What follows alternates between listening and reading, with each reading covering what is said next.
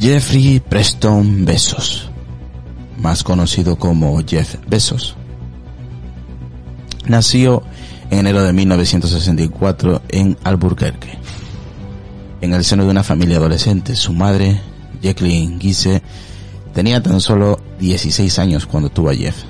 Su padre, Ted Jorcent, 18 años, a raíz de su madurez y otros problemas como el alcoholismo, el matrimonio entre Jorcent dio como resultado y se divorciaron un año después de su nacimiento de su hijo. Posteriormente, Jacqueline se casó con un inmigrante cubano en Estados Unidos llamado mm, Mike Besos, quien adoptó a Jeff cuando tenía tan solo cuatro años. Pero él no se enteró de que Mike no era su padre biológico hasta los 10 años. Y George Hens, que formó parte de un circo itinerante, no supo que su hijo ah, se había transformado en un millonario hasta que hace unos años el escritor Brand Stone lo entrevistó para redactar The Everytime Store la biografía de Besos.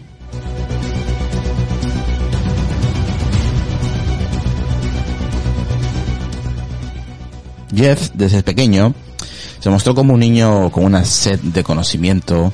De hecho, y de acuerdo con Business Insider, uno de los portales del accionista, pasó su juventud con sus abuelos en el campo, castrando toros y reparando molinos. De igual modo, y como él mismo ha comentado en algunas ocasiones, habría aprendido a desmantelar objetos desde temprana edad, como transformar su cuna en una cama con un destornillador, y a montar alarmas para que sus hermanos pequeños no se acercaran a su habitación. Incluso, antes de salir del colegio, ya había creado su primera PIME, un campamento para incentivar la lectura infantil, que valía 600 dólares. Y logró que seis niños se escribieran en él, por lo que no es de extrañar que Besos fuera admitido de manera anticipada en la Universidad de Princeton, donde estudió ciencias informáticas.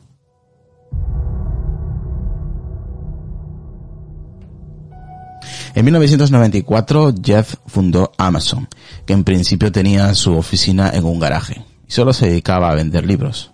Pero el genio aprovechó el boom del crecimiento de Internet y amplió la compañía hasta que en 1997 salió a bolsa. Así, Amazon, que hoy en día es la mayor empresa del comercio electrónico, se transformó en un verdadero referente de negocios. Tenemos orígenes humildes, te lo aseguro. Yo mismo entregaba los paquetes por correo en mi Chevy Blazer, comentó Jeff en 2015 a Telegraph.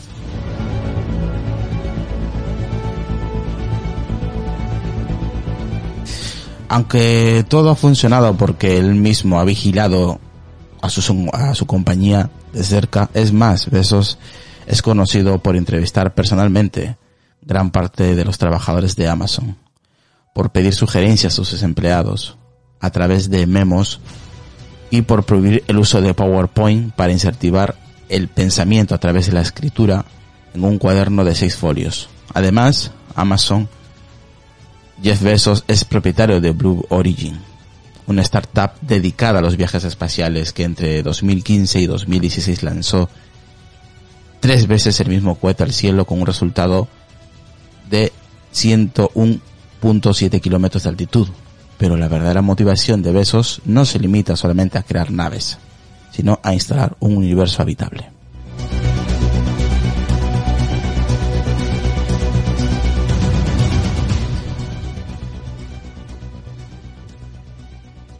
En 1982, Jeff consiguió la mejor calificación de su clase en el Instituto Palmetto High fue entrevistado por Miami Herald periódico al que él comentó que quería crear hoteles espaciales, parques de diversiones, yates y colonias para dos o tres millones de personas orbitando alrededor de la Tierra. Por otra parte, el magnate también tiene otros proyectos, como poseer el diario Washington Post, que a día de hoy ya es de él, su propio periódico. Fue comprado en el 2013 y que en este, en el 2018, ha doblado su suscripción digital debido a sus nuevas estrategias de marketing. Asimismo, también ha doblado la suscripción digital debido a sus nuevas estrategias de marketing. Asimismo, posee una gran empresa inversora llamada Besos Expedition, que se ha convertido en empresa como Google, Airbnb y Uber.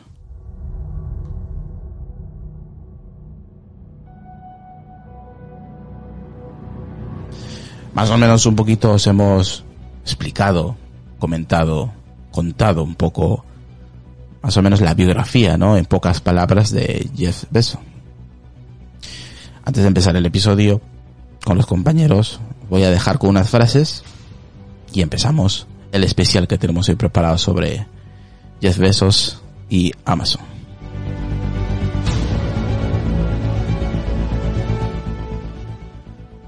Sé el primero en un gran mercado. Es correcto equivocarse, pero no es correcto ser tímido. Deseamos plantar semillas y dejarlas crecer, y somos testarudos a nuestras decisiones.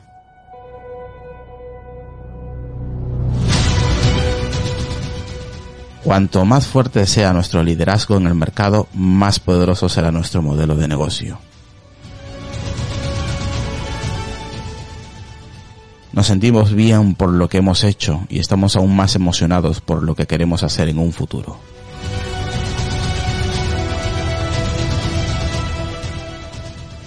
Creemos que una medida esencial de nuestro éxito es el valor para los accionistas que creamos a largo plazo.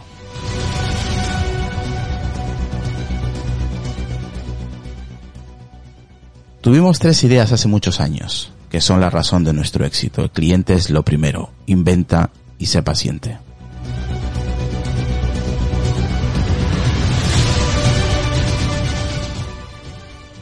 Si no puedes tolerar las críticas, no hagas nada nuevo ni interesante.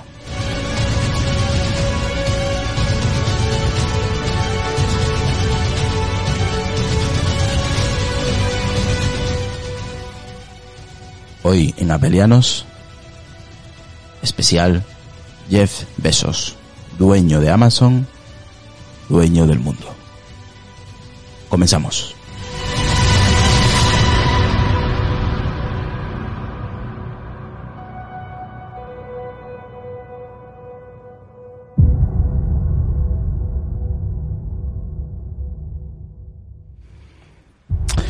Bueno, muy buenas noches, tardes, días, madrugadas. Hoy jueves 8 8 de octubre del 2020. Eh, queríamos hacer un especial de, de Amazon. Eh, hoy hemos tenido la oportunidad pues de juntarnos algunos compañeros de, del podcast que podéis ver eh, mediante Twitch, la gente que está ahora en directo viéndonos, pues un saludo a todos, a todos ellos, la gente de podcast también. Es un episodio que no sabemos cuánto nos va a durar, no sabemos el tiempo, no estaremos el tiempo correspondiente para hablar sobre diferentes puntos de Amazon, diferentes servicios, diferentes productos. Habéis escuchado un poco la biografía. Eh, vamos a hablar, por supuesto, de el tema del monopolio que tiene Amazon, ¿no? Eh, por eso el título, ¿no? Dueño de Amazon y también, pues, dueño del mundo. Al menos es desde nuestra perspectiva. Al menos la mía, no sé si el resto de compañeros. Eh, espero que os guste este especial como solemos hacer los, los días jueves. Así que voy a presentar a los copies. ¿Qué tal, David? Muy buenas. Buenas.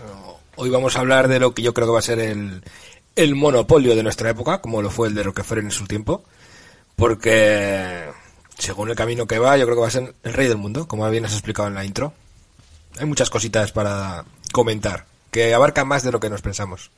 Sí, eso lo comentaba a a un oyente ahí en el grupo de Telegram, eh, a Oscar, eh, que no, que vamos, que es más de lo que podéis imaginar, pero mucho más, mucho más. Y vamos a, a entrar un poco en las entrañas de, de Amazon y de Yes Besos. Eh, Decar, muy buenas. Buenas noches a todos. Un placer estar aquí, como siempre. ¿Qué te parece el tema de hoy?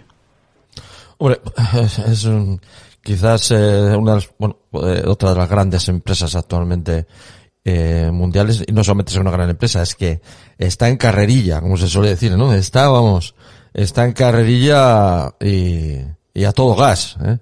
y, y, de- y demuestra una agilidad y una potencia como ninguna ahora actualmente, incluso, incluso por encima de Google. Sin precedentes. vamos, sin precedentes. Ahora mismo, en cuanto a la empresa tecnológica, eh, Amazon con diferencia es la empresa eh, que mejor se demuestra que se está moviendo en, en muchísimos mercados. Pero a, a costa de qué, aunque eso lo vamos a debatir. Vámonos con... Vamos con Adrián. ¿Qué tal, Adrián? Buenas noches, acá estamos. Cerrados en Orense. Bajito, bajito, te escucho, bajito, Adrián. Chao, Bajito. Espera Sí. que subo el volumen. Es que tiene confinado el audio. Ah, Está, en la celda, está en la celda de castigo. Estoy en la celda acá, no son. Ahora, sí, ahora sí, ahora sí. digo, estoy confinado acá en Orense. Pero bueno, estoy acá, estoy acá. Desde el otro día que me dejaste acá. Estamos confinados. Pero bueno, todo bien, todo El bien. tema, el tema, ¿qué te parece el tema? Y el, el tema es el, el tipo más rico del mundo en este momento. Creo que le ganó a Bill Gates en esta última, no sé si en el 2019, pero bueno, la lista Forbes del 2020 estaba mirándola, eh, eh, primero, 110 117 mil millones de dólares en, en efectivo, más todo lo que Dios sabe que debe tener. ¿no? ¿Cuál es el patrimonio total? No sé cómo lo, cómo lo calculan. Así que imagínate. Vale. eh, ¿Qué tal, Retro? Muy buenas. Propicias noches. Nada, yo solo digo que seguramente este programa esté saliendo esta noche al aire gracias a los servicios de Amazon. Eh, sí, sí. Estamos utilizando Twitch para la transmisión. Twitch. ¿Y de, y de- y de- y de quién es Twitch? ¿Mm? De, Y- yo, de Yes Besos. Y, de Jeff Bezos y otras muchas cositas más que Otras, en la web. no, muchi- muchas, pero alojadas- muchísimas cosas más. Están alojadas en los servidores de Jeff Bezos. Eso Muchísimas empresas, bueno, una cantidad de empresas que están alojadas en la nube de, Luego, de luego, luego, luego comentaremos que tiene, tiene su miga el tema de AWS. Es. ¿Qué tal? ¿Qué tal, Lucas? Muy buenas. Buenas noches, ¿qué tal? La verdad, un tema bastante interesante, como siempre, ¿no? Lo que yo dudo que en un programa mm, hablemos mm, por completo de, sobre todo de Amazon, ¿no? Ay, ya dudo, pero bueno, va a ser un episodio de estos larguitos, como tú has comentado antes. Eh, así es, dice aquí Oscar Sevilla, dice, buenas gente, deseando oír este podcast, me toca directamente, soy Amazonians. Vamos, que es muy fan de Amazon. Saludar por ahí a SonyX, doble eh, uno, a Jorge, a Álvaro, a quién más tenemos por aquí, a William Soft también, a Manu Whitey, eh, a Dalfon, eh, ¿quién más tenemos aquí? A Jesús Martínez Jerez también. Eh, eso la gente de Twitch ahora mismo. A Hibu567 también lo tenemos ahí, a Cyberchef. Eh, y a toda la gente que se va uniendo ahí a Twitch, ya sabéis, compartir el directo de Twitch. Y a la gente pues también que está en Telegram. Ahí por ahí tenemos a Jordi Beltrán, a José Casay y a la gente de grupo de WhatsApp de Apeleros Accesibles. Un saludo, un saludo para todos ellos. Eh, pues ya está. Yo creo que podemos empezar, chicos. Vale, vamos a ello.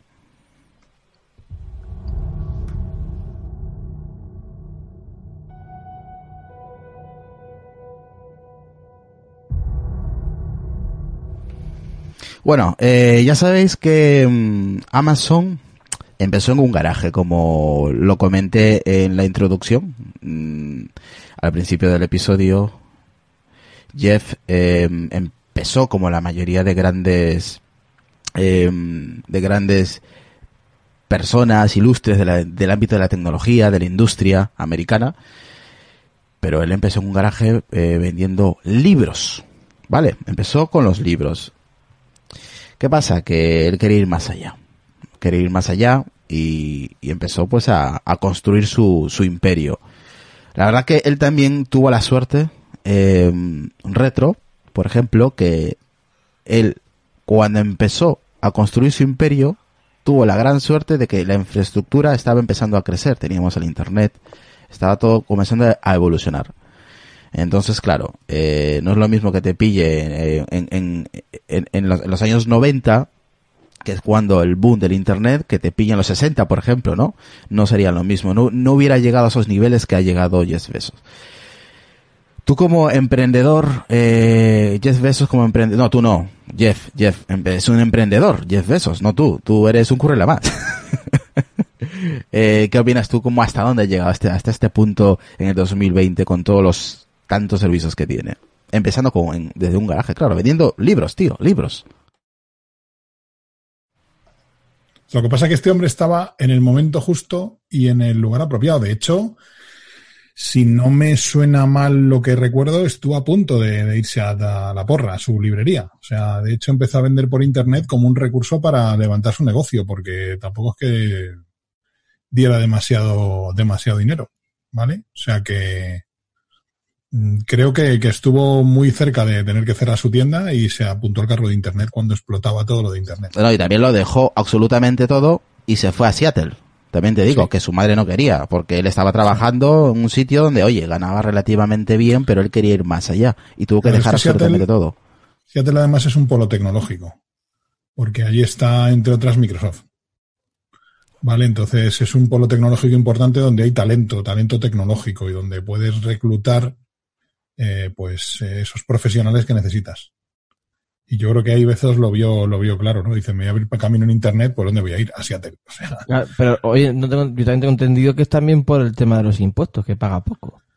Sí, puede ser. Es que, bueno, lo de, los, im- lo de los impuestos en Estados Unidos es un auténtico infierno porque además ahí, dentro de los propios Estados Unidos, hay varios paraísos fiscales Sí. que, que, bueno, hacen que, que en ciertos estados el- la cotización de impuestos sea mucho más baja, pero De todas maneras, el tema de los impuestos lo vamos a dejar para más adelante, no vamos, Sí. no vamos a saltarnos temas, ¿vale? sí. Ya, ya, ya, ya, lo sé, lo sé, que veo que eh, estáis saltando ya de un, de, de un tema a otro. Eh, básicamente él creció, pues arrancó vendiendo libros. Luego, pues como hemos dicho, eh, dejó absolutamente todo, que es difícil ya tener un, ganar relativamente bien y dejarlo absolutamente todo para crecer como empresario, porque básicamente esa era su meta, eh, empezar desde cero, dejarlo todo, su familia no quería, eh, su, su, su padre biológico, pues eso, mm, con su madre se divorciaron, como lo comentó al principio, luego pues eso de su madre se casó eh, con un con un, eh, con un cubano, ¿vale? Eh, y a los 10 años pues es cuando se entera, ¿no? Que no es no es su padre biológico, ¿no? Que es quien lo que- quien lo crió. De todas maneras, Adrián, mm, ¿qué piensas así a nivel personal como persona de, de Jeff Besos? Pues la verdad que no, no sabría decirte porque no... no, no un, un no- tirano, no- un tío guay. No, a ver, eh, a ver, vamos a ver. eh, yo lo único que me acuerdo es que cuando se empezó todo el rollo de Internet, digamos, habían pocas empresas y de las que se nombraban siempre estuvo ahí Amazon. O sea, Amazon fue, digamos que pionero un poco de, de lo que es Internet. Yo no me acuerdo... sí, de las compras online. mm. Sí, y aparte de otra cosa que pasó, no sé si te acordáis, pero yo me acuerdo que al principio todo el mundo era reticente a comprar en forma online.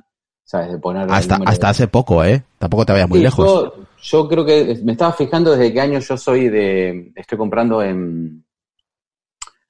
En Amazon y yo empecé a comprar en el año 2010, 2011. Así que hace bastante que estoy con, con ellos. Eh, pero mm, yo creo que Amazon dio, dio ese, ese, ese palo de confianza, ¿no? O sea, siempre en ese sentido uno tenía miedo, mismo a día de hoy, uno, yo soy precavido a veces para comprar cosas en China o lo que fuera, nunca dejo mi número de tarjeta dando con estas tarjetas virtuales, eh, porque habían como muchas estafas, ¿no? Entonces, digamos que Amazon dio esa, esa cuota de seguridad y creo que impulsó eh, toda lo que es la venta online, ¿no? Eh, para mí, me- los tipos eh, generaron una confianza que ciega, ¿no? O sea, yo, por ejemplo, a día de hoy, eh, por ejemplo, a nivel garantía, en productos de Apple, yo ja- ya no compro más productos en- de Apple en Apple. Compro productos de en Apple en Amazon. Porque me da más garan- me da más confianza la garantía de Amazon que la garantía de Apple. Mira tú a qué punto hemos llegado. De todas maneras, esa es su, su primera norma de, de Amazon. El cliente siempre, Claro. siempre Claro, tiene la razón, pero. tiene la razón una- y es claro, pero una- primordial Claro, pero una cosa es que te lo digan y otra cosa es verlo, ¿no? en acción. persona. Claro, porque muchas empresas dijeron, sí, sí, son, vos sos lo primordial hasta que hay un problema. Cuando hay un problema ni te atienden el teléfono, ¿sabes? Me ha pasado más de una vez, no sé si al principio de todo, cuando he comprado cosas por, por internet, de tiendas que directamente ni te contestaban o que no te, ¿sabes? Y ese tipo de cosas es, eh, nunca me ha pasado con Amazon. Yo nunca he tenido... Es verdad que a veces me ha pasado cosas que no les llegaban, no sé bien por qué, pero al final se termina resolviendo. Eh, sin embargo, me ha pasado con alguna otra tienda que ya creo que está desaparecida, unas tiendas, cadenas de informática que habían en aquella época, hace como 10 años o más, que, bueno, han desaparecido, por ejemplo, no me acuerdo ni cómo se llamaba la, la, la, tienda, eh, que, al final no, no, no daban ese servicio, ¿no? No sé, es verdad que todo el mundo puede tener problemas, lo entiendo, pero lo que no puedo entender es que a veces había tiendas que directamente no te, no te atendían el teléfono o no, lo que fuera. Igualmente, la atención yo creo que fue desmejorando un poco de Amazon. Ahora es muy difícil llamar por teléfono, eh, es muy difícil encontrar el, el, teléfono de atención al cliente de Amazon. No sé si últimamente... Eh, creo que ya no, ya no está disponible. Ya no ¿eh? aparece. Sí que está, sí que está, pero es difícil sí está. encontrarlo. es difícil, es difícil encontrarlo. encontrarlo. Antes era muy fácil y, y es más, te decías, ¿querés que te llamemos nosotros? Y le dabas que sí te- y a, Eso sí lo tienen todavía, ¿eh? a los cinco segundos te estaban llamando. Sí, pero ahora- ha cambiado mucho. Mismo eh, mm, hay una, una sección que se llama Amazon Seller, que son para los vendedores de Amazon, eh, o sea, terceras empresas pueden vender en Amazon. Nosotros, en la empresa donde yo trabajaba hace dos, tres años, mon- montamos productos y la verdad pudimos vender a través de Amazon y bastante bien. Y me acuerdo que antes llamabas por teléfono y te atendía un operador y te decía, te explicaba todo el concepto del menú, toda la historia. Y ahora, es, ahora no, no existe eso, por ejemplo, para el vendedor. La atención al cliente para el vendedor no existe. Y, y- y- y la verdad que del lado del vendedor sí se pusieron un poco duros, que después si quieres hablamos ese tema, ¿no? Sí, sí, sí, sí. Vamos a hablar sobre el vendedor, eh, terceros, ¿vale? Eh, empleados de terceros. eh, vamos a hablar también de como trabajador, ¿vale? Y como usuario, que tenemos aquí unos audios que nos ha, nos ha regalado Ernesto, un, un compañero de podcast, eh, que no ha podido estar aquí porque justamente él trabaja para Amazon en Estados Unidos. Entonces, pues vamos a, escuchar luego más tarde dos audios. Un audio primero como trabajador de Amazon en los Estados Unidos, cómo es de diferente aquí, por ejemplo, Europa, y eh, como, como usuario, ¿no? Eh, no es lo mismo ser un, un usuario premium que un usuario no premium, ¿no? Eh, también vamos a escuchar algún que otro comentario, pues eh, a nivel personal, ¿no? Como él lo, refleja en sus audios. Pero eso ya lo haremos más adelante. Eh, Decar, ¿algo que quieras aportar sobre Jeff Bezos, lo que está comentando Adrián? No, porque realmente eh, lo que es la vida personal de, de este hombre, realmente conozco poco. Lo- aparte, las noticias sobre el incidente este que tuvo con el tema del teléfono y eso, que ha sido muy, un tema muy oscuro y que al final no me he enterado bien de lo que, de lo que pasó realmente. Eh, yo de la vida de este hombre tengo pocas referencias y realmente, eh, no sé si es que yo no me intereso, pero no le veo muy expuesto a nivel público. Así como otras, eh, otros CEOs son quizás más, más públicos. Pues yo opino todo lo contrario, ¿eh? este- Yo, este tío está paseándose por todos lados, ¿eh? Presentando cosas. en la prensa. Sí. Pero no va mostrando ahí, o sea, saliendo a la prensa a contar su vida. Es lo que se refiere Decar. Es una persona No, que está pero- en su vida, y- sí. vive su vida. Eso es, pero eh, actos sociales y eso también no le, o no, o por lo menos en, en la prensa en la prensa tecnológica de luego yo prácticamente es que no sé si le he visto alguna vez fuera del tema ese del teléfono, yo no sé si le he visto alguna vez. No es, no es Es como que Elon realmente Musk. desconozco poco. Sé que es propietario del Washington Post y alguna cosa más, pero es que realmente desconozco prácticamente lo que es vida pública de este hombre, desconozco casi todo. Sí, lo del divorcio, que estuvo un poquito estuvo un poquito ahí en, en la prensa rosa en Estados Unidos, porque la mujer le ha sacado literalmente, y como decimos por aquí en La Mancha, le ha sacado hasta las tajas.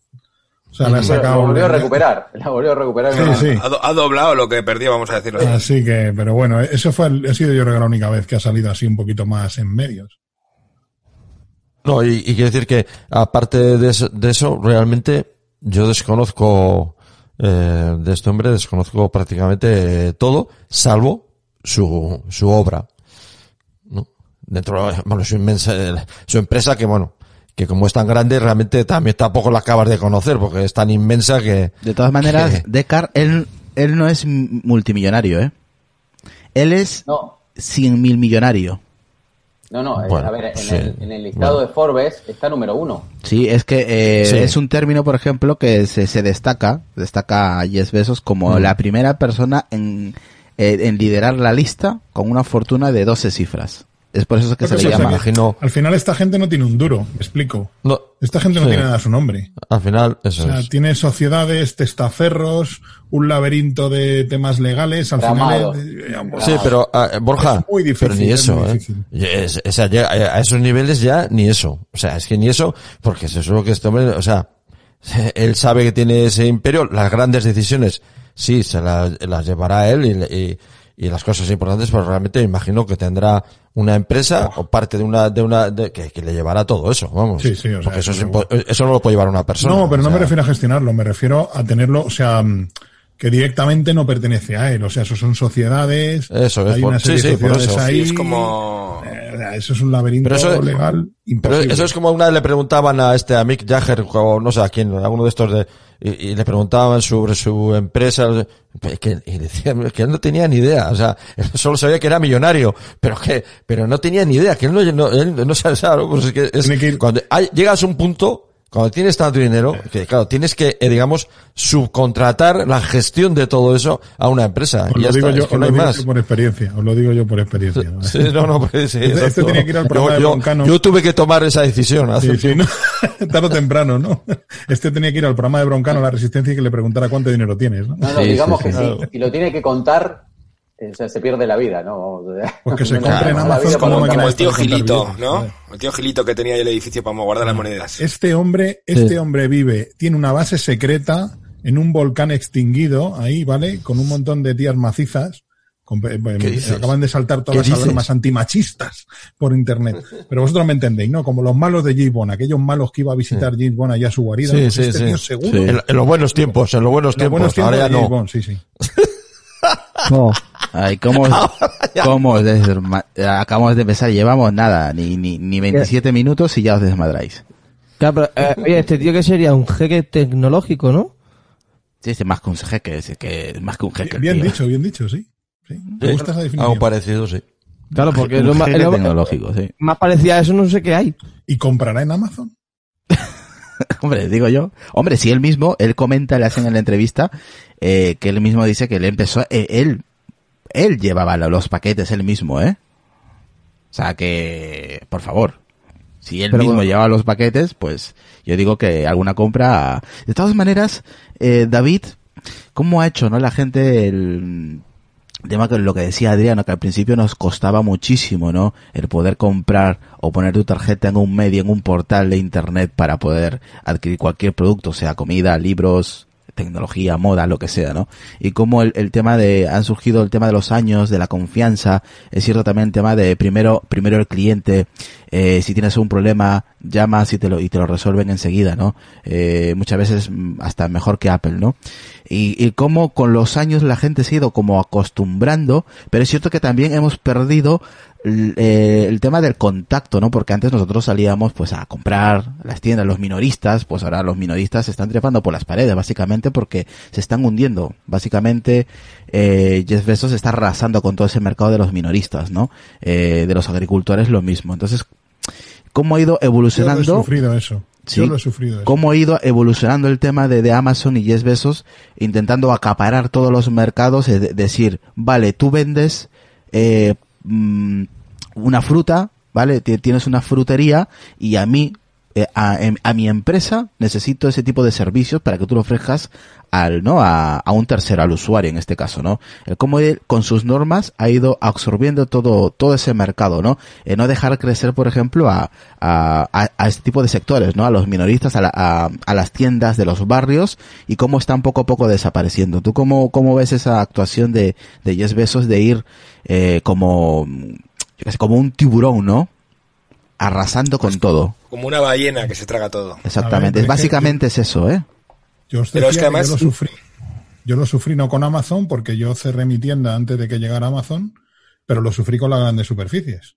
Yo tenía ge- te- te- gestionaba un pequeño comercio de informática y evidentemente no podía pelear con los precios que me ponía ni FNAC, ni Mediamar, ni Satur, que ya desapareció de España, ni el Corte Inglés, ni ninguno de estos, porque yo compraba al mismo precio en mayorista y sin IVA que vendía Mediamar o que vendía el Corte Inglés a veces o FNAC.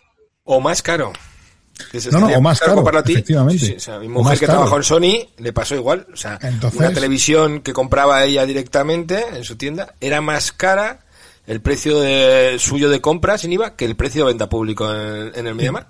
Ojo, retro, Sí, y sí, es tam- que- ojo, retro. Y también tenemos que contar que aquí Yes Beso, Amazon, juega con, con trampas. Porque el tema de copias, ventas de productos copias. No, Bueno, pero, eso pero es, otra, es, otra, es otra parte del... Eso de- es otra película porque es además esos, productos no ni siquiera, o sea, no son no son vendidos por Amazon. Es un seller que se apunta en Amazon y vende a través de Amazon, pero Eso hay que, te- eso, eso, eso hay que tener cuidado, ¿eh? Eh, Es como que es, es como que Apple ¿eh? entres a comprar a su tienda virtual, a su a su homepage y, y te, te encuentres con un con No, un Magic, es- con un Magic Mouse que no es de Apple, que es una copia.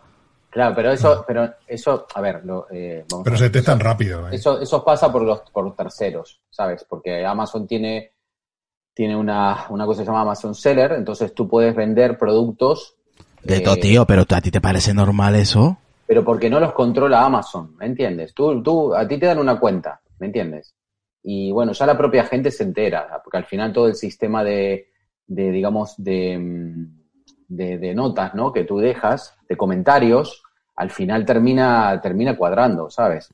Eh, pero eso, eso pasa con cualquier plataforma. eh, no sé si, eh, creo que AliExpress también pasa lo mismo, o, o, eBay, o también. eBay lo que pasa es que todos, todos los productos son de terceros, no hay productos de eBay. Eh, el problema que ahí Amazon quiere agarrar todo. Yo, o sea, quiere agarrar lo que él vende más lo que venden terceros. ¿Entiendes? Eh, bueno, A ver, volviendo al tema de el antes. es medio difícil de controlar. ¿Cómo controlas eso? El tema de las reviews en. Amazon, ojito, porque ese sistema está totalmente roto, ¿eh? Claro, es lo que quería decir a Isra antes. Que el tema de minoristas y demás se ha perdido, pero además para mal. Porque tú antes ibas a una tienda que, viviese, que vendiese equipos de música, oye, pues quiero un equipo de música. Y te aconsejaban, Claro. oye, pues ¿qué tipo de música escuchas? Pues esta, tenías ahí los equipos, te los ponían, los probabas.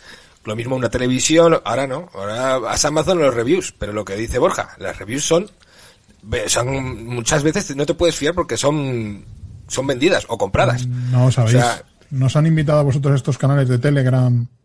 de- bueno, me invitó mi cuñado, porque mi cuñado sí que hace este tipo de review de productos económicos, que mucho, muchas veces son tontería. Pues no sé, un ventilador USB, un ratón barato, unos auriculares gamer de estos chinos, cosas así, que tú te ofreces para, tú tienes una serie de reviews ya puestas en Amazon, 20, 25, 50, las que sean. La marca te ofrece hacer una review del producto y el producto te lo regalan. Pues coño, ¿qué vas a poner una review buena? Porque te lo han regalado. ¿Vale? Aparte que hay mucha gente, lo- ese es un tema. Y luego es otro tema, el tema de la gente que hace una review de un producto y le pone una estrella porque le ha llegado tarde. No, coño.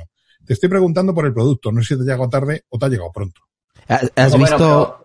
Pero, lo bueno, lo bueno, a ver, en el caso de esos productos, lo bueno que hay que hacer, porque me ha pasado que algún producto que he comprado que no me gustó, eh, porque no, no estaba bien especificado lo que fuera, lo puedes devolver. Siempre y cuando, siempre y cuando sea un producto que por ahí sea, sabes que tiene, hay como tres partes, ¿no? Dentro de Amazon. Tenés lo que es eh, vendido y gestionado por Amazon, o vendido por un tercero y gestionado por Amazon, o vendido directamente y gestionado por terceros. Ahí es donde la cosa se complica un poco, ¿no? Cuando es vendido y gestionado por un tercero, que ese No. tercero por ahí no está ni siquiera en España. Puede estar en China o Dios No, pero, Amazon termina interviniendo. Yo tuve un problema con un gimbal que tuve hace como cuatro años. Un gimbal de estos, un estabilizador para móvil. eh, era vendido y gestionado por un tercero, pero eh, vendido Pero Amazon se hace Amazon. cargo, te digo yo. Y al final Amazon metió mano, les mandé el producto y me devolvieron el dinero. Y lo- no lo mandé al tercero, lo mandé a Amazon y Amazon ya se encargó Ah, de bueno. reclamarle a ese vendedor. No, no ¿Hace sabía. cuánto de eso, Borja? Porque ha cambiado Es un poco. bastante, bastante. Eso hace por lo menos Es que yo de hace un año para acá estoy viendo una bajada en los servicios Sí, y, es lo que decía, y en las garantías, pero brutal. Sí, ¿eh? De sí, plan si, de- es un, si es un pedido, si es una cosa vendida por Amazon, no tienes problema. Si es una cosa Sí, vendida sí por un problemas. tercero, Sí, sí, dale. sí. Sí tienes problemas por Amazon. De decirte, no, te devuelvo el dinero. No, yo Bueno, a quiero mí, me, a mí me perdieron un iPhone, así que no voy a decir nada. Pero... eso mismo. El tema de, por ejemplo, tú compras un producto que está en garantía y al de seis meses se estropea. No, te devolvemos el dinero. No, pero yo quiero la garantía, porque con el dinero que tú me devuelves, este producto lo compré en oferta, no me llega para comprarme uno nuevo. No, no, yo te devuelvo el dinero. Digo, yo no quiero el dinero, yo quiero la sustitución del producto. O bien sea con la garantía o bien dame el mismo producto. Pero pues a tuve que poner... Pero a veces pasa, a veces pasa que no te lo pueden devolver. A mí me pasó con un JBL y no había más. Es que no había más, no tenían más. Decía, y Pero me- está en garantía, ¿no? Pero está en garantía. Si estás en garantía, pero eso no, eso no arreglan. Ya, Eso pero no la ley, la ley de garantías No, te dice. Claro. la, ley, la ley de garantías te dice que si no hay sustitución posible del producto, que te reembolsan la cantidad. Pues a mí me Y reembolsaron todo el dinero y bueno, tuve que poner un poco de dinero más y me compré la siguiente versión porque veía que esa versión ya estaba, había salido de rana. Es que me lo cambiaron dos veces, ¿sabes? Fue muy curioso. A- a- al año se me, se me jodía. Sí, a, mí, a mí, eh, yo te voy a ser sincero, yo he tenido algunos problemas con, con algunas empresas y te puedo asegurar que para mí ninguna es perfecta, pero, te- pero creo que la mejor de todas es Amazon. Pero, pero con- por lo menos a mí, con diferencia, con productos que he tenido problemas y otras empresas, no sé qué, porque también es verdad una cosa, es muy difícil también gestionar la garantía, ¿sabes? Por ejemplo, el tema, por ejemplo, una tienda de pequeña informática, como tenía Retro, ¿no? Te traen un producto, no sé, un disco duro, y tú qué haces? Tú lo mandas al distribuidor, y el distribuidor por ahí no lo tiene, y no lo repone, y se lo manda al fabricante, y al final por ahí estás un mes o, o una semana por ahí sin, sin el disco duro, y sin embargo estos de Amazon tienen ahí, te lo cambian al segundo. Es más, varias veces me ha pasado que me han cambiado el, el- el producto sin que yo le enviara el, el, el- el, ¿sabes? Me daban un mes para reenviárselo de vuelta. Sí, te mandan primero los reemplazos. Claro, a, no ver- sé- a ver qué tienda pequeña puede hacer eso. Es que No no, puedes, no puedes- no es tienes imposible competir contra Amazon. Es O imposible. sea, eso esa garantía que tiene es bestial. Y Primero, ahora tiene- el, el día de las fechas que te ponen en algunos productos. Y en otros Sí, que la- no, las fechas también, sí, son, son, Eh. son bestiales. Por ahí en tres días tenés el producto, en dos días, bueno, si yo no vivo No, en pero me refiero a las, las fechas de devoluciones, que en algunos te dice que tienes 30 días y 30 y, días. y en otros te dice que tienes algo más de tiempo, o en otros te dice que directamente que no tienes las ventajas de Amazon Prime también, te dice. Mm, Bueno, a mí, a mí nunca me han dicho eso. A mí lo único que me ha pasado es una vez de un producto que yo no me di cuenta que no era gestionado por Amazon y bueno, tuve que pagar el envío, nada más. Pero bueno, porque no es, porque ahí Amazon no tenía nada que ver, ¿me entiendes? O sea, yo reenvié el Mm. producto al lugar donde me dijeron eh, y era un tercero. De todas maneras, más adelante también vamos a tener la política de cómo trabaja Apple con, uy, Apple, Amazon con sus empleados, ¿no? El cómo te- tema del seguro, los empleados también. el tema, esa es, ot- esa es otra que también vamos a estar ahí un rato porque tela marinera, si es que si es, Sí. es, ¿Ha- vamos, lo más, lo más asqueroso que he visto y he, he oído y he leído referente a la política de con, con los trabajadores. ¿Habéis visitado los almacenes de Amazon alguna vez? Que organizan visitas guiadas. Mm, No, no, no, no. Ah, no, sí. pues no lo sabía. Yo sí, yo estuve el año pasado. ¿Qué, me- qué nos A ver. puedes comentar? Venga, tu experiencia, cuéntanos un poquito, venga. A ver, os cuento un poco. Eh, hay una visita guiadas, ¿vale? Que organiza Amazon a sus clientes Prime y bueno, mi mujer me mandó un formulario y, y fuimos. Además, un mes después de que pasara toda la puñetera movida con ese iPhone que me perdieron, ¿no? Que finalmente se solucionó, pero después de montar Mm, follón qué por- por casualidad. Twitter y demás. Sí, qué casualidad. Bueno, pues me, me, me llamaron, me mandaron el correo, que sí, que estábamos invitados a la visita. Y bueno, pues fuimos al almacén de Amazon que está en San Fernando de Henares, ¿vale? Me llamó mucho, la- lo primero que me llamó la atención nada más entrar fue que eh, hay una zona pública y una zona privada que está súper protegida. Pero súper protegida hasta el punto de que los propios trabajadores tienen que pasar un arco y un control de seguridad para asegurarse de que no se llevan nada del almacén. ¿Vale? Algo que me llamó la atención, pero bueno. Yo no he trabajado nunca en un almacén tan grande, trabajé en una tienda de FNAC y no había tantos controles de seguridad, ¿vale? En el Saturn también lo hay así, hoy lo hacía así también cuando yo estuve trabajando. Sí, Con pues, un arco y el de seguridad y de todo, y te Sí, cachaban sí. casi, ¿eh? Pues, pues aquella había como una jaula allí donde tú estabas en la parte de fuera y la jaula de dentro pues era todo el almacén de Amazon. Está todo súper automatizado. La parte de, bueno, en la visita todo muy bonito, ¿no? Te lo pintan todo estupendo, que yo soy trabajador de Amazon, que yo estoy contentísimo de estar allí. Todo con un tono muy Apple Store, ya me entendéis. Ese tonito. Ah, yo pensaba que. Apple era la única. No, no, no es la única, no es la única. Eso es un, eso es un tema de cultural en Norteamérica, ¿eh? no es un tema de Apple. Lo que pasa es que Apple ha llevado todo super un guay. escalón más allá. Todo guay, todo ok. Sí. Mm. Todo ok, todo guay, todo guay. Es que somos la hostia. Bueno, de hecho, en el, cuando entras en el, en el vestíbulo del almacén, que aquello es gigantesco, en una pared del vestíbulo hay un escudo porque cada almacén de Amazon tiene un, tiene un, nombre y de hecho si recibís paquetes de Amazon, por ejemplo el de Madrid se llama Maz4, ¿no? Cada equipo tiene un nombre y tiene una insignia, cada, cada almacén, digamos, se hacen como competiciones entre los empleados, ¿no? Todo muy norteamericano, tienen el panel este del empleado del mes, tienen el panel con todos los supervisores, el panel con, si soy tu supervisor, si tienes una sugerencia, déjamela aquí en este buzón. O sea, todo como muy americano, ¿no? Una cultura Sí, empresarial. McDonald's, España- toda onda McDonald's. Sí, sí, sí, toda una cultura empresarial que aquí en España no estamos muy acostumbrados, ¿no? Y claro, pues los empleados te lo ponen todo muy bonito, te meten ahí en una sala, te explican un poco lo que es Amazon, donde te ponen una presentación, te cuentan un poco cómo trabajan y tal, te cuentan las normas de la visita, vas con cuatro personas, un grupo como de 10 personas así que íbamos en la visita, llevábamos dos personas delante y dos detrás. Todo esto es prepandemia, fue en el año 2019. Y, y bueno, pues nada, allí tienes que dejar tu móvil, tienes que dejarlo todo en una taquilla, te ponen un chaleco reflectante porque todo está muy, todo el almacén evidentemente es un almacén muy automatizado. No estaban todavía los famosos robots estos. Estos robots que mueven, sí. que mueven los, los palés de, de los productos. Los de hecho, fue lo primero que preguntamos cuando nos hicieron la- el turno de preguntas al llegar a la visita. Oye, vamos a ver los robots. No, este almacén todavía no está, no tiene esa, ese sistema de automatización. Los estibadores, ¿no? Sí, los robots esos estibadores que llevan palés para un y para otro. Nos enseñaron la zona donde reciben la mercancía nueva de los proveedores, que eso está menos automatizado, porque eso evidentemente requiere todo un proceso manual de catalogar la mercancía. Está toda la mercancía desperdigada. No os penséis que en un punto del almacén están los televisores, en otro punto están los teléfonos, en otro punto están los pijamas y en otro punto está la botella de vino. No, no. El, eh, todo está informatizado y un sistema eh, de inteligencia artificial, casi diría yo, que organiza todo el almacén de forma aleatoria y aprovechando al máximo los huecos, con lo cual en una misma estantería, que, que yo las vi, o sea, estuve a 30 centímetros de las estanterías donde se almacenan los productos que nos envían a casa y te puedes encontrar un libro, te puedes encontrar unos AirPods, te puedes encontrar un pijama, unos calcetines y una botella de vino. Mira, por aquí en el chat de, Twitch nos dice mm, Oscar, eh, se llama Drive y las estanterías se llaman Pot.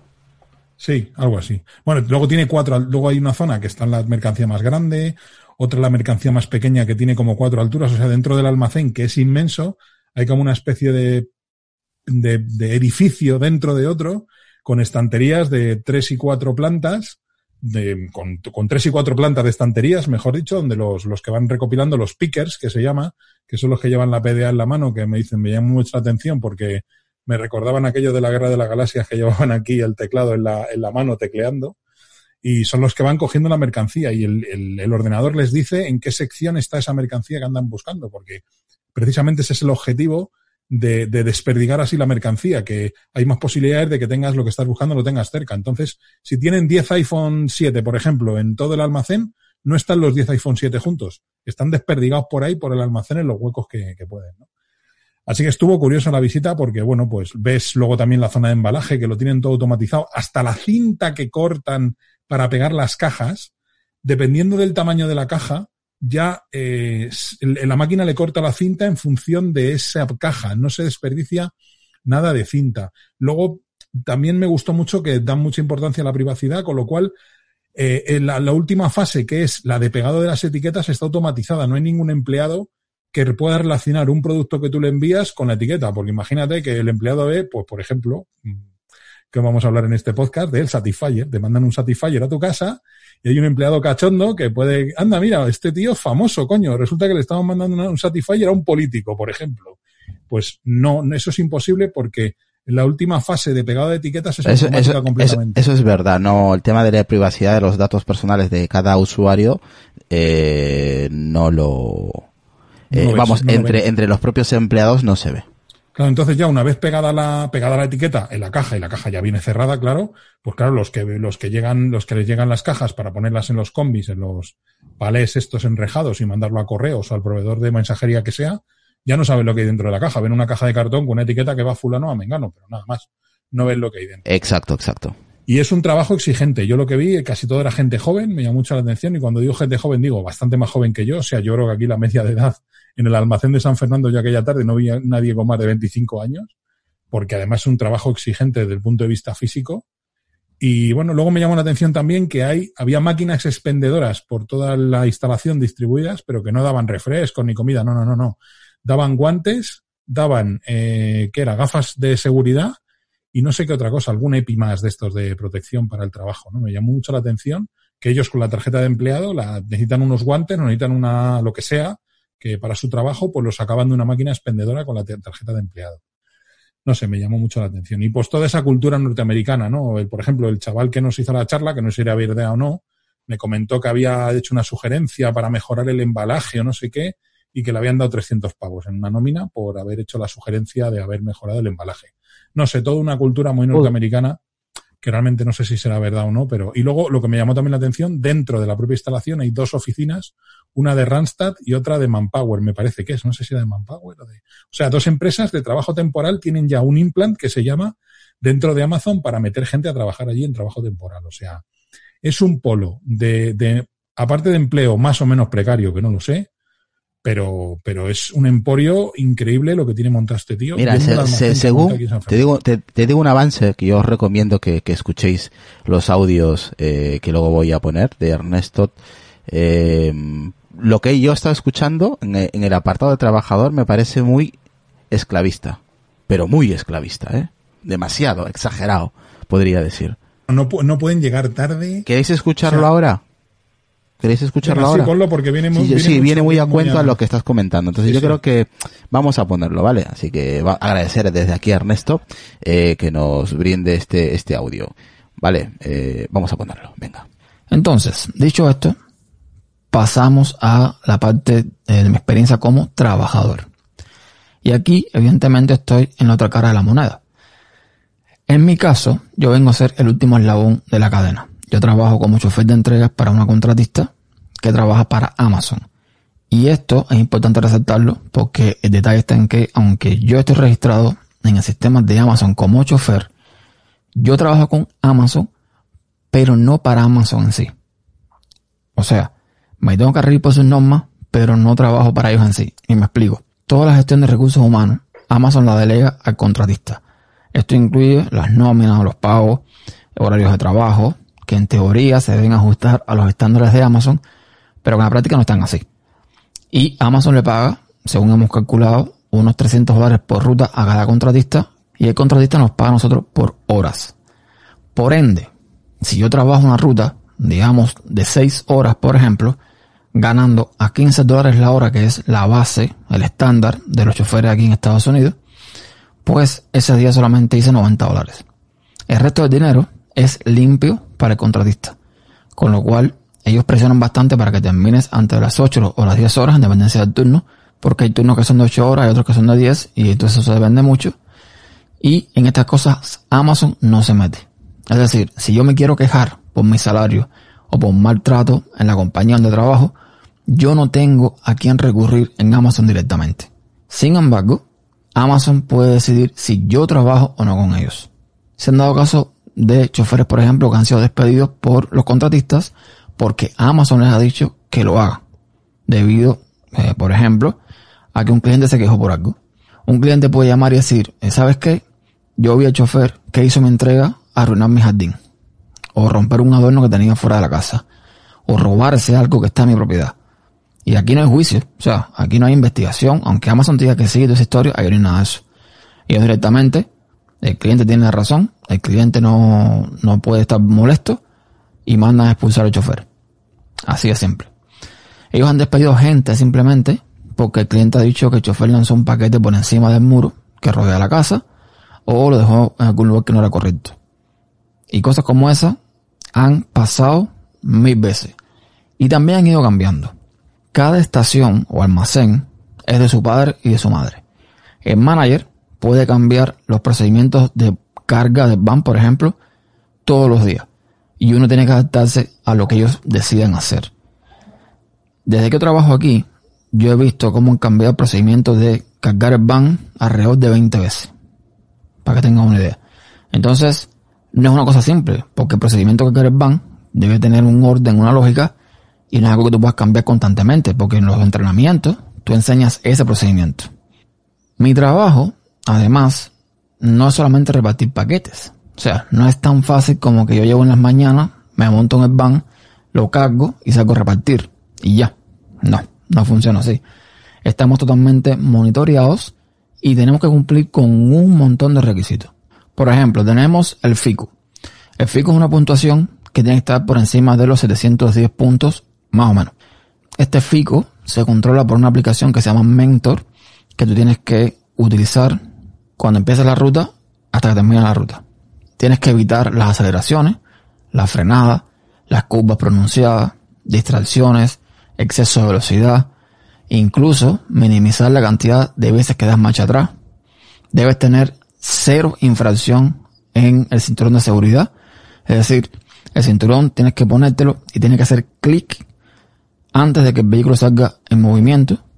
Si no haces clic antes de eso, te marca como no te pusiste el cinturón y te va marcando puntos. Tienes que, eh, por ejemplo, si llevas algo en el asiento del pasajero, qué sé yo, la bolsa de la comida, eh, algo que tú has traído para comer, qué sé yo, tienes que poner el cinturón de seguridad del pasajero del asiento, aunque esté vacío, pero porque tiene algo arriba, te lo puede marcar como que es una infracción. Tienes que eh, loguearte en esta aplicación y tener un puntaje de 98% más o menos. O sea, son un montón de cosas a tener en cuenta, pero ahí no termina la historia. Tienes que cumplir, por supuesto, con el horario laboral.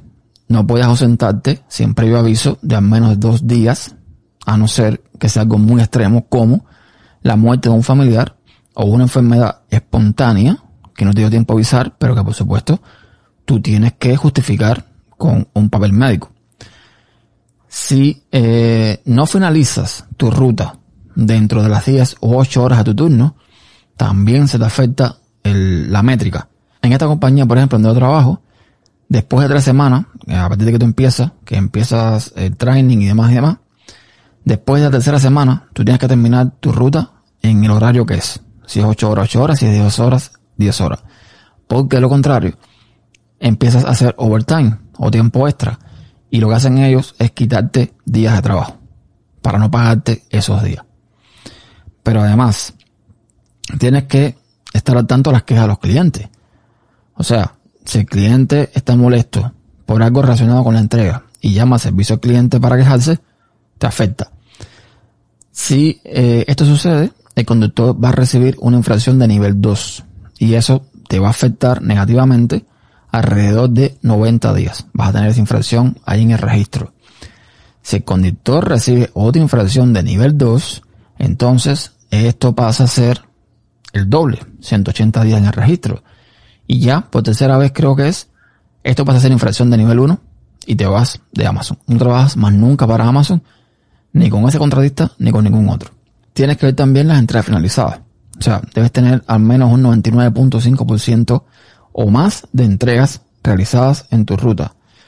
Cuando tú escaneas un paquete de overflow, o sea, el overflow es eh, un paquete que no cabe en las bolsas que normalmente cargas en el van. Y explico esto rápidamente. Normalmente tú tienes, digamos, no sé, una ruta de 200 paquetes y son como 15 o 20 bolsas grandes que adentro van los paquetes pequeños. Y los paquetes que no caben en esas bolsas grandes se llama overflow, que son las cajas grandes. Y esas cajas, por supuesto, van aparte. Si tú por la mañana llegas y cargas el van, tú tienes que escanear todas las bolsas y tienes que escanear cada caja. Si tienes una caja perdida, que significa que no la tienes contigo, tú tienes que reportar eso antes de salir, porque también te puede afectar las métricas si eh, después regresas por la tarde y el paquete está desaparecido o perdido. Tienes que ver también los paquetes no entregados. Y ojo aquí, porque aquí el puntaje debe ser de más del 70%, pero un paquete no entregado no necesariamente significa que tú no lo entregaste, sino que el cliente no lo recibió. Es decir, tú llegaste con tu paquete, lo pusiste en la puerta donde sea, lo marcaste, le tiraste la foto, lo que sea. Te vas, el cliente llama y dice, oye, ¿sabes qué? Abrí la puerta y el paquete no estaba.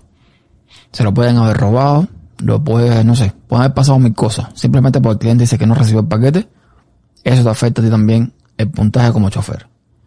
Es por ello lo que se recomienda es que si no entregas el paquete directamente en la mano del cliente, le saques una foto. Porque aquí eh, el sistema que tenemos nosotros para trabajar, cuando tú entregas un paquete, te da varias opciones. Si lo entregas delante de la puerta, en la puerta de atrás, en otro lugar seguro, en un mail room, o sea, un cuarto de correos o algo así. Y en cada una de esas opciones tiene la opción de entregar una foto como prueba de que tú dejaste el paquete en ese lugar. Si no haces eso y el cliente se queja, pues después buscar un rollo, porque, bueno, es la palabra de contra la tuya y el cliente siempre tiene la razón. Además, si el cliente se queja de que no recibe el paquete, recibes una concesión, que es como un, ¿cómo decirlo? Es como una especie de, de marca en tu récord de paquetes no entregados y esto se podría en tu contra en un futuro porque si tienes muchos paquetes no entregados, te expulsan, ¿no? Porque, no sé, ellos suponen que a lo mejor te los estás robando o, no estás haciendo tu trabajo, simplemente como eso. Esto de tirar la foto se llama foto contra reembolso y debe ser del 97% o más. O sea, debes tomar fotografías de cada paquete que tú entregas. Sí o sí, a no ser que se lo entregues directamente al cliente, como ya dije. No lo puedes marcar como entregado al cliente si realmente no se lo entregas al cliente. Porque hay gente que llegan y con tal de no tirar la foto, pues lo marcan como se, lo entregó al cliente y el cliente no, nunca recibe el paquete. Y evidentemente hay gente que llaman y dicen, oye, ¿cómo me llega la notificación de que el paquete me lo entraron a mí si yo estoy en trabajo o no estoy en la casa? ¿Cómo es posible? Y eso también es un rollo. Tenemos también, eh, digamos, requisitos para la foto, porque no es cualquier foto. No, no, no. La foto tiene que estar bien clara, frente a la puerta o en el lugar que tú lo vayas a dejar. No puede verse ninguna sombra tuya en la foto. No puede verse, qué sé yo, eh, la matrícula de un carro, de un coche. No se puede ver nada de eso. O sea, no es tirar foto por tirar. Ojo al dato. Tenemos que hacer cumplimientos de llamada. O sea, que tiene que ser un 100%. Si tú vas a regresar con un paquete para atrás, para la estación, por cualquier motivo, tú tienes que haber llamado al cliente dos veces para asegurarte de que el cliente sabe que no le vas a entrar el paquete o eh, saber qué pasa con ese paquete, ¿no? A ver qué quiere el cliente, a lo mejor quiere que lo entregues en otro lugar o que lo entregues al otro día, no sé. Tienes que llamar dos veces al menos para que no te, te, te afecte. Llamarlo y escribirle por, por SMS también. Tienes que cumplir con el eh, porcentaje de escaneo de paquete. Tiene que ser un 99.9%. Tienes que escanear el paquete sí o sí, que es una cosa insulta porque la única forma de entregarlo es escaneándolo. A no ser que la etiqueta esté rota y tengas que usar otro método que tiene el, el dispositivo que usamos para cuando no puedes escanear directamente el paquete. Tienes, y esto es importante, que tener el 100% de los comentarios positivos de los clientes. Es decir, tú dejas un paquete, te llega notificación a tu teléfono de que te dejaron el paquete y tienes una serie de preguntas y de- o de encuestas que, por ejemplo, te dicen, ¿fue respetuoso el chofer? ¿Fue respetuoso con la propiedad? ¿Siguió las instrucciones? ¿Fue simpático? ¿La entrega se hizo con cuidado? Cosas así. Y si el cliente pone cosas de este tipo, pero en negativo, te busca un rollo. Es decir, que tú puedes ser el tipo más agrio del mundo, tú puedes ser un tipo asocial, pero tú tienes que ser simpático porque sí, con el cliente. Entre las opciones negativas que tiene el cliente para poner, puede decir que también eh, no gestionaste bien la entrega del paquete. O sea, no, no, no llevabas bien el paquete, por ejemplo, lo llevabas con una mano y tienes que darla con dos, por poner un ejemplo tonto.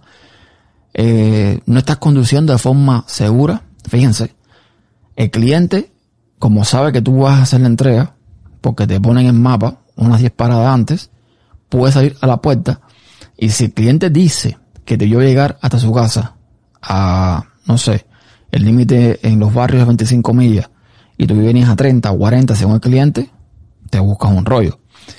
Eh, puede ser el cliente otro es poco profesional, como chofer. O puede ser el cliente que no lo entregaste en el lugar donde él quería que lo entregaras. O sea, son un montón de cosas que hay que tener en cuenta para eh, hacer bien, entre muchas comillas, el trabajo. Y a esto tienes que sumar, pues, el tráfico. O sea, tú estás contra el reloj, porque te están exigiendo que termines antes de las 8 o las 10 horas. Y tienes que jugar con el tráfico. Si hay algún accidente, el tráfico se para. ¿No? Con el clima, porque aquí se trabaja bajo lluvia, sol o nieve. Incluso aquí ha habido ciclones que llegan en un momento a Houston y aquí Austin donde yo vivo, lo que llega es mucha lluvia y mucho viento, pero peligroso, porque este lugar se inunda en dos segundos, cuando caen dos gotas, se inundan las calles, se inundan, eh, aquí hay muchos arroyos, muchos ríos, se inundan completamente y no puedes transitar por ningún lugar. Y hay mucha vegetación, o sea, una rama puede caer arriba de- de- del van o arriba de ti. No, no, no. Eso a Bezos no le importa. ¿Ok? Aquí tú trabajas bajo lluvia, sol, bajo nieve, bajo tormenta, bajo lo que sea. Tienes que trabajar. Incluso, algo que siempre me llamó la atención es que los paquetes se mojan. Los paquetes se mojan porque en muchas estaciones no tienen techo, en, el área de carga, no tienen techo, y en la lluvia cae y los paquetes se mojan. Y así mismo tú cargas el van con los paquetes mojados y el cliente recibe su caja de cartón mojada. Que yo realmente no entiendo cómo se ha permitido eso, porque eso es pérdida. Si el cliente reporta que el paquete está dañado, lo tiene que devolver y puede entonces causar una pérdida. Pero bueno, en fin, son cosas que también están cambiando. Ahora están poniendo techo en las áreas de carga precisamente para esas cosas. Pero bueno, también tenemos, por ejemplo, rutas más planificadas. Para que tenga una idea, yo tengo un sistema que, que me va diciendo tu siguiente parada está el lugar con un mapa y yo voy a ese lugar y ya está. Es muy simple, ¿no? Pero, pongo un ejemplo. Digamos que yo tengo eh, cinco entregas en una calle. Está la casa 1, 2, 3, 4, 5, 6, 7, 8, 9, 10, ¿no? Los números de las casas. Y a veces la entrega es para la casa número 2, luego para la casa número 10, luego tengo que regresar a la casa número 1, que estaba al lado de la número 2, y luego tengo que ir a la casa número 7. Esos errores del sistema los tiene Amazon al día de hoy. Y cuando es un barrio que es nuevo, que está en construcción, que no está en Google Maps, ¿para qué les cuento el rollo? Porque es un rollo de los buenos, ¿verdad? Tienes que tener en cuenta que si el que trabaja en el almacén no escanea bien el paquete y no te pone el paquete bien escaneado dentro de la bolsa, te puedes encontrar con paquetes que no están en tu ruta porque no le escanearon en el almacén y que pierdes tiempo llamando a soporte para que te añaden el paquete a tu ruta. En fin, también todo un rollo. Tienes 30 minutos de almuerzo. Y tienes que también contar la cantidad de veces que vas al baño, porque tú eres un ser humano. Entonces, tú necesitas hacer eh, cosas fisiológicas. O sea, un montón de cosas que eh, ahora mismo se pueden quedar muchísimas más. Así que si tienen dudas, me preguntan en el grupo apeliano, sin ningún problema, que yo respondo. Pero que tú tienes que tener muy en cuenta simplemente para que el cliente quede contento. Es un trabajo que no es fácil, es un trabajo que estresa porque eh, todo el día manejando además, pendiente del tráfico, eh, bueno, de todas estas métricas que tienes que seguir, que tienes que cumplir. es un rollo, es un rollo. Clientes que son eh, difíciles, que son malhumorados, clientes incluso que te acusan de cosas. A veces tú llegas con un paquete y dicen, pero yo estaba esperando dos paquetes. Y puede ser caso de que tú tengas un solo paquete. O puede ser caso que en un solo paquete vengan los dos pedidos de ese cliente. Pero el cliente te, te, reclama como si tú tuvieses la culpa de eso. O sea, e, es un trabajo que es un poco complicado. Y a todas estas, como dije al principio, si no te gusta, si el trato no te gusta, si el trabajo no te gusta, aquí no hay esa historia de sindicatos y de huelgas. No, no, no. El norteamericano no tiene costumbre eso. El norteamericano simplemente hace así, se va, se busca su trabajo y se acabó. Así que, para que entiendan más o menos cómo funciona esto aquí, o por lo menos lo que he visto yo en mi experiencia. Entonces nada, no me extiendo mucho más, que, que me extendió muchísimo. Cualquier duda, ya saben, me la dejan en el grupo. Y gracias a Irra por, por la oportunidad de participar, aunque no esté presente. Hasta la próxima. Bueno, creo que es un documento importantísimo, mucha información. Eh, desde aquí agradecer a Ernesto por, por darnos toda la información desde los Estados Unidos donde él trabaja como, como repartidor con su van, con su, ¿no? su, furgoneta, eh, para Amazon, ¿no? Aunque lo, lo deja claro que no trabaja directamente con Amazon, me imagino que mediante una contrata, entiendo, eh, y de ahí pues eh, trabaja para, para Amazon, ¿no? ¿Qué os ha parecido? Quien quiera, venga, adelante. Dejemos de comprar en Amazon. yo, me voy a ganar unos cuantos enemigos con esto, pero es que lo que me ha contado tampoco es que yo trabajo para una subcontrata. Y yo estoy en su misma situación. Yo mañana contesto a alguien mal y Telefónica levanta el teléfono, llama a mi empresa y le dice, este tío no le quiero ver mañana aquí por mis oficinas. Y pasa con todas las subcontratas de este país. O sea, esto que ha contado él no es nada nuevo. Lo siento, Ernesto, por decírtelo así, pero esto no es nada nuevo. no es una cosa solo de, Estados Unidos. No, no, pasa ni solo en Estados Unidos, ni pasa solo con Amazon, ni pasa solo con los conductores. Esto pasa en todos los sectores y más en un sector como el de la informática, donde yo trabajo, que todas estas empresas se le llama las cárnicas, porque somos carne para ellas. Y esto es un mercado de subcontratas, sobre subcontratas, sobre subcontratas, sobre subcontratas. A veces hay cuatro intermediarios que se están quedando con más del 50% de lo que está pagando la empresa original por tus servicios. O sea, que no me cuente a mí contra sus contratas porque esto pasa aquí exactamente igual. O sea, exactamente igual. Y luego con el tema de la atención al cliente y del, y del estar ante el cliente y lo de las encuestas, pues igual. Nosotros tenemos una herramienta de ticketing en el trabajo y yo cierro un ticket que me ha puesto alguien sobre algo y esa persona no está contento conmigo y me pone menos de un 7 y mi jefe me llama. Y no me puedo quejar, ¿eh? porque tengo unos jefes que la verdad que es un gusto trabajar con ellos. Pero me llaman y me dicen, ¿y qué pasa con esto? Y se han dado casos de otros jefes que no son ni mucho menos tan comprensivos y al segundo ticket que han puesto menos de un 7 han echado a la persona. O sea que esto que está contando él no es nuevo, ni me pilla de sorpresa, ni me sorprende, ni me espanta, ni me echo las manos a la cabeza, porque esto es el pan nuestro de cada día. De todas maneras, hay una, hay una cosa que yo no estoy de acuerdo contigo. Eh, ahora, ahora te digo el que. Luego voy con Adrián y, y David. Eh, Oscar Sevilla dice esto, que cuentes algo normal. No es lo mismo trabajar para un externo de que directamente. Cambia mucho. Y el developer, eh, Ernesto, dice, eh, trabajar para Amazon directamente es lo mismo o peor, sobre todo en los centros de distribución. Dice Oscar Sevilla, dice, no estoy de acuerdo, yo trabajo en Amazon y no tengo esa situación. Eh, retro, lo que te comentaba hace un momento, no estoy de acuerdo en que, claro, tú, porque trabajas en ese sector, yo soy usuario de Amazon, ¿vale? Mi, mi percepción es completamente diferente a lo que tú o Ernesto pasan porque yo no sé el, el, eh, el tema interno de cada empresa. A eso me refiero. Para mí, eh, yo tengo un sindicato, tengo una seguridad social, tengo ciertos beneficios como cualquier trabajador. En este caso es completamente diferente. Él, por lo que he escuchado, pierde o pierde todos los derechos. No, lo que pasa que, vamos a ver, trabaja para una subcontrata. O sea, yo, por ejemplo, yo igual, o sea, yo no puedo quejarme ante la persona que me ha, o sea, me tengo que quejar ante mi empresa no ante la, la, empresa que ha contratado a mi empresa. O sea, yo no puedo quejarme al operador para el que yo trabajo, tengo que quejarme ante mi empresa, porque la empresa que me ha contratado, ella no sabe nada ni de mis condiciones laborales, ni de contrato, ni de lo que yo gano. Es que ese es el mundo, el maravilloso mundo de las subcontratas, que es un mal en el mundo y, bueno, pero están ahí y de momento no se ha conseguido quitar, no se ha conseguido eliminar. ¿Vale? Porque a una empresa, a una gran empresa le sale mucho más barato una subcontrata que contratar gente propia.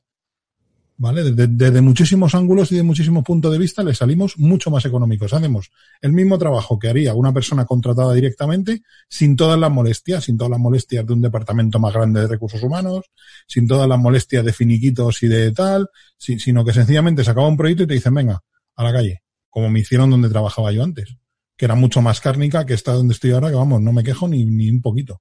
Pero en la empresa que estaba yo antes, eso era una cárnica de libro y eso se acababa un proyecto y el, el eufemismo en todo este mundo es te vamos a reubicar en otro proyecto. Mentira. No conozco todavía a nadie que esté en una consultora que le hayan reubicado de proyecto. Eso no pasa jamás. Nada más en el país de la piruleta. O sea, que todas estas condiciones que me está relatando él, yo es que las conozco. Y ya te digo, yo no me quejo. Conozco situaciones mucho peores. Pero es el maravilloso mundo de las subcontratas. Y cuanto más grande sea la empresa, más subcontratas y menos condiciones de trabajo y peores. Y luego aparte un sector como es el sector del reparto y la mensajería. Porque en España pues pasa igual. Aquí subcontratan a MRV, subcontratan a Correos, subcontratan a, a no sé cuál era la otra la otra empresa que trabaja. Está Seur, RMV. Seur, MRV, Seur que es la peor empresa de mensajería del mundo, yo creo. Correos. MRV, Correos, Correos Express, Correos Express. Pero es que esas empresas tienen trabajando sus contratas a su vez y falsos autónomos. Eso es lo que te iba a decir. Yo, encima. Eh, lo que pasa es que acá, acá se unen dos problemas. Primero, lo que dice Retro es totalmente verdad. A mí también me ha pasado. Bien. Segundo, el tema de la logística está muy jodido. Es, es un trabajo, no se lo deseo a nadie. Yo conozco gente que está trabajando de, bueno, eh, está trabajando en una empresa y él es autónomo y la furgoneta es de él. O sea, si tiene un problema con la furgoneta, se la tiene que pagar él. O sea, eh, tú me parece que vives por ahí en otro lugar, eh, Irra, pero te soy sincero que, esto es lo que me está contando. No, a ver, a ver, a ver, Adrián, otra vez. No, no, no voy a discutir de nuevo como el otro día. Te he dicho, no, no, a ver, te, vuelvo a explicar. Pero es normal. no, no, no, no. será normal. para ti. Yo no trabajo, En, yo no trabajo en ese sector y no tengo por qué saber cómo se trabaja allí. He dicho que yo no tengo esa experiencia ni conozco a nadie que trabaje en ese tipo de lugares. Puedo imaginarme que son muchas horas, que, pero otra cosa es... lo único que quiero decirte con esto es que en realidad, eh, ¿de quién es la culpa? ¿Del, del, que le da, ¿Del cerdo o lo que le da de comer? Como diciendo, ¿de quién es la culpa? ¿De Amazon o de todo este tejido que está generando? Porque en realidad esto lo hace Amazon, lo hace Todas las empresas. Me digo yo que Amazon tendrá todas. que... Si, y tú Lo hace quita, lo hace no sé qué. quita, quita todo. Amazon y pon Apple. ¿Qué dirías? También lo hace Apple, claro. Tiene, tiene subcontratas y te manda. Amazon usa UPS, ¿no? Pues eh, yo conozco un, gen- un tío de UPS que, que trabaja para UPS, pero no es trabajador de UPS. Sin embargo, en la camioneta que es de él, dice UPS. O sea, eso pasa. Pasa, de es Amazon- como dijo, como dijo Borja. Y está así, ¿eh? Así. A mí me lo han ofrecido, ¿eh? Y los de Esta empresa, Amazon, la anterior donde estaba, me ofrecieron que si yo quería ser autónomo, o sea, yo facturar a la consultora y la consultora facturar al cliente donde yo estaba trabajando. hostia, Yo, claro, tenía que pagarme mis impuestos, hacer las declaraciones de IVA, que exige o bien una molestia o un trabajo por mi parte, o exige que yo contrate un gestor.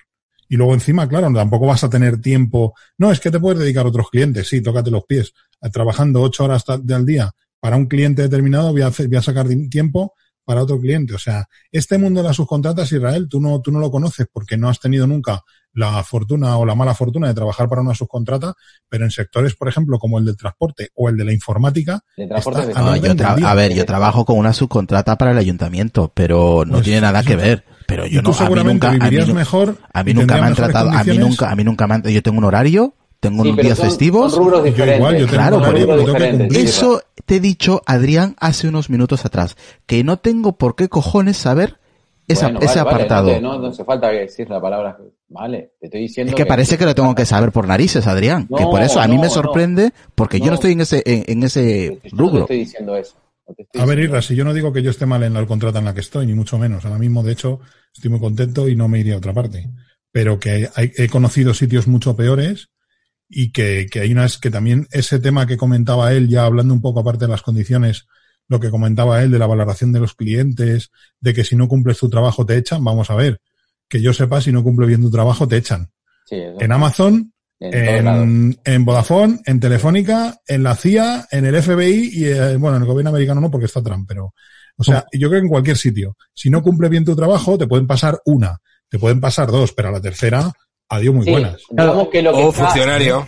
Sí, digamos O que o lo te que metes en está, funcionario. sí, pues si son funcionarios no te echan. Sí, a mí me hace mucha gracia los funcionarios cuando hablan de las oposiciones, que pasan oposi que pasas una Saludos oposición, que se ahí haciendo amigos. Saludos, a los a, los, a los funcionarios. funcionarios que se pasan cuatro años estudiando. ¿Sabes lo que pasa? Que en la empresa privada pasamos una oposición todos los meses, porque valoran nuestro trabajo y la calidad. Y si no les gusta cómo trabajas, o no lo haces bien, o no cumple los objetivos, o no das el nivel, o no das la talla, hay otros 20 esperando para entrar en tu puesto y que lo van a hacer, ¿vale? Entonces, pasamos una oposición todos los meses, ¿vale? O sea, y estamos constantemente siendo Que, a ver, examinados Que es para una, ver si cumplimos retro, con nuestro trabajo no. que es una oposición. Igual la gente de Latinoamérica que nos escucha no sabe qué es. Es un examen para acceder, o varios exámenes para A acceder al, a un puesto en el servicio público, en el- para trabajar para el Estado, un ayuntamiento, una comunidad autónoma. Así, a grandes rasgos.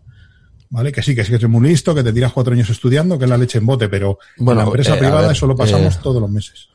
Eso, la, la particularidad de que aquí al funcionario no se le echa es probablemente es de los pocos países. Hay otros países, aunque son funcionarios, se les puede echar. ¿eh? Sí, sí, de verdad. Sí, hablo, hablo de España, es cierto, sí, hablo de ¿Qué España. te iba a decir? Eh, el, el- el tema, por ahí lo que, lo que llama la atención, eh, la diferencia por ahí con otras empresas, es que eh, Amazon lo tiene todo perfectamente programado, ¿no? Y eso sí me, me llama muchísimo la atención. Eh, es más, últimamente, no sé si están pidiendo productos de Amazon, pero últimamente a mí ya no me llega más seguro. Ahora viene un tío eh, Amazon Logistic.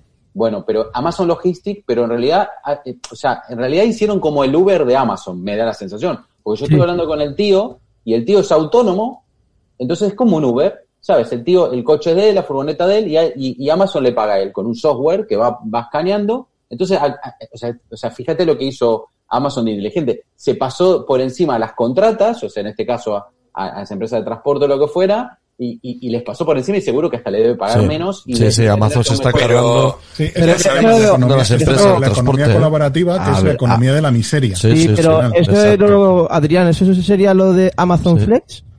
No lo sé, es que a mí me Sí, lía, sí, me me lía mucho Amazon con sus marcas. Eh, mismo, por ejemplo, me, han pas- me ha pasado aquí hace poco, han puesto un Docker, que tampoco sé cómo lo maneja eso. Un Docker es como una caja eh, gigante amarilla, que tú vas con tu teléfono, pones el código y, y retiras de ahí la caja. Entonces, entonces yo le pregunté, o sea, el- el- a un bar, es un bar que está por aquí, a la vuelta de casa, bastante grande el bar, eh, y supongo que le darán algo de dinero al bar. y Ah, sí, los va- puntos, va a de, poner las los cajas puntos de ven- vale, sí, los, los Sí, puntos es, de un, es, un, es un armario, sí. Sí, Correcto, un que nos armario, puesto, pero- digamos, eh, digamos, todo computarizado, o sea, Sí, sí, un Amazon, que yo sí lo he usado integrado. Pero bueno, Amazon se está cargando hasta Claro. las empresas de transporte. ¿eh? Eso es lo que te estoy diciendo, que es curioso cómo, cómo los de Amazon va, o sea, el tema del software, el tema de la tecnología. Adrián, tema- todavía, todavía no hemos entrado a los temas de servicios. Espera, Hombre, eso No, sí, no, no, pero, eso- pero espera esto que Eso se parte suene. llama del- dumping, ¿eh? Eso, se- eso tiene un nombre en una técnica comercial. Es que mm, lo tenía en la cabeza y no me acordaba eh, del nombre exacto y lo he tenido que buscar. Eso es el dumping. Eso dumping. es. Que, o dumping, dumping, sí. Bueno, yo es que Dumping. tengo un inglés, un inglés castizo. El Sí, dumping. pero Esto es echar a todo el mundo, o sea, echar a tus competidores, echar a las empresas de mensajería, o sea, cargarte el sistema para quedarte tú solo. Básicamente. que esa es la Vale, finalidad, esa es la finalidad de este, de, de este episodio. ¿Hasta dónde queremos llegar, eh, David? Hay una cosa que en- hemos hablado por encima, es el tema de los transportistas ilegales. Tú para hacer un No. transporte no puedes usar tu vehículo particular y tienes que traer tu tarjeta de transporte. Que para tener esa tarjeta de transporte tienes que tener un seguro, tienes que hacer una certificación, cosa que el 99,9% de las personas que están haciendo esto por necesidad, que volvemos a lo mismo, que la mayoría de la gente lo hace por necesidad, que también habrá gente que lo esté haciendo porque prefiere ganar más dinero negro. Vale, estupendo. Pero muchos necesidad y lo están permitiendo porque si se pone, vamos a poner la policía municipal de Santurce o de Portugalete a cualquier furgoneta de transporte. Oye, ¿tu tarjeta de transporte? Ah, no tengo. Pues no puedes. Le tiene que poner el cepo y se tienen que llevar la grúa a la furgoneta porque es un transporte que es un servicio público. O sea, tienes que hacer una certificación para poder tenerlo. Y- Y, el gobierno ahora mismo sería, y los, el sería lo Estado... mismo, sería lo Ah, que el Uber- tema que es lo que Uber, o lo vale. fuera, claro. Eso es como han pasado con los taxis y con el Uber y con todas Sí, estas pero cosas que tienen. la, la tarjeta de transporte también tiene, también vale pasta.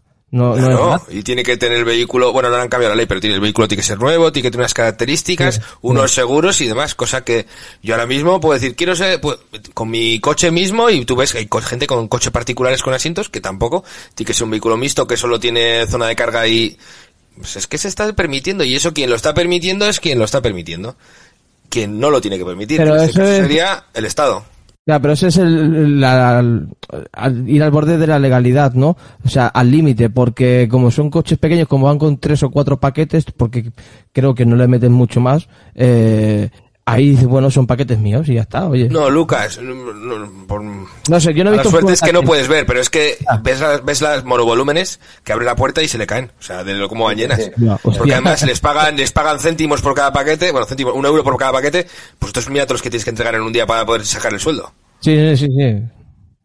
Yo, yo eso no lo he visto, no lo he visto. Eh, Esto es que nos han vendido, esto, todo esto es, forma parte de esto tan horrible que es la economía colaborativa, que nos, nos han vendido con un nombre precioso, porque tiene un nombre bonito. diría la globalización, pero bueno. Y, no, no, bueno, esto es economía colaborativa. Esto va, esto es otro tema, esto es otra capa diferente a la globalización, pero la economía colaborativa que es algo horrible, porque es como el tema de los repartidores de globo, de los del cangurú este, Sí, sí, sí. de lo del Uber Eats y Ya, todo ya, ya. estos son- Ya sé por esto- dónde eso- vas. O sea, eso es la economía colaborativa. Y nos lo han vendido como algo bueno. Y sí, a lo mejor Mm. a pequeña escala, a pequeña escala, muy pequeña escala, puede llegar a tener sus beneficios. Pero a gran escala y explotado por grandes empresas, es decir, por las mismas de siempre, es un absoluto desastre humanitario. O sea, lo califico de desastre humanitario. O sea, yo me niego a Bueno, pedir es- comida en el globo y en el cangaró y en todo esto por ver las condiciones de trabajo, solo con ver las condiciones de trabajo en las que trabaja esa gente. O sea, y, y si entre todos no pidiéramos y no usáramos esos servicios, al final eso sería la mierda y tendrían que buscarse trabajo en otro sitio, pero por lo menos no estarían explotados ahí. Porque es que es, o sea, me parece regímenes de, se- eso sí que es un régimen de semiesclavitud o régimen de, de, de trabajo basura. O sea, porque es que es un horror. Ahí sí, porque no miran, realmente no miran las condiciones, ni miran qué condiciones les ponen a sus trabajadores. O sea, no, no, no miran nada. Es vuelta a la tortilla, ¿no? Porque al final lo que ha hecho Amazon, en cierta forma, no, ni, ni si en cierta forma, es aplicar eh, la idea esta de las aplicaciones colaborativas de todo tipo, pero en vez de aplicarlo a terceros, lo aplican ellos. Pero ojo, Eso- no solo eso- el corte eso es inglés, lo que han ¿eh? hecho. perdón, no solo Amazon, el corte inglés y PC Componentes, que tienen Ya servicios de envío también, también están trabajando así ya. Claro. Con- porque claro, No, dice, no. si no puedo o sea, con mi a mí enemigo, los últimos paquetes que me llegan de Amazon ya no los trae una empresa de transporte. Son personas que además te vienen sábados, domingos y fiestas de Sí, guardar. sí, eso es lo que te y digo, un se- se ve que son personas particulares que se dedican a ello. Sí, es verdad. Sí, sí. No sé, es todo muy... bueno, muy eh, saludar ahí a Adolfo Asaya, dice, mira esto Irra, una noticia en el abc.es, el día que Jess Bezos buscó a su familia en Villafrechos, Villafrechos, eh, no sé, luego, lo- luego le echaron En vistas. Valladolid, sí, ese artículo lo leí hace poco, estuvo... Estuvo por ahí buscando a algunos a bisabuelos suyos. O Y ahora suyos, no sé qué. es cuando sabemos por qué es mil millonario, ¿no? O multimillonario. Claro, si todo sube para arriba y nada queda para abajo, Claro, evidentemente. Gracias a Jos Saros, a ver, que lo vea bien yo aquí, que se ha suscrito a, al canal de Twitch de Apelianos, eh, Josarazona, Josarazona creo que es. Pues nada, muchas gracias por Mira, suscribirte. os Dime. os voy a dar el secreto para ser millonario. Gasta lo mínimo, ¿vale? Gasta lo mínimo y gana lo máximo. Eso es lo que está haciendo este Eso tío. es. Y punto pelota, ni más. Vale, chicos, Sí, es que, hombre, y- dime, y, dime. para que la- una empresa como Amazon, sobre todo la parte comercial, para que sea sostenible y para que dicen, no, que esto me ha salido mal, te devuelvo el paquete, lo de- es que estamos en lo de siempre. Te devuelvo el paquete y a los dos minutos tienes el dinero en tu cuenta de Amazon, eso cuesta algo y entre lo que cuesta es lo que estamos hablando. Pero eso de dos minutos, no sé, a mí nunca me ha llegado en dos minutos. Me ha tardado unos A mí muchas veces depende, si, es, de- si es un producto de Amazon, eh, eh, en cuanto o imprimo la etiqueta ya, ya tengo el dinero en la cuenta. Entonces, eso cuesta. Y no solo cuesta dinero, cuesta por lo que estamos hablando. Es, que, eso es- es que, quiero decir, que no, po- no podemos tener la cara sin tener la B. Pero No, eso, sé si os eso dais es parte, pero ¿sabes qué pasa? Hay un tema, vamos a ver. Eh, es que eso es parte del problema capitalista. O sea, yo no me quiero meter ni, ni soy comunista, ni socialista, ni nada por el estilo. Pero es parte del problema capitalista. El problema es que el capitalismo no tiene fronteras. Entonces, hay que poner, por ejemplo, el tema de, de- a veces hablamos acá del monopolio, ¿no? Que, que realmente tampoco se controla mucho. O sea, hay muchas empresas. Yo, por ejemplo, eh, el otro día estaban hablando, creo que estamos hablando del monopolio posiblemente de Apple, en Apple Store, y hablábamos de otros monopolios, pero esto también es un monopolio. Amazon es un monopolio. ¿Qué va? Pues yo, Amazon yo, Adrián, no Amazon, opino ¿no? como tú. No, que El, problema no es, no es el No. sistema, porque se ha demostrado ni, No, cap- bueno, ni capitalismo ¿cómo ni comunismo. No estoy- el problema es el ser humano. No, no, a no, ver, pero- no, que pero- no, hombre, a mí yo si compro una tienda que me devuelve la pasta de un cacharro a los dos minutos, compro en esa. Claro, si tengo otra te que, diciendo, que, que me tira un mes hasta que devuelve, que, que tiene que, comprobar que el paquete que devuelvo cómo está, y tarda un mes, en esa no compro. Vale. Vamos a ver. Por- es que, es que no, no echemos la- No, eh, eh, o sea, el ser humano pero- es como no, es. Vale, pero no, escucha. Te- primero, no, no, no hace falta subir la voz porque, vale. No, no, pero quiero decir que te muchas veces decir no, el el, el problema siempre es no, no de el otros. sistema. No, el problema es, el el sistema- ser humano, que es el así. sistema- bueno, pero el sistema capitalista es muy humano. Es así. No, no, no, no, no Sí, sí, entro, ¿cómo que no no? entro en eso. Sí, no, no ¿cómo entro en eso, no. Para mí Yo lo que te entro es que eh, no podemos negar cómo somos. Es que, es que al final, eh, no, el sistema es capitalista, el sistema comunista, ¿qué pasa? ¿Que el sistema, el que- sistema ¿ha capitalista algo? No. es, es generoso, es generoso el sistema capitalista, no. No, pero es que- Dime pero- cuáles son las bases del sistema capitalista y es... y Pero es lo que no es, lo que, a es ver, si, que si aquí resolviéramos, si bueno, aquí resolviéramos cuál es el mejor sistema, pues entonces No hay un nos, sistema nos bueno. nos haríamos Ese es algo. el- no, no, yo no te estoy diciendo eso. escucha, yo te estoy diciendo no que siempre tenemos la cara A y la cara B. No hay una sin otra. Claro. Y eso es lo que tenemos que ser conscientes e intentar, dentro de lo que cabe, usar un, hacer un uso lógico de todo lo que tenemos en- entre manos. Pero lo que no podemos hacer es como siempre, no, la culpa es de otros, no. La culpa es No, la de culpa no es- que no, tenemos si yo no y, la y que culpa- somos unas personas y unos individuos y todo el mundo mira lo suyo. Ajá. y claro eh, este trabajador mira lo suyo nosotros como usuarios miramos lo nuestro y Claro. y, claro eh, eso es lo que tenemos que tener claro. Es, decir, no seamos eh, eh, esta idea no eh, como en muchos blogs o podcasts no la culpa es de, no No, yo no es- digo que somos nosotros porque nosotros diciendo- hacemos nosotros hacemos esta economía nosotros Yo no todos culpa, te estoy diciendo, yo no, yo la culpa no hablé de culpa, yo te dije, vivimos en un sistema capitalista y el sistema capitalista es esto. Bien, y el sistema capitalista no tiene fronteras, porque cuanto más dinero, o sea, cuanto tú, yo por ejemplo, porque yo ya dije, yo soy un fiel comprador de Amazon y, y considero que Amazon a mí me dio un buen resultado, cosa que otras empresas no me dio resultado y voy a seguir comprando en Amazon siempre que pueda. Bien. Y tú miras, ¿por qué no compras en, en- en tiendas de acá, de la, de la zona? Porque primero, o no lo encuentro, o por ahí voy y, y no lo tienen, porque claro, bueno, no pues tener el a. Porque- ver, Adrián, porque se lo ha- se lo- consecuente, porque se lo ha a- comido adapta tu vida, y me dejas hablar, adapta tu si me vida dejas a hablar, eso. Si me dejas, No, no, pero claro. no puedo adaptar mi vida a eso, porque vivo una ¿Por qué? vida, porque no, porque a mí, eh, a ver, No, no, no, no, no, entorno- no. Aquí no, no. Vamos a ver. ¿Por qué no puedes adaptar? No, eso, es que eso no es así.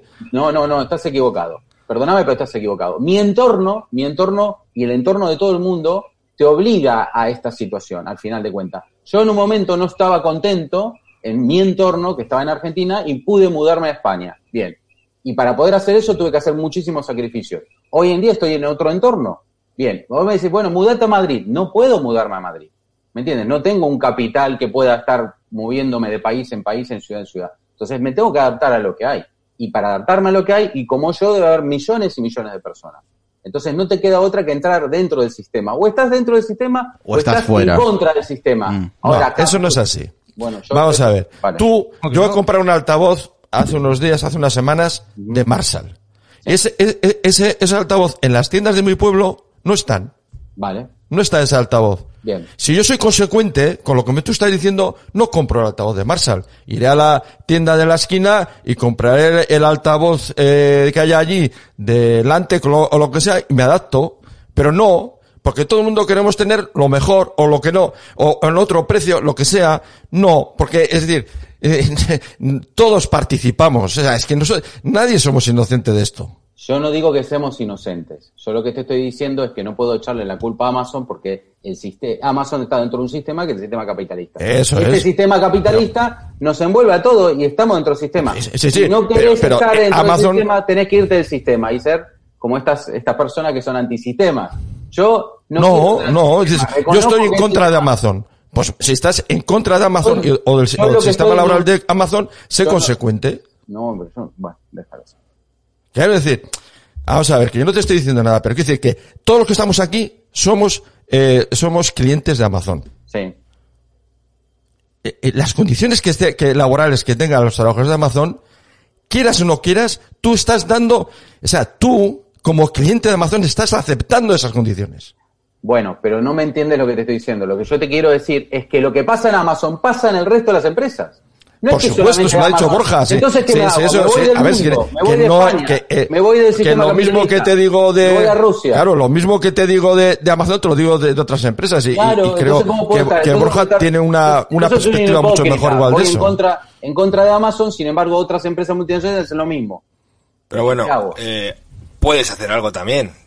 Voy a comprar unas pilas, va, las compro en Amazon. Pues no, vete a la tienda de la esquina. No, sí, las Puedes pilas ir a la tienda de la esquina. Las compro, sí, la compro las pilas, sí. el Pero es que muchas veces nos, yo Claro. estoy intentando cada vez reducir. Mercadona, y Mercadona es ahora una multinacional. Si te lo pones Yo lo que quiero Pero- decir es que no seamos el típico podcast maniqueo. A ver, que es que, es que muchas veces yo oigo podcast y es que me entra la risa marisa. Es que con, con todo este tipo de cosas. A ver, maniqueo, no sé. tú estás comprando en unas condiciones que si eres cliente de algo estás ya aceptando la, la esa Claro. forma de, de- de- o sea, es que va en todo. Es que, es Claro. decir, si, si, si Amazon, Telefónica, me está ofreciendo a mí la fibra, eh, a través de, de un precio, es porque eh, detrás de eso habrá unas subcontratas, bueno, de hecho, eh, de hecho las subcontratas de, de mantenimiento de Telefónica, vamos, o Sí, sea, no- lo no que está tienen, diciendo no Borja, o sea, eso, eso sí que es, eso sí que es bueno, pero es que estás aceptando eso. Claro. Yo estoy O sea, de no sé- acuerdo. no sé si me- eh, eh, claro. sí, sí, sí, yo estoy de acuerdo Es- es con, que- con Decar. Es verdad, al final, quieras o no, participamos de, de todo Todos esto. participamos. Exacto, Pero si- claro.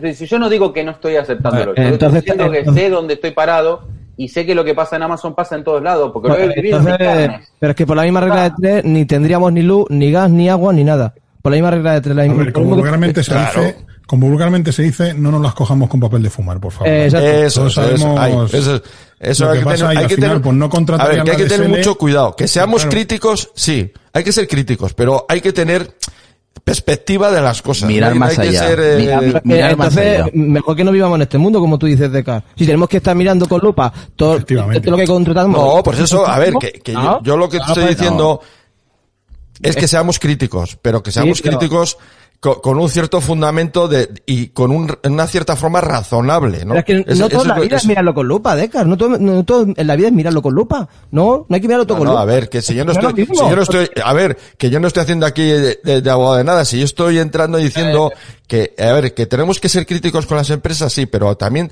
tenemos que ser razonablemente consecuentes con lo que somos y lo que hacemos. Pero es que eso es lo que, eso es lo que yo Ah, pero es que tampoco ni se comprarían coches porque entonces las condiciones de esos trabajadores seguro que son pésimas. O, de, o, o pelotas de fútbol no las Pues eso, compraríamos pues se me está dando a mí la razón, por eso, pues eso pésimas. Entonces no compraríamos no haríamos nada.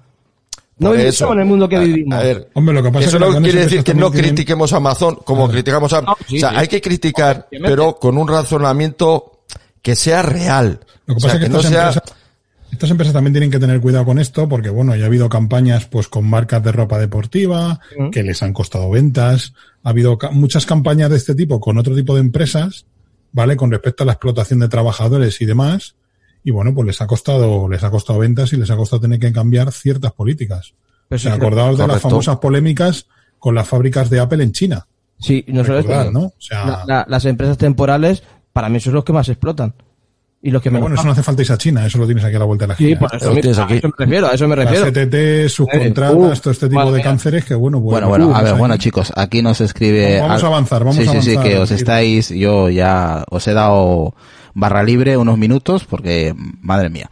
Eh, dice que Álvaro nos dice en en Twitch, dice Amazon, Apple, etcétera, eh, se hacen multimillonarios a base a estúpidos como nosotros, bueno, solo dirás por ti, eh, que somos consumidores nato en lugar de ahorrar o saber invertir nuestro dinero. Renovamos cosas eh, con una desesperación como si no hubiera un mañana. Así seguimos pobres con, seguimos pobres eh, con muchos objetos y ellos ricos y que no gasten su plata en estupideces. ¿Qué pasa, Adrián?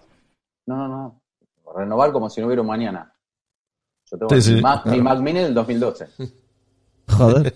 Yo no he dicho nada, ¿eh? Y mi iPhone es iPhone 7, ¿no? Es que tengo. Yo No, no, no, he dicho no. nada, yo no he dicho nada. Bueno, Claro, chicos, eh, a ver, aquí tenemos mucho, creo que ni vamos a la cuarta parte. Es que esto da para mucho, además. Sí, es que yo- de por sí, mira, pues, mira, tenemos, tenemos a punto aquí, ah, mira, así, a bote pronto, eh, os lo digo, altavoces, privacidad, servidores AWS, s- sistemas de pago, eh, servicios en la nube, recopilación de datos, eh, servicios, venta de seguros y medicamentos, administración de editoriales y marcas de ropa, su propia flota de aviones, posee la cadena de productos orgánicos más grandes del mundo, eh, produce sus propias películas y programas de televisión, tenemos pues los famosos servicios de, de Amazon Music, Amazon Prime, Amazon Prime Video, el servicio nuevo de Luna, el de Amazon Book, eh, Amazon Studio, el Amazon eh, eh, Household, eh, tenemos también una empresa que se llama Ring, que también que es parte de Amazon, el- la, la famosa Marketplace, y, y, y, me- y, y- y los- Blue, y los- Sí, pero Irra, ¿ves? Ahí hay eh, no, y más, y más. Y te has tiene- dicho una cosa antes al principio, Irra, tú has dicho una cosa antes al principio, sobre todo con los, con, sobre todo en el sector de la ganadería, ¿vale? Eh, que tú has dicho antes que muchos de ellos se están destruyendo, pero es que Amazon compra muchos, o sea, le compra muchos a este tipo de personas que trabajan en el campo. Sí, pero a, un- a, un- a- a un mísero coste. Pero es que lo hacen todas eso. Eso lo hace, lo hace hasta Central Leche Asturiana que le paga una miseria por litro de leche a la gente. Le pagan menos que, que lo que nosotros pagamos por ese litro de leche.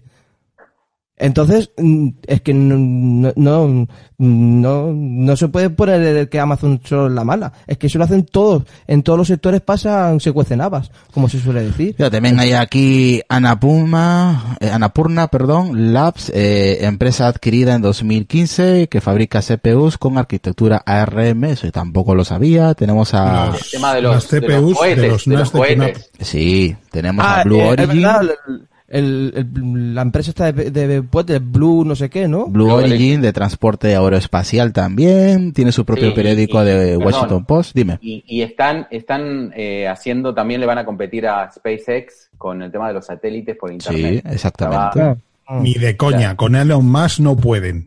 Bueno, bueno, bueno. Bueno, Yo soy bueno, fan de este hombre. pero tiene más Yo pasta. soy que- fan. Tiene más pasta que Elon. O sea, así Hombre, Soy fan de este hombre. ¡Ah! Pero ver. mucho, mucho, mucho. SpaceX le lleva ahora mismo a Blue Origin 10 años por delante, ¿vale? Sí. Bueno, bueno, bueno, bueno. Oye, 10 eh, años le lleva, ¿eh? Lo que no sé es, eh, Isra, si también estaba puesto en ese título, en ese eh, organigrama, el tema de las empresas que ha comprado Amazon. Mm, Twitch, por ejemplo. ¿Qué más? Eh, ¿Qué empresas digo, más ha aquí- comprado? Aquí en España, si mal no recuerdo, compró una cadena de supermercados. La supermercados Día. Si mal no recuerdo. Que es Creo un- que no, no. Lo que pasa es que Amazon ha firmado un acuerdo con Día para Ah, el servicio. Prime, de, el servicio Amazon Prime Now de, de servir eh, Vale, vale, vale. vale. productos frescos y productos de alimentación, lo hace de- desde el, supermercados el, de Día. el Holy Food, el, el Holy Foods Market también, ¿no? Por Sí, ejemplo, ¿no? eso es un- eso está Holy. Food, ¿eso qué es? Un Una cadena de productos supermercado. ecológicos. Eh, ah, también tienes productos de ellos, sí. a Amazon Web Service, tiene- o sea, Amazon Studios, lo que tiene esta gente no tiene nombre. O sea, eh, Amazon Go también. Amazon ese Go. que entraba si te cobraba sin... Es una tienda de, de comestibles. Sí, pero no pagas. Tú te llevas las cosas que quieres y no... Sí, sí pagas, sí. Bueno, sí si pagas. pagaste, o sea, Sí te quiero pagas. decir, todo, hombre, claro. Pero, pero hay mucha gente que entró para ver si podía, ¿sabes?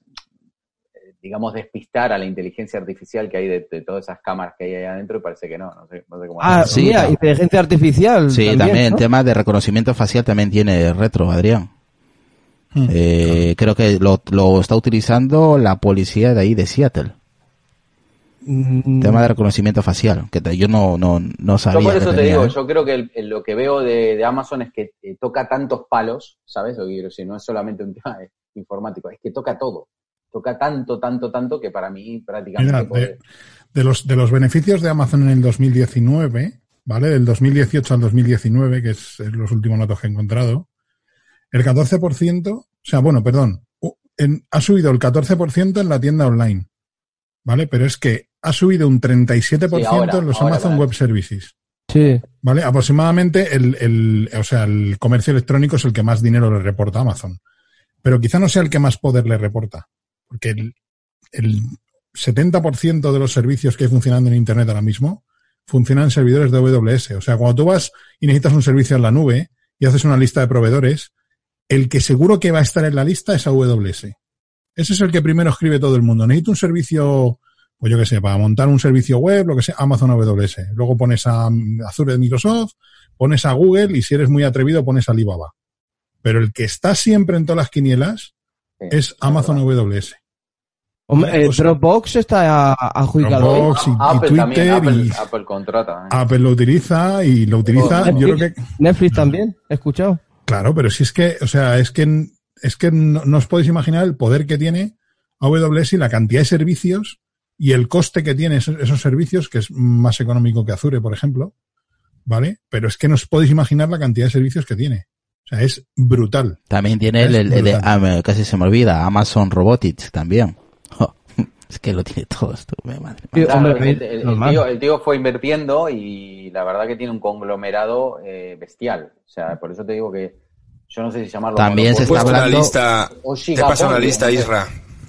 No, también, ahora, ahora lo veo. Amazon también podría dar un golpe de efecto, ¿sabes a qué industria? A la sanitaria también. Eso, eso me ha chocado. ¿Qué, qué he escuchado? ¿Que tiene también una clínica de salud? ¿O, o algo así? O, yo lo he entendido mal? Eh, la compra de una red de clínicas o servicios online tipo Doc y Box eh, o incluso ir más allá y hacerse con CVS Health. Eh, sería un movimiento muy interesante. Concluyo, no es ningún secreto que en el ámbito de el Health reduce a la compañía, como ya se demostró justo hace ya un tiempo, en junio del 2018, compró PillPack, una empresa farmacéutica online que genera unos 100 millones de ingresos anuales. Pill, eh, PillPack eh, permite el envío de medicamentos que han sido prescritos a pacientes de todo el país. Cada usuario recibe las pastillas y productos de la farmacia que necesita mensualmente junto a un eh, planillo donde se especifica la frecuencia y los días que se debe tomar. ¿Qué os parece esto también? Claro, lo que pasa es que en Estados Unidos el mercado de la sanidad y de la salud es muy diferente al de Europa. Sí. Porque aquí pues tenemos los servicios de seguridad social. Lo que Muy- pasa muy es que yo lo que- diferente, la, muy- pre- la pregunta es, ¿quién puede competir contra Amazon? Nadie. Alibaba. No, no. No Aquí En creo. Occidente ni nadie. No, Que nadie. competencia de Amazon. Joder. A ver, lo que le pasará con el tiempo es que como un monopolio que va a ser, le vayan a dividir y le dividan en distintas empresas. Sí, probablemente, seguro. ¿No, no lo ha tenido que hacer Google?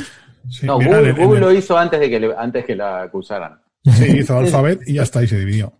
Claro. Pero mirar, comentaba en, en el capítulo aquel que hicimos el especial del último Keynote de Apple que la única empresa que podía competir haciendo un pack de servicios con Apple era Amazon. Porque es la única que tiene servicio de streaming de música, servicio de streaming de vídeo, servicio de libros, servicio de juegos y ¿qué le falta? Pero ya lo hace. Ya lo Le falta sacar terminales móviles. No, pero Le ya falta- no, bueno, ya lo intentó y la cagó.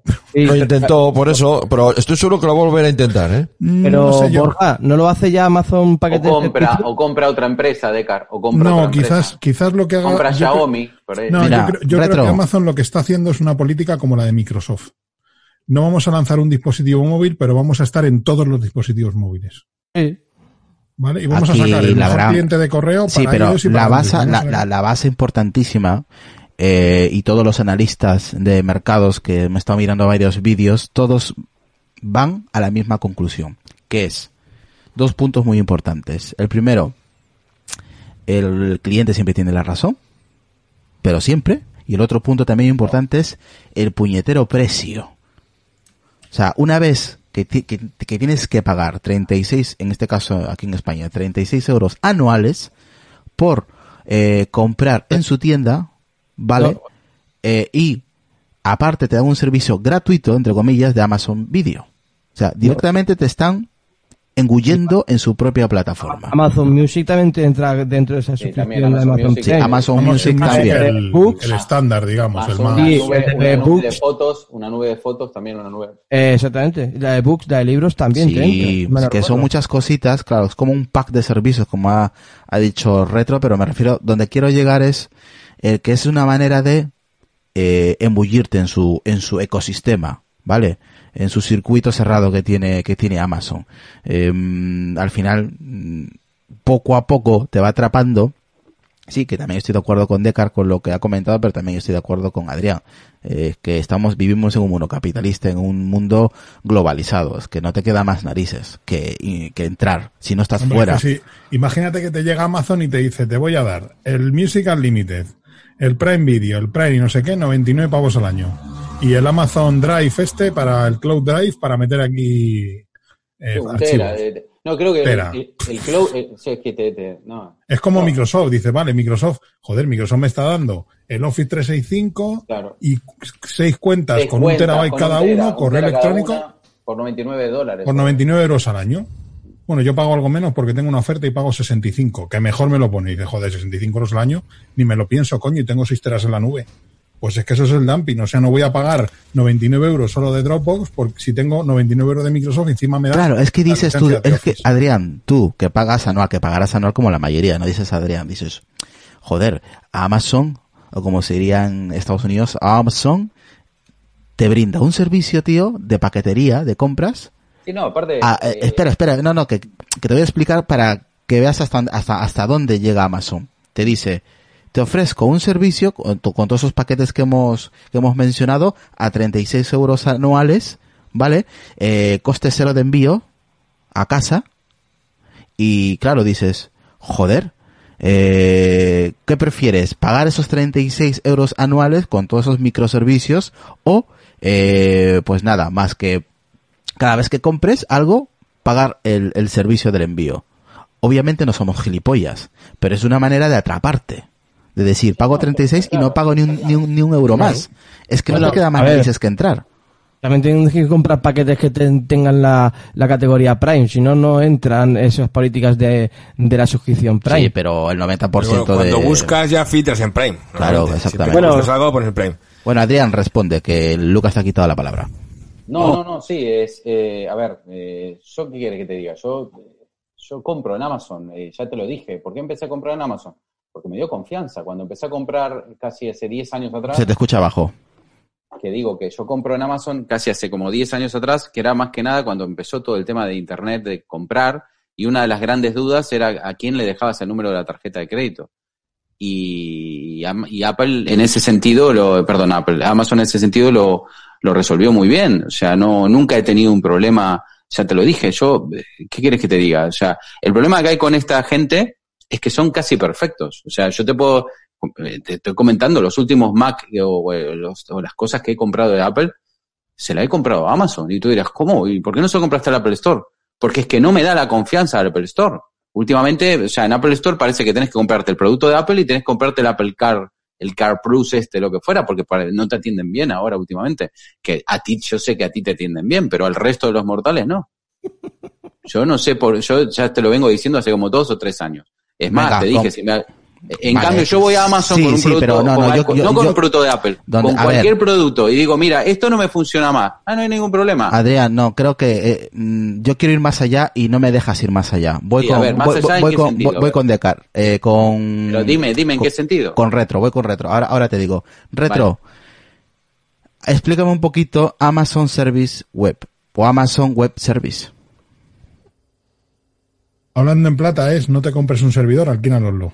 Básicamente. Básicamente puedes alquilar servidores completos. Es que Amazon, yo creo que. Adrián tiene un mal concepto que se piensa que Amazon es solamente un paquete, un, un distribuidor de servicios. No. Para nada. Amazon, No, Amazon es pero- donde quiero llegar y te estoy preguntando dos veces y sigues y sigues dándole no, vueltas al mismo tema. escucha, pero que te estoy diciendo es que me digas más. Vale.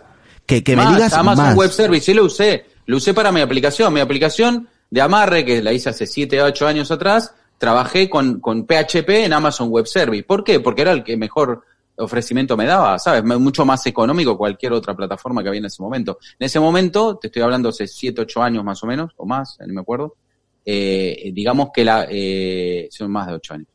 Eh, digamos que en ese momento Azureus o Microsoft no, no, no, no estaba, o estaba ahí, recién empezaba, o no me acuerdo bien por qué, los precios no eran buenos, y, y usábamos Amazon Amazon Web Service. Y te montás un, un servidor, y aparte no había tantos problemas de lo que llaman los requests, o sea, había un montón de temas técnicos. A ver, Amazon, ¿qué quieres que te diga Amazon? Amazon ¿Sabías que Amazon, momento- sabías que Amazon también está, está metido en la Fórmula 1? No, eso no lo sabía. Lo me acabo de enterar por, por Rafa, por favorito 83 ahí. Si lees el chat de Twitch, ahí lo comenta.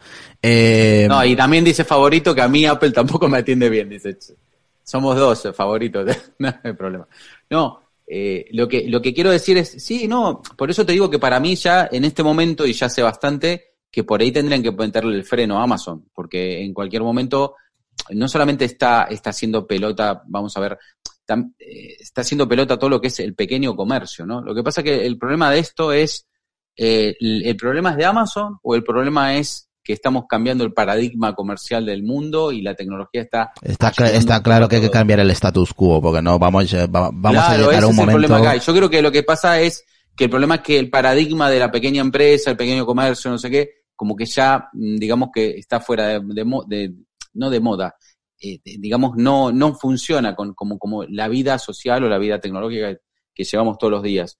Y, y las comunicaciones han generado todo esto, han, han hecho este, esta rotura de paradigma. Lo que pasa que lo que no entiendo es cómo puede ser que este paradigma al final, en vez de hacer más pequeñas empresas, lo que hay es una empresa monopólica gigante, tipo gran hermano, porque está, a ver, otra cosa, los Amazon Echo, ahora los tenemos en casa y nos están escuchando todo el tiempo. Sí, los altavoces, sí. Claro, el, el día de mañana estoy pensando, el día, mira, no voy a, no voy a renovar la suscripción. Entonces, ah, no, ¿quieres renovar? Mira, tenemos estas grabaciones tuyas. No, no, no, sí, renuevo, renuevo. ¿Sabes? No, pero es que hemos, Gran chantaje, chantaje por ahí. de- del consumismo, de la era del consumismo normal, hemos evolucionado al consumismo digital. No, lo que pasa es que somos somos unos putos vagos, eso para empezar. No, y, y, y la, y la situación de, de este año tampoco es que ayude mucho. Lucas, somos unos putos vagos. Nos gusta que nos traigan la comida a casa, delivery. Nos gustan que nos traigan las medicinas, también, porque no nos salen los cojones eso que tenemos una farmacia al frente. Nos gustan que nos eh, lleguen a casa los altavoces, las consolas, los portátiles. Todo nos gusta que nos lleguen a casa, mientras que nosotros nos tocamos los huevos, básicamente. Nos dedicamos a trabajar, nos dedicamos a, mí- trabajar. mí me va genial. nos- Tengo, me- tengo mejor atención. es que no ¿sabes tú los empleos que se están perdiendo por esa vagancia del ser humano? Muchos. Pues, pues Y- que se adapten. No sé, en fin. Que se Eh, adapten. A mí me da- a- yo tengo mejor trato con las compras online que yendo a una tienda física. Yo no puedo, yo no puedo decir lo mismo. A mí, me- a mí me encanta cuando voy al supermercado y me tiene una chica o un chico y me, me dice, oye, córtame la carne así, eh, córtame el pescado así, un trato humano. Lo que estamos dejando es dejar de conectar con la gente. No en todos los supermercados hay carnicería. Vete un poco a la mierda, Luca, de verdad que estoy hablando No, serio. es verdad, es verdad, tío, es verdad. O sea, yo te estoy diciendo, tú me entiendes una cosa y yo te estoy diciendo la otra, que no en todo supermercado hay carnicería, pues lo mismo. Pero tampoco puedes comprar carne en Amazon. Sí, Pero falta, falta poco, momento. eh, sí, falta sí, poco. sí que puedes comprar en Amazon Prime Now, sí. No, carne no, creo que carne no. Pero bueno, Eh, eh, Son productos frescos del día, sí. no le des ideas porque dentro de poco me mandan el asado en casa, ya preparado. Digo. Isra, ¿cu- ¿cuántas empresas calentito. crees que ha comprado Amazon hasta, hasta el día de hoy? Oh, Ya. Pues Oh. así, así, a bote pronto, a bote pronto, igual unas 3.000. A ver, ¿qué queréis? Entrecó Hombre. de vacuno, entrecó de vaca gallega, lomo de vaca madurado, chuleta de vaca gallega, filete primera, churrasco. O sea que sí vende carne. Sí, empaquetada, Claro. como en algunos supermercados que no Claro. tienen carnicería al corte, pero sí tienen... eh, Carne envasada. y de hecho lo Para tienes. hacer parrilla. Te lo envían desde Amazon directamente, que tiene una sección de alimentación con frigoríficos que pudimos ver Pero en a el almacén. es que- no perdón, que no pudimos ver en el almacén de San Fernando porque lo tienen en otro almacén. Ha firmado un acuerdo con Mercado de la Paz, que es un mercado de aquí de Madrid, con- y con Día, Sí, con la. Plaza Día. Entonces te mandan lomo de vaca, te mandan filetes, te mandan lo que tú quieras. Sí, sí. Pero es que estamos hablando desde provincias. Las dos grandes capitales de España y del reino lo tienen, pero el resto Vamos, de provincias no. Centralismo, centralismo. Sí, eso, eso Claro, es cierto. centralismo. La culpa la tiene el centralismo. Dice aquí, vamos a leer el chat aquí, saludar a, por aquí tenemos a Jo, eh, Jos Arosena. Eh, no sabía que estaba también el tema de la Fórmula 1, la estoy viendo ahora, eh, F1 Insight, gestionado por Amazon Web Service, eh, lo que os comentaba. Eh, por aquí el developer dice, es que el monopolio de Amazon no va por todo lo que abarca, sino con sus Amazon Basic. Eh, Cyberchef dice, hemos, eh, nos estamos cargando el comercio cercano. O no, dice, os hemos cargado el comercio cercano, es lo que pone. Eh, y dice Oscar Sevilla, claro, y cuando vas al Mercadona tienes un trato humano. y Modern, Modern Irony. Al menos yo, cuando me voy a Eroski, tío, a mí la gente, a mí, a mí, me tratan bien, las cajeras, eh, cuando pregunto, oye, ¿dónde está la leche? Porque le han cambiado de sitio, se va conmigo, no sé cómo será donde tú vives, pero aquí en, en, en el norte la gente... Es que te, te puedes encontrar al En el- estúpido. Depende. En el norte al menos la gente es amable, tío. No sé dónde vivirás tú.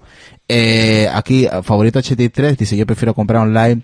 Yo desde luego sí, también por la comodidad, pero lo que he dicho, nos estamos volviendo muy automáticos. Somos gente, Sedentarios. un- sedentarios, automático, todo nos gusta ya, nos gusta el ahora. Si no se puede ahora, ayer. Lo quería ayer, ¿no? Sí, claro. Ese es el ver, problema. Igualmente, igualmente hay un- una cosa concreta ahora con el COVID-19, que es más, aumentó un 30% cotización de bolsa eh, Amazon, porque es que se está- Acércate al micrófono. es que, que digo que ahora con el COVID-19 eh, se está se está forrando Amazon, o sea, ya se estaba forrando antes, pero todo esta todo este caldo de cultivo, ¿no? Este todo este problema mundial que estamos teniendo, a ellos les favorece, o sea, les les estamos haciendo Ajá. porque, claro, porque en principio, por ejemplo, ah, te doy un ejemplo, nosotros, yo aquí en la ciudad donde estoy en este momento, pues estamos confinados, eh, entonces si necesito un producto X o lo que fuera, pues una, una opción es, es, es pedírselo a Amazon, ¿no? Entonces, eh, bueno, está claro que somos vagos, está claro un montón de cosas, pero yo creo que es un tema, vuelvo a repetir, es un tema también, es verdad, que a veces pasa que no tenés tiempo. Eh, vos decís, no, pero tiempo, no sé qué. Te doy un ejemplo tonto. Eh, muchas veces cuando mis hijos cumpleaños y bueno, tengo que buscar un regalo o que fuera. Y a veces es el tema de las, por ejemplo, no sé, comprar unas zapatillas o lo que fuera. Entonces, eh, la verdad, me, me es más cómodo en vez de salir al centro comercial, mirar a ver qué modelos, si tienen el número, no sé qué, porque por ahí no tengo tiempo, por ahí llego a las 8, 10 de la noche de trabajar, o a las 11, porque ya te, te digo, la- no es que solamente pasa eso en, en Amazon, pasa en el resto de las empresas. Hoy en día, hoy en día el mundo es muy competitivo y no te queda otra de que, pues, si no, son 8 horas, sí, 8 horas, 10, 12 o las que hagan falta. Entonces al final no tenés tiempo. Y en este mundo así, yo son las 12 de la noche y estoy ya dándole el regalo a mi hijo, porque se lo acabo de comprar y sé que al- a los dos días lo tengo y lo tengo para el cumpleaños. Entonces, ese tema no es un tema de vagueza, a veces pasa que no te da el tiempo.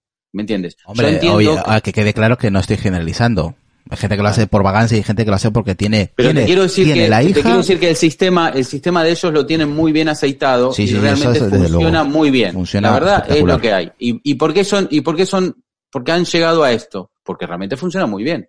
Si el sistema funcionaría mal, pues yo te creo que no tenga tanto éxito, ¿no? Está claro en eso. Después, eh, hablaste de Amazon Basic, que eso sí me parece una cosa bastante desnable de parte de Amazon. Amazon Basic lo que hacen son, son productos que aparentemente están fabricados por Amazon, pero no deben estar fabricados por Amazon, que hace lo siguiente, imaginemos, hay un montón de empresas, de terceros, que por ejemplo venden paraguas, ¿no? Y dice, bueno, y de repente Amazon, como, como tiene las estadísticas, dicen, bueno, eh, se da cuenta de que este tipo de tercero pues vende un montón de paraguas, tal modelo. Entonces agarra ese paraguas, lo manda a un chino de turno y dice, bueno, copiámelo, hacémelo tal cual.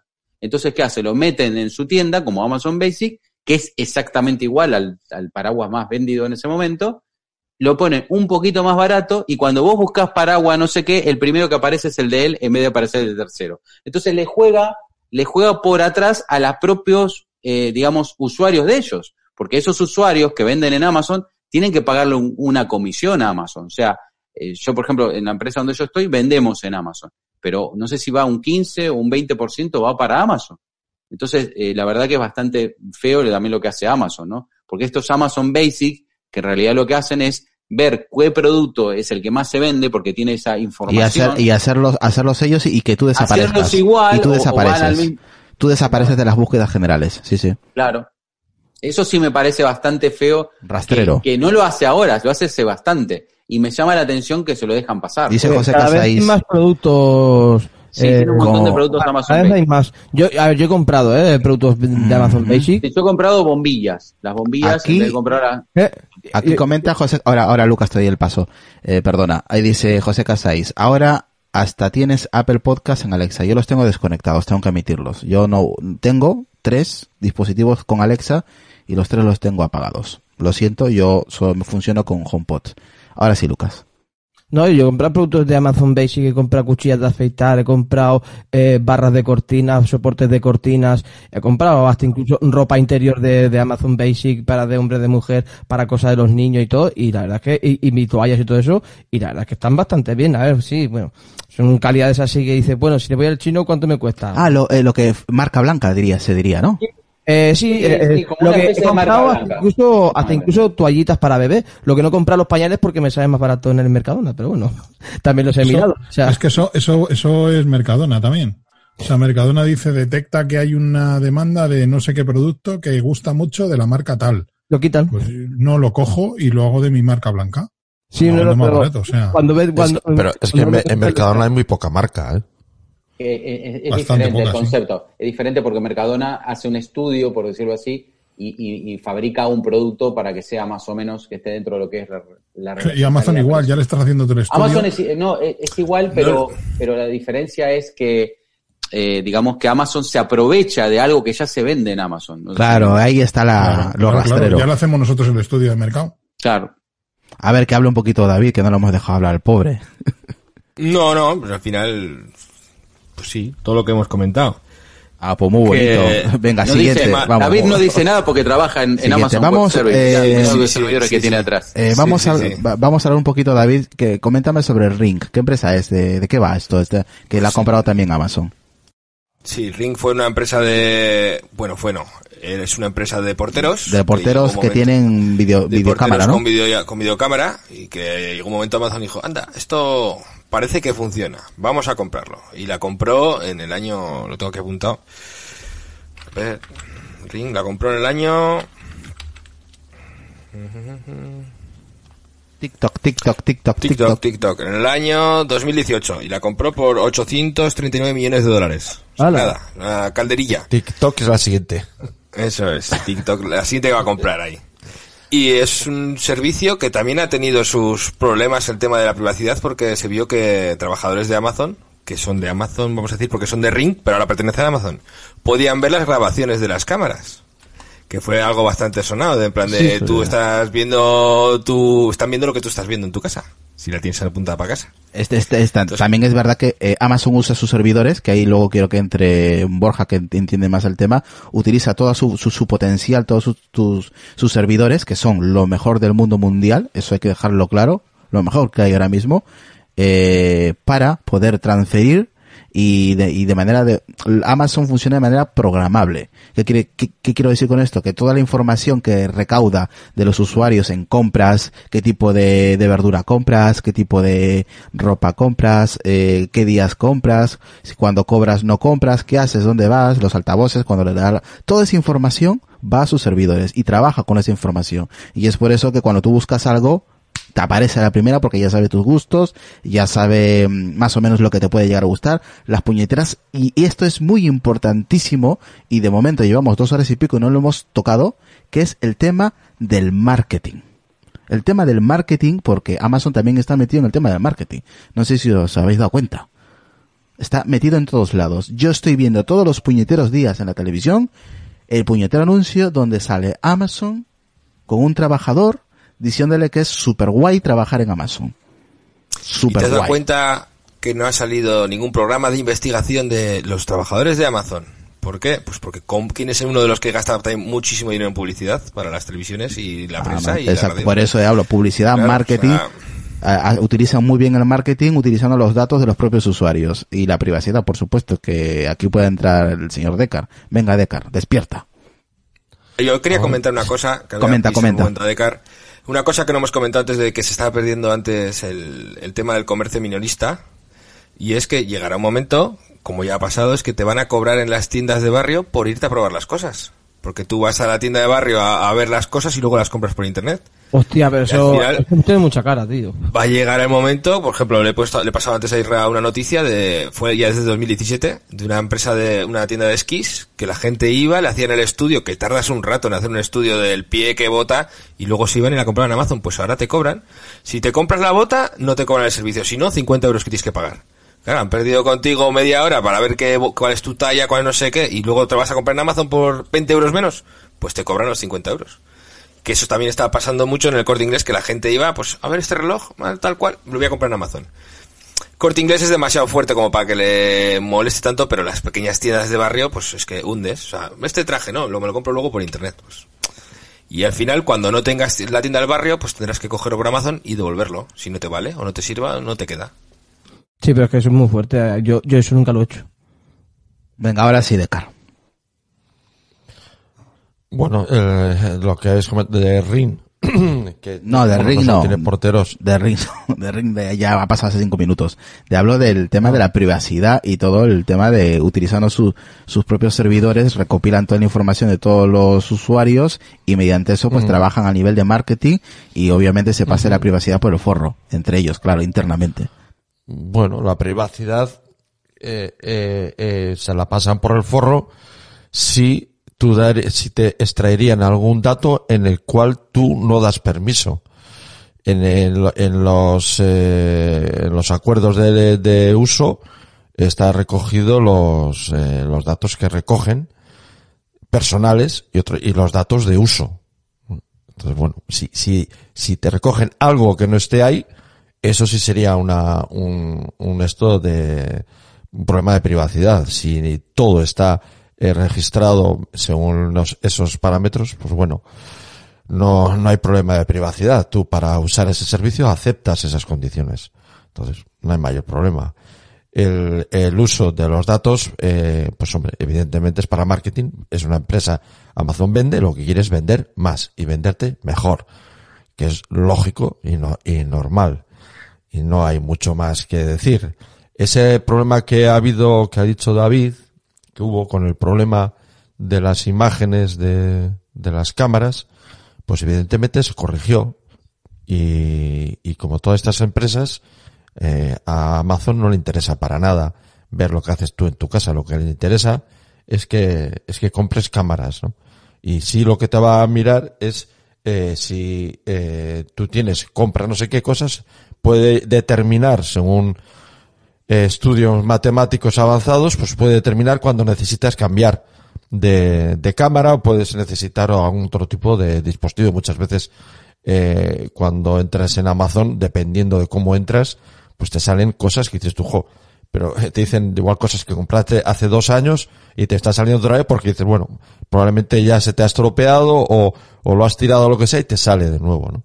Pero eso, de- eso entra dentro del uso normal de los datos. El problema de los datos es cuando eso tiene algo que tú no autorizas. Ese es, ese es el, el, el problema. Lo demás, no hay, no hay mayor problema. Y, y, y el uso que se haga de esos datos si son para marketing propio de, de, esa, de esa empresa. Para venderte más. los acuerdos. Para venderte, para venderte más y hacerlo más rápido. Más todo el tema Sí, de para, Alexa. para venderte más y mejor. ¿no? Exactamente. Es- Pero bueno, Puedes borrar el historial de las grabaciones. Tú entras en la página de Amazon, Alexa, y últimas grabaciones, eliminar. Y Sí, borras porque todas las re- grabaciones. realmente las métricas, las métricas, a ellos les da lo mismo. O sea, al final la- las métricas son instantáneas. Y, luego los datos tuyos en realidad para ellos es un problema, ¿no? Porque en realidad los, los datos a- al final ocupan sitio. Si ocupan sitio, cuestan dinero. O sea, realmente a, a- a ellos eh, la problemática de los datos es contra menos datos, de cierta manera, eh, no productivos de los usuarios tengan, pues sí que incluso está mejor, ¿no?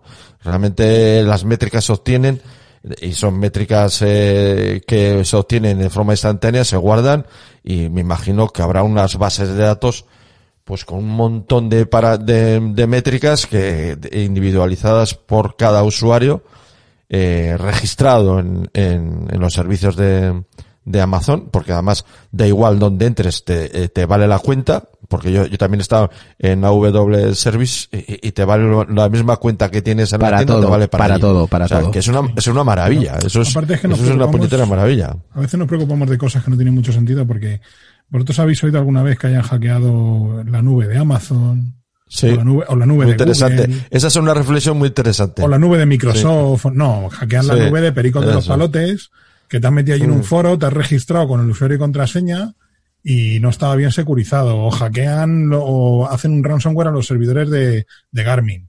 Pero a Amazon, a Google, a Microsoft, a Apple, es prácticamente imposible. No digo Bueno, imposible porque no hay nada imposible, pero no es hay nada muy imposible. difícil. es.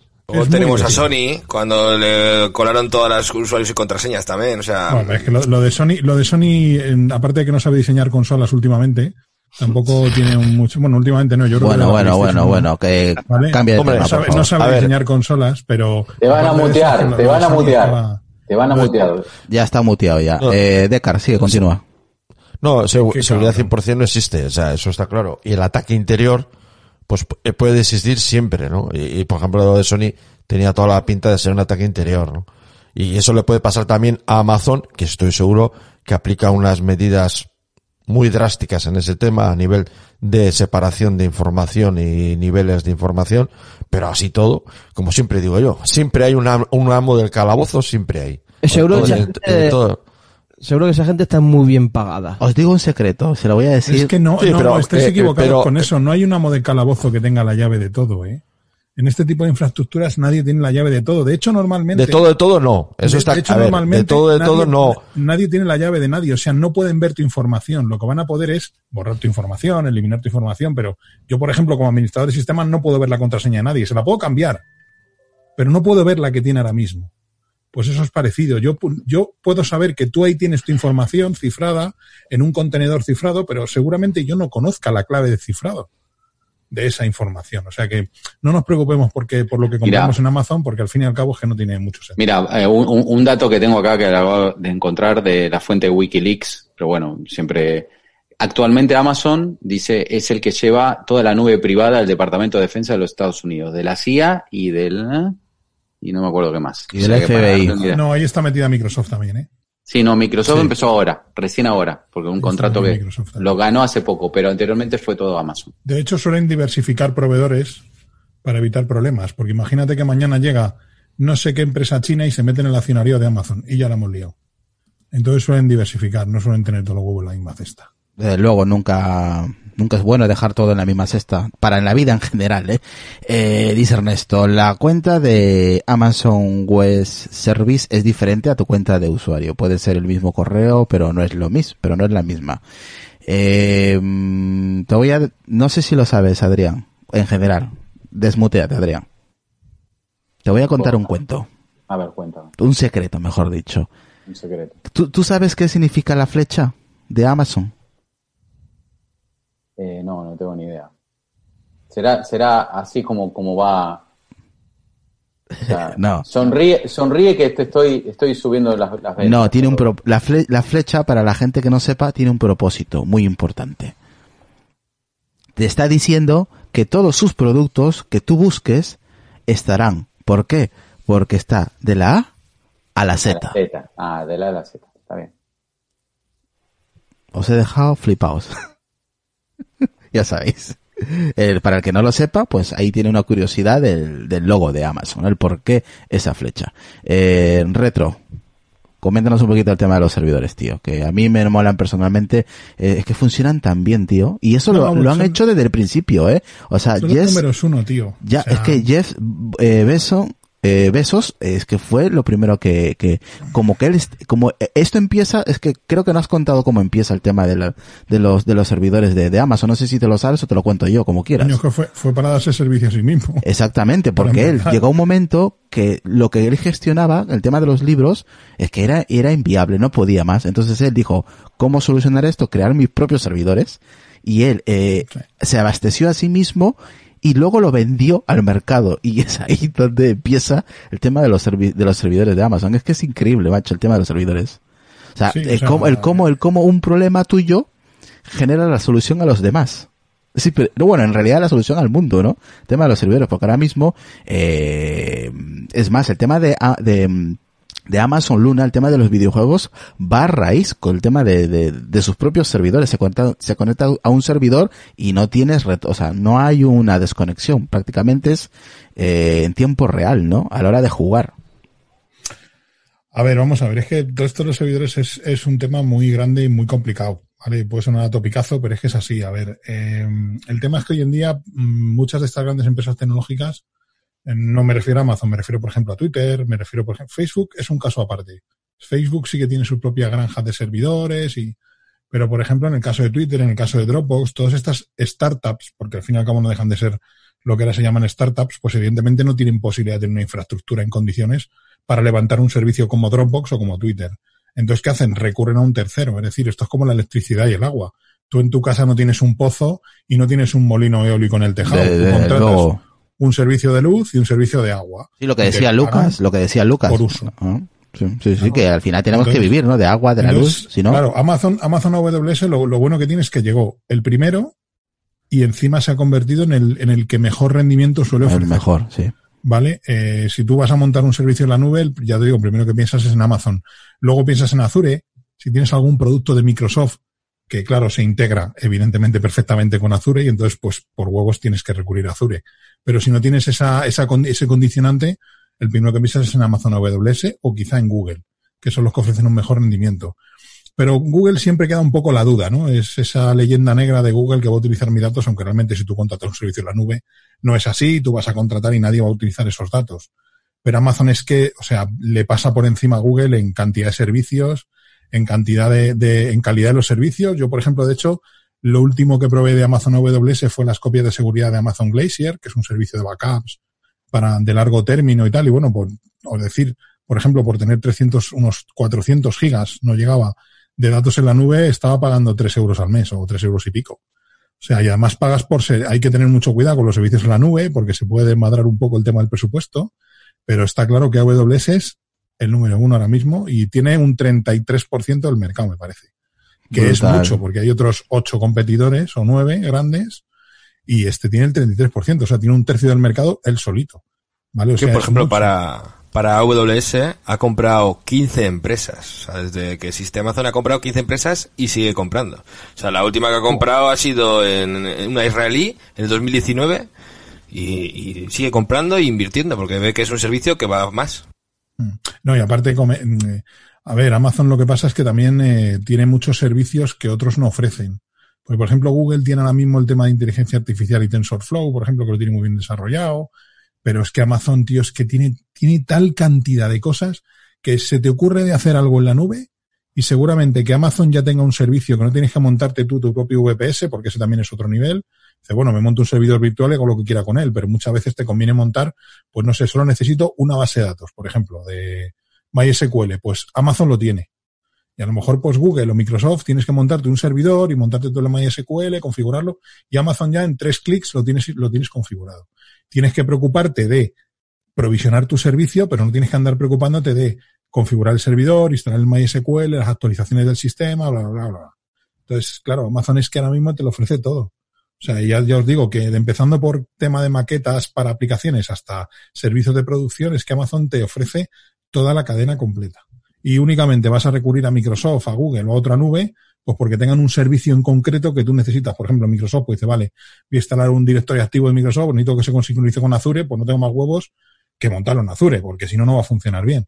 Entonces, mejor pues lo monto en, Azure, pero si no, o sea, a mí, a mismo Amazon es que no hay... No, no, no, no, no, no tiene rival, desde luego. No. Álvaro dice, le conviene montar su fábrica, no le decidas, tío. Eh, Jos Arocena dice, el problema es ese, que muchísimos de nuestros datos pasan y se alojan en los servidores de, de Amazon. Eh, hay algo que había... Uy, se escucha un eco. Voy a mutear aquí al señor Deca, que creo que va por ahí el tema. Adrián, eh, hace un rato comentaste el tema de los... ¿no? Del, eh, de los mercados de terceros, ¿no? El tema de que de, pues tú consumes mucho de, de, Amazon, bueno, en realidad todos, ¿no?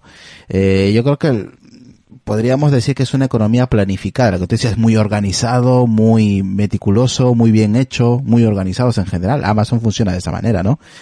Eh, aquí tengo, tengo el guion, pues, porque viene por ahí también el tema, no sé si opinas lo mismo o es básicamente lo que yo creo que es básicamente lo que has dicho, que se llama economía planificada. ¿Qué quiere decir la economía planificada, Adrián? Es una economía planificada es aquella que se prescinde de un mercado o el mercado tiene un papel secundario para la asignación de recursos. Básicamente que no depende de terceros y si depende los absorbe. Sí, bueno, eso, eso es un poco lo que, lo que decía mm, también retromática del dumping. Es una, el, dumping es, es, una forma de, bueno, lo que hacen es, eh, por ejemplo, imagínate, yo estoy un supermercado, ¿no? Hay cuatro supermercados, yo vengo y bajo los precios, aunque sea pierdo, pierdo dinero. Entonces, cuando los demás supermercados quiebran, pues ahí empiezo a subir los precios. ¿Sabes lo que te quiero decir? Fíjate curioso lo que pasó con Amazon, pero yo me acuerdo que al principio en Amazon casi siempre era el mejor precio que había. Siempre, siempre tenían precios muy económicos. Hoy en día en Amazon la cosa ha cambiado. Hoy en día por ahí tú compras un producto, no sé, por ejemplo, yo te hablo del de, tema de informática, ¿no? Que es lo que más consumo posiblemente, electrónica.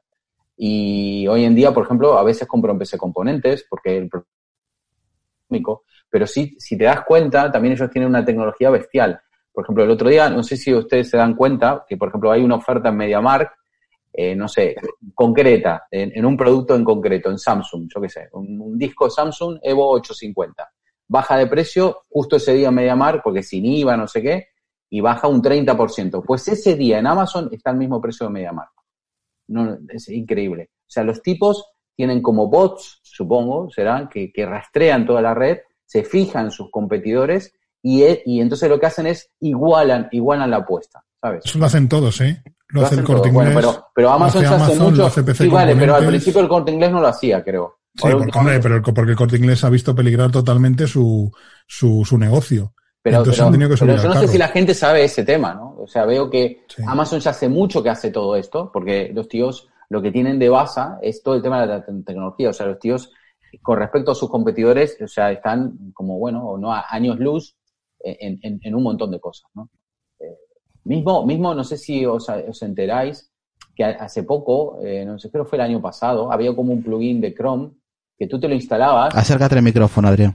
Sí, había como un plugin de Chrome el año pasado que si te lo instalabas te regalaban 5 euros. No sé si te lo instalaron o lo que fuera. Bueno, eh, este plugin de Chrome eh, recogía un montón de info. ¿Y, qué pasaba? Por ejemplo, de repente estabas en PC Componentes comprándote un, tema en concreto y te aparecía una ventana ahí. Amazon te vuela el precio. ¿A qué tienes? ¿Sabes? No sé si, si sabías ese plugin. no, no, no, no, no tenía idea.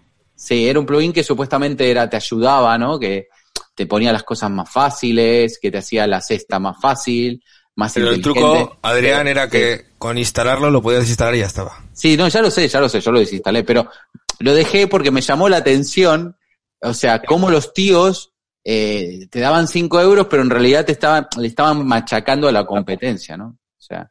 Eso te iba a decir, te iba a preguntar, eh, el tema de, de la competencia tío. Claro, por eso digo que es monopolio, porque ya prácticamente si no sé quién, le puede competir a... Si se respeta la competencia, si Amazon respeta la competencia.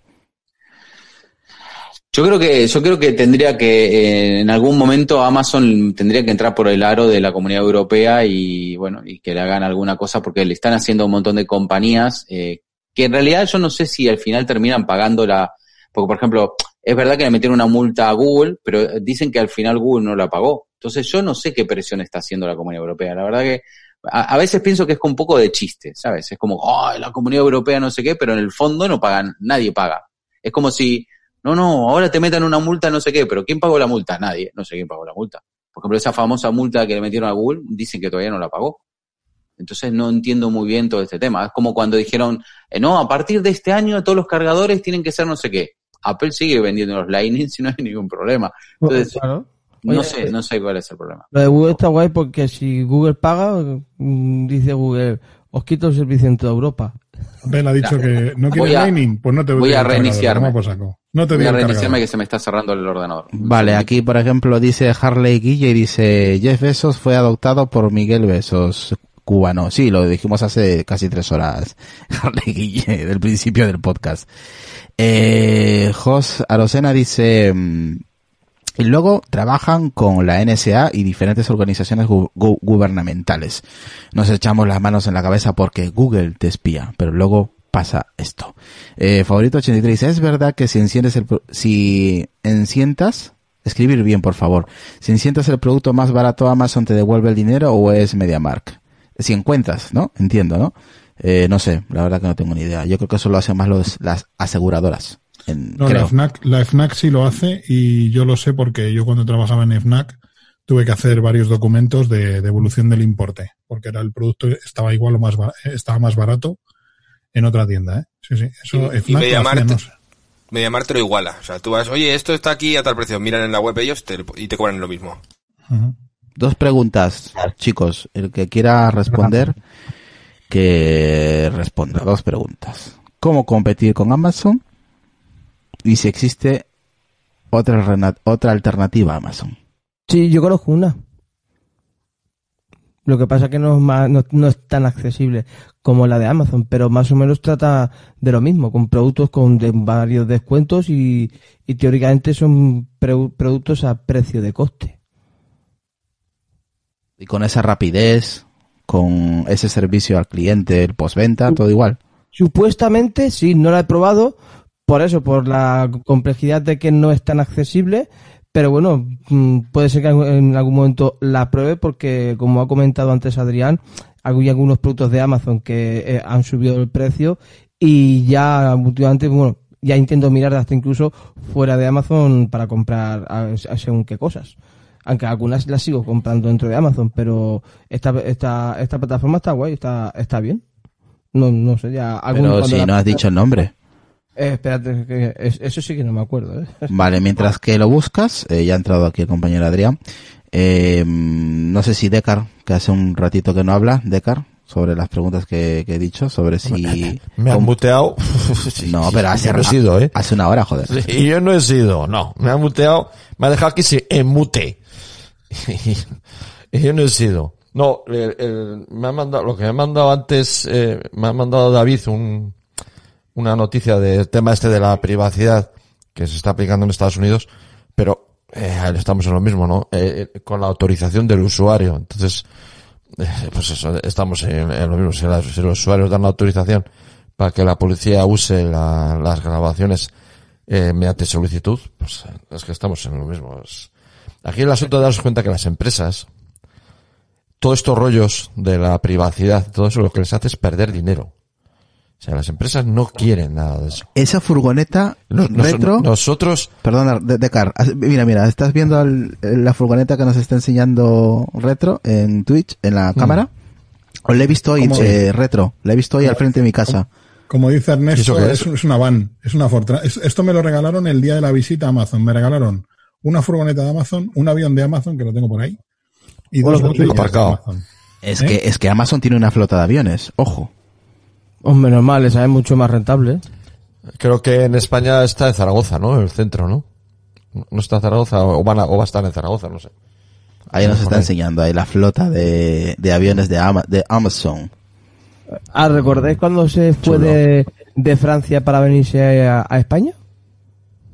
Aquel follón que hubo que se cerró de, de Francia y le ha pasado aquí a Cataluña, el centro logístico y todo eso. A ver si tienen, tienen por todo el mundo, tío. O sea, es alucinante. Porque aquí en Madrid tienen el de San Fernando, tienen otro en Getafe.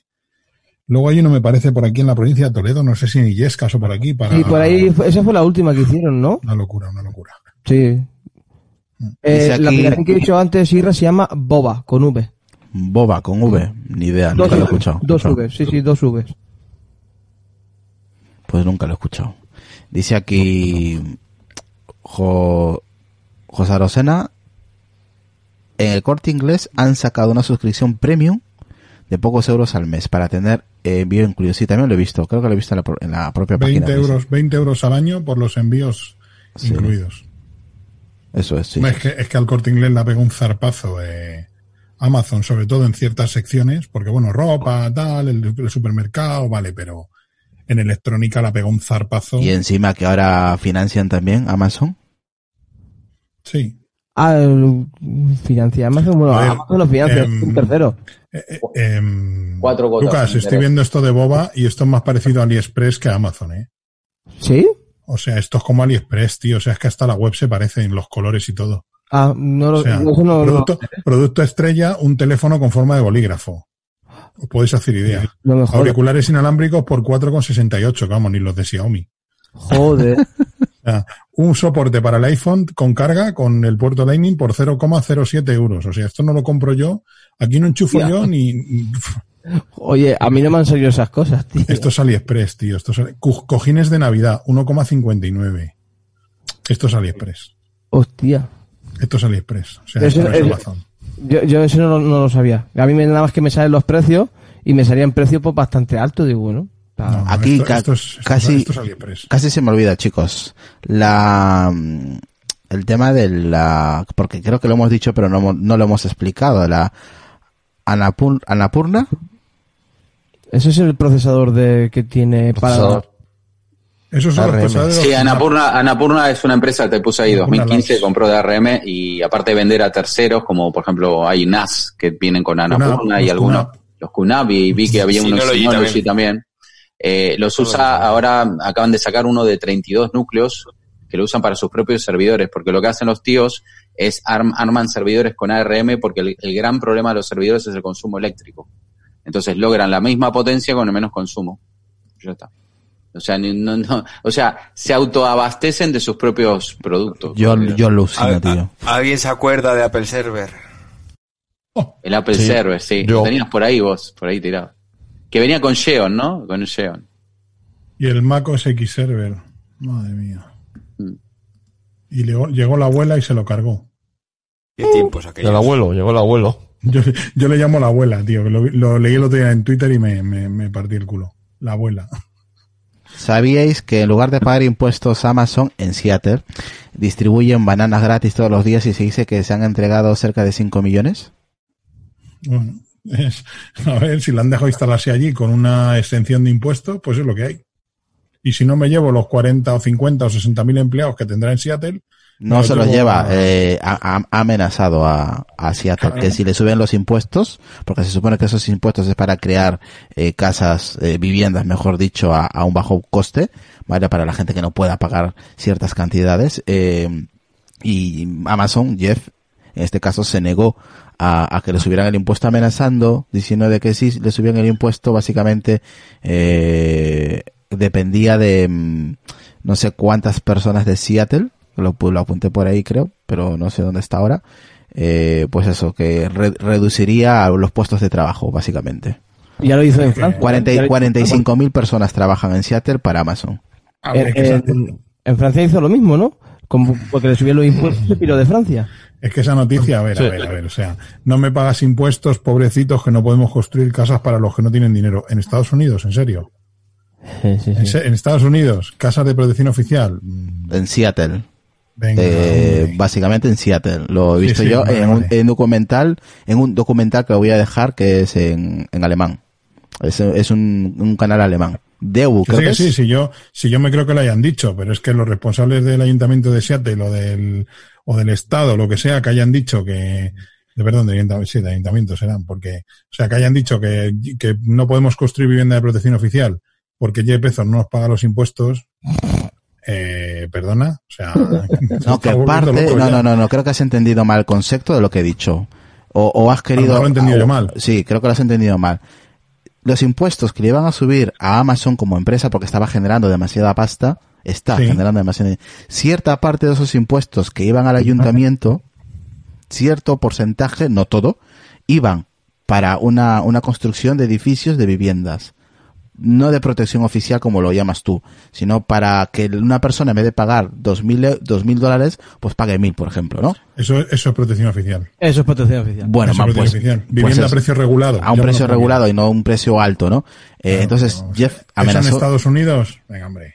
pues, pues no sé, yo no vivo en Madre Estados mía. Unidos, sino que lo diga aquí Ernesto que vive él en, en Estados Madre Unidos. mía. No sé. No, hay algo ahí que no me cuadra en esa noticia. Pero vamos. Sí, Que no es una noticia, que no es una noticia, es, es una persona eh, que tiene como una, un grupo eh, que es que, que están pues amenazados por, por Amazon. Mira, yo solo os digo, yo solo os digo que, y nos metemos mucho con el capitalismo, y yo soy el primero que muchas veces reniega y que tal y que cual, pero yo solo os digo que los países en los que todas, todas estas empresas no están, son al final los, los países más pobres. Sí, es verdad. O sea, al final. Mira, mira Argentina. Mira Argentina. En Argentina tienen un En Argentina se están yendo las empresas. Se están Claro, es que yendo las se van, empresas. tío. O sea, tú no puedes pretender que Apple o, o yo que sé, o Samsung te ponga una fábrica en Argentina para fabricar los teléfonos que va a vender en Argentina. Porque no te la va a poner ni en Argentina, ni en Estados Unidos, ni en España. La va a poner en China, en Taiwán, en Vietnam y en Tailandia. Y nos olvidemos, tal como está el mundo hoy en día. Argentina lleva así 40 años con un mercado 50 súper proteccionista y al final es una riqueza brutal en lo que tiene ese país y al final es el país más pobre que Sí, venimos, ser venimos cada vez peor. muchísimo más rico y cada vez va peor, tío. Mm. O sea, y al final, todos los países que evitan que todas estas empresas operen en su territorio, al final son No, los países más pobres. Y, y- y lo peor de todo, como protegen ton- tanto, como no dejan entrar el producto, le meten mucho arancel, hasta estamos mal tecnológicamente porque un ordenador, una- una- un ordenador, eh, un Mac que vale aquí 1.500 euros, en Argentina vale 3.000 dólares. No, no, y los componentes de PC. Carísimo, yo sigo, todo carísimo yo- en Argentina. Yo sigo un par de youtubers, aparte del compañero, que no me acuerdo cómo se llama, por Dios, perdonadme, compañero que, sabe, que aparece a veces con nosotros con Apelianos, que tiene un podcast, eh, bueno, me acordaré. Argentino, ¿cómo se llama? Gaby, Gaby.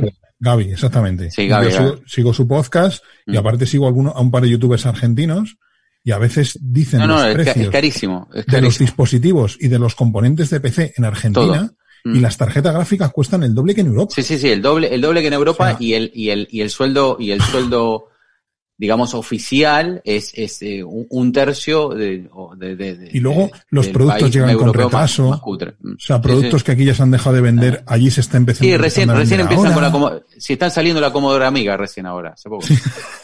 Pero eso no Pero quita también para que, para que paguen impuestos. Eso no quita No, no, que para que, para que Claro, pero el es, país. no, es al revés. Que, eh, a ver, eh, lo que pasa es que hay que entender que eh, a veces, eh, a ver, eh, el tema de impuesto está muy bien, pero tampoco es, eh, eh, hay que subirlo al, al, o sea, en Argentina no es que se paguen impuestos, es que hay, eh, una vez lo dijo un economista, esto es como el tema de Robin Hood, ¿no? ¿Te acuerdas que Robin Hood le robaba a, A los ricos para dárselo a, los, ricos, pobres. no, a los ricos o a los recaudadores de impuestos. ¿Por qué?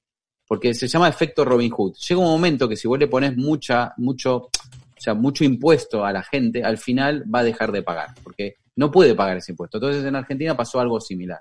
Digamos que los gobiernos mm, argentinos, no, no digo este, digo casi todos, los últimos 30, 40 años más o menos, eh, por lo menos de que yo tengo uso de razón, viene, viene, viene en picado, eh, se fue aumentando la carga impositiva. De tal forma que al final lo único que hizo fue ahorcar a, la poca industria que estaba ahí, no hacerla competitiva con el exterior y, la, y eso genera pobreza. Genera pobreza. Eh, genera que no tenés tecnología, genera que, que- que la gente, ¿para qué voy a estudiar esto si acá no existe? ¿Sabes? Que- todo eso es, una, es un caldo de cultivo que al final lo que ha pasado es lo que está pasando ahora en los últimos 40, 50 años, que Argentina está de mal en peor, cuando es un país que, con recursos naturales, pero vamos, que le da vuelta a cualquiera. Pero ahí está. Ahí No, está. además, genera pobreza en el más amplio sentido de la palabra. sí, sí, sí, no, no, porque no- impides que la gente compre herramientas para hacer mejor sí, claro, su por eso, sí, sí, claro, por eso te estoy diciendo. O sea, eh, te quiero decir que, por ejemplo, eh, no es que yo no podía, eh, por ejemplo, yo podía comprarme un ordenador de mil euros de Mac en Argentina, no, porque no llegaba a mil euros, llegaba a dos mil o tres mil o lo que fuera. Entonces, vos estás logrando que no lo pueda comprar. Entonces, si no lo puedo comprar, pues no sé de esa tecnología. Si no sé de esa tecnología, o sea, es todo un ciclo, es un caldo de cultivo que va generando a la baja, ¿sabes? Todo un desastre. Sí, Y yo, ya mira, hace sí. muchos años que viene esto. ¿Sabes? Todo porque, ah, que se tiene que producir acá, que en Argentina, que vamos a producir en Argentina si no sabemos ni cómo usar el aparato ese que me estás contando. O sea, y, y te, y te meten unos versos hace- durante varias generaciones, pero no solamente pasa en Argentina, pasa en un montón de países estos eh, latinoamericanos y lo que fuera. Eh, a ver, no conozco de otros países, yo conozco de estos, es lo que puedo hablar, porque he vivido. Y entonces es, es medio complicado.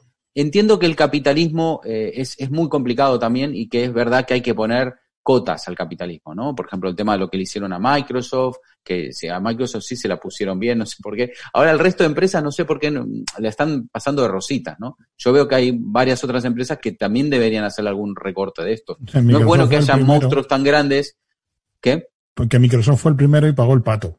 claro, O sea, se llevó, se Claro, llevó la primera hostia que fue la más pero- fuerte. Claro, eso es lo que no entiendo. ¿Por qué no le está pasando a otras empresas? Porque realmente debería pasar, porque en este momento hay empresas, en, en, eh, por ejemplo, esta Amazon, que, que, que hay, hay países que no llegan a, a- a lo que gana eh, eh, el PIB del país, no llega a lo que gana Amazon. O sea, es que es así.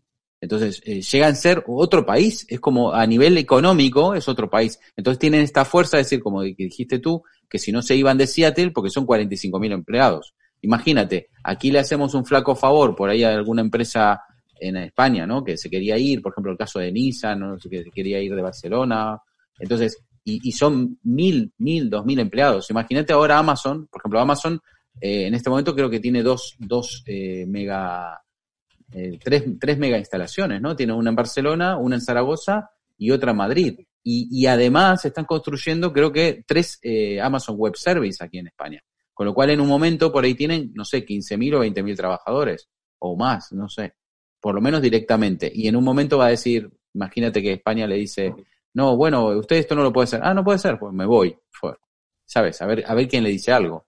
No sé si me entiende. Entonces, el problema es que no se puede llegar a eso, ¿no? Y, para eso tiene que estar, o sea, yo lo que le he hecho la culpa, no le he hecho la culpa, es que a veces nuestros mm, legisladores y nuestra, la gente que está detrás, ¿no? tanto de los países como de la comunidad europea, no están para lo que están, porque yo realmente no veo que estén haciendo las cosas, o sea, no están controlando estas cosas. Me están controlando más a mí, Hacienda, todos los años, cuando hago la creación, lo que fuera, esto, lo otro, a nosotros en persona, que a estas empresas gigantes, ¿sabes? Yo no, enti- no entiendo por qué. Eso, eso lo comenta mucho Deca en el tema de que cómo puede ser que una empresa sea más, más potente que un, o sea, más poderosa que un Estado. que un Estado, que un gobierno. Sí, ya. sí, es que lo es. Es que Y lo que gana económicamente. Luego eso lo hablaremos en la última parte, que es un tema también amplio para debatir.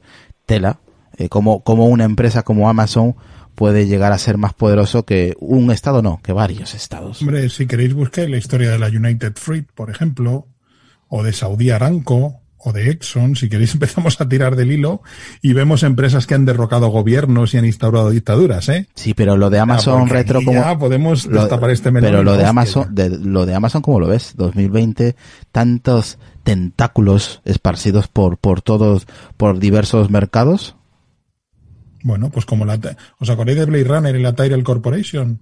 O de Alien y la, eh, la Weyland Yutami, pues esto es lo mismo, es el futuro distópico. Y se ha cumplido.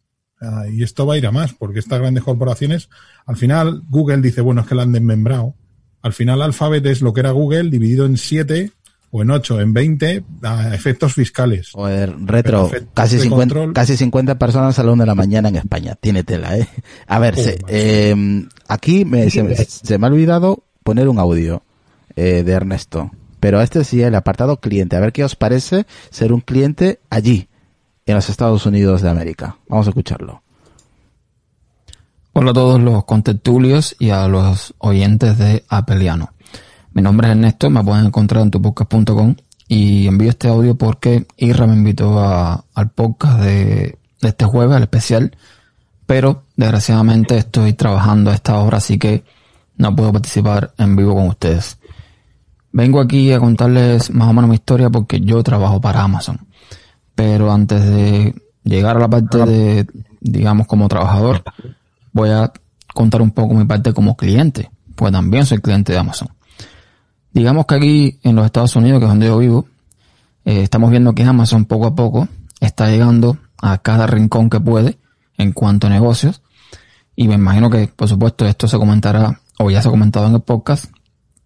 Y aunque uno piensa en Amazon y le viene a la mente la tienda online, donde se pueden comprar más barato en muchos casos y donde el trato al cliente es de primera categoría, lo que sucede realmente es que Amazon va mucho más allá.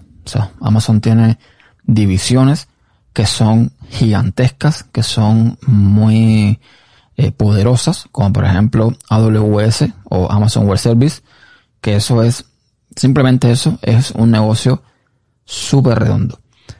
Pero bueno, el tema es que como cliente, si bien uno piensa que el trato es excepcional, realmente no es tan así. Por ejemplo, yo he comprobado que cuando tú no eres Prime y aún así eres cliente de Amazon, el trato es completamente diferencial. Es normal, ¿no? Porque al final cuando tú pagas la membresía Prime, digamos que tú eres como un VIP. Pero se ha dado el caso, por ejemplo, de que yo he tenido cuenta Prime y mi mujer no ha tenido cuenta Prime y ella ha tenido algún problema con algún paquete y ella llama a servicio al cliente y es timbre y timbre y timbre y timbre y no le cogen el teléfono. Sin embargo, llamo yo y al segundo me agarran la llamada. Entonces te das cuenta de esa diferenciación. Aquí eh, estamos teniendo problemas serios con la atención al cliente. Se están demorando mucho para hacer los reembolsos, aunque te cobran bastante rápido, pero se están demorando muchísimo. Aún cuando tú envías el paquete hacia atrás, se han pasado meses sin devolverte el dinero. Eso me ha pasado a mí ya en dos ocasiones. A mi mujer también ha pasado en un par de ocasiones. O sea que la cosa no está muy bien en cuanto al servicio al cliente. Y eh, cada vez que hablas con algún representante de Amazon es siempre la misma trova, como hacemos nosotros. Es el mismo discurso de que discúlpenos, yo le voy a dar seguimiento a su caso, a tal punto que con las últimas personas que he hablado le he dicho, mira, ya sé lo que me vas a decir y no vengas con ese cuento. Tú no me vas a dar ningún seguimiento porque eso me lo ha dicho todo el mundo y a mí no me ha escrito ni Dios para decirme el estado de mi problema cómo está. Entonces, eh, así están las cosas. Ojo, ese problema lo tenemos sobre todo con el soporte en español. Cuando tú hablas con el soporte en inglés, la cosa suele ser bastante diferente. Yo después de hablar con el soporte en español en varias ocasiones, como unas 10, 15 veces, por un paquete que tuvo problemas, tuve que nada más pasar mi aplicación en inglés y hablar con soporte en inglés y se resolvió el problema en dos segundos. Y hay que tener en cuenta que en Estados Unidos el costo de la membresía de Prime es de 13 dólares al mes o 120 al año, ahorrando más o menos, si pagas la cuota anual, unos 37 dólares, más o menos. Esto, por supuesto, incluye Amazon Household, que es básicamente un servicio que te permite compartir los beneficios de tu cuenta Prime con un adulto, con adolescentes y con niños. Es decir, ambos adultos comparten determinados beneficios de Prime y contenido digital mediante la biblioteca familiar y pueden administrar los perfiles de los adolescentes los niños, etcétera.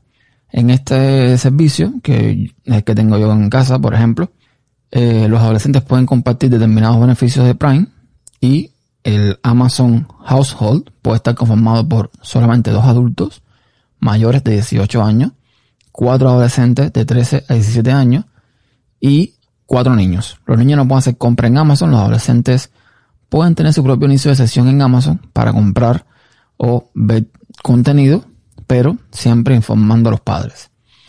Por lo demás, disfrutamos de los mismos servicios que la mayoría, o sea, Amazon Music, vídeo, libros y otro montón de opciones que están en el menú principal que yo sinceramente nunca me he fijado, ni me he dado tiempo ni de leer ni de indagar en ellos. Pero son un montón de servicios más. También tenemos Amazon Fresh, que es entrega de comida, y eh, Whole Food, que es un mercado de comida orgánica.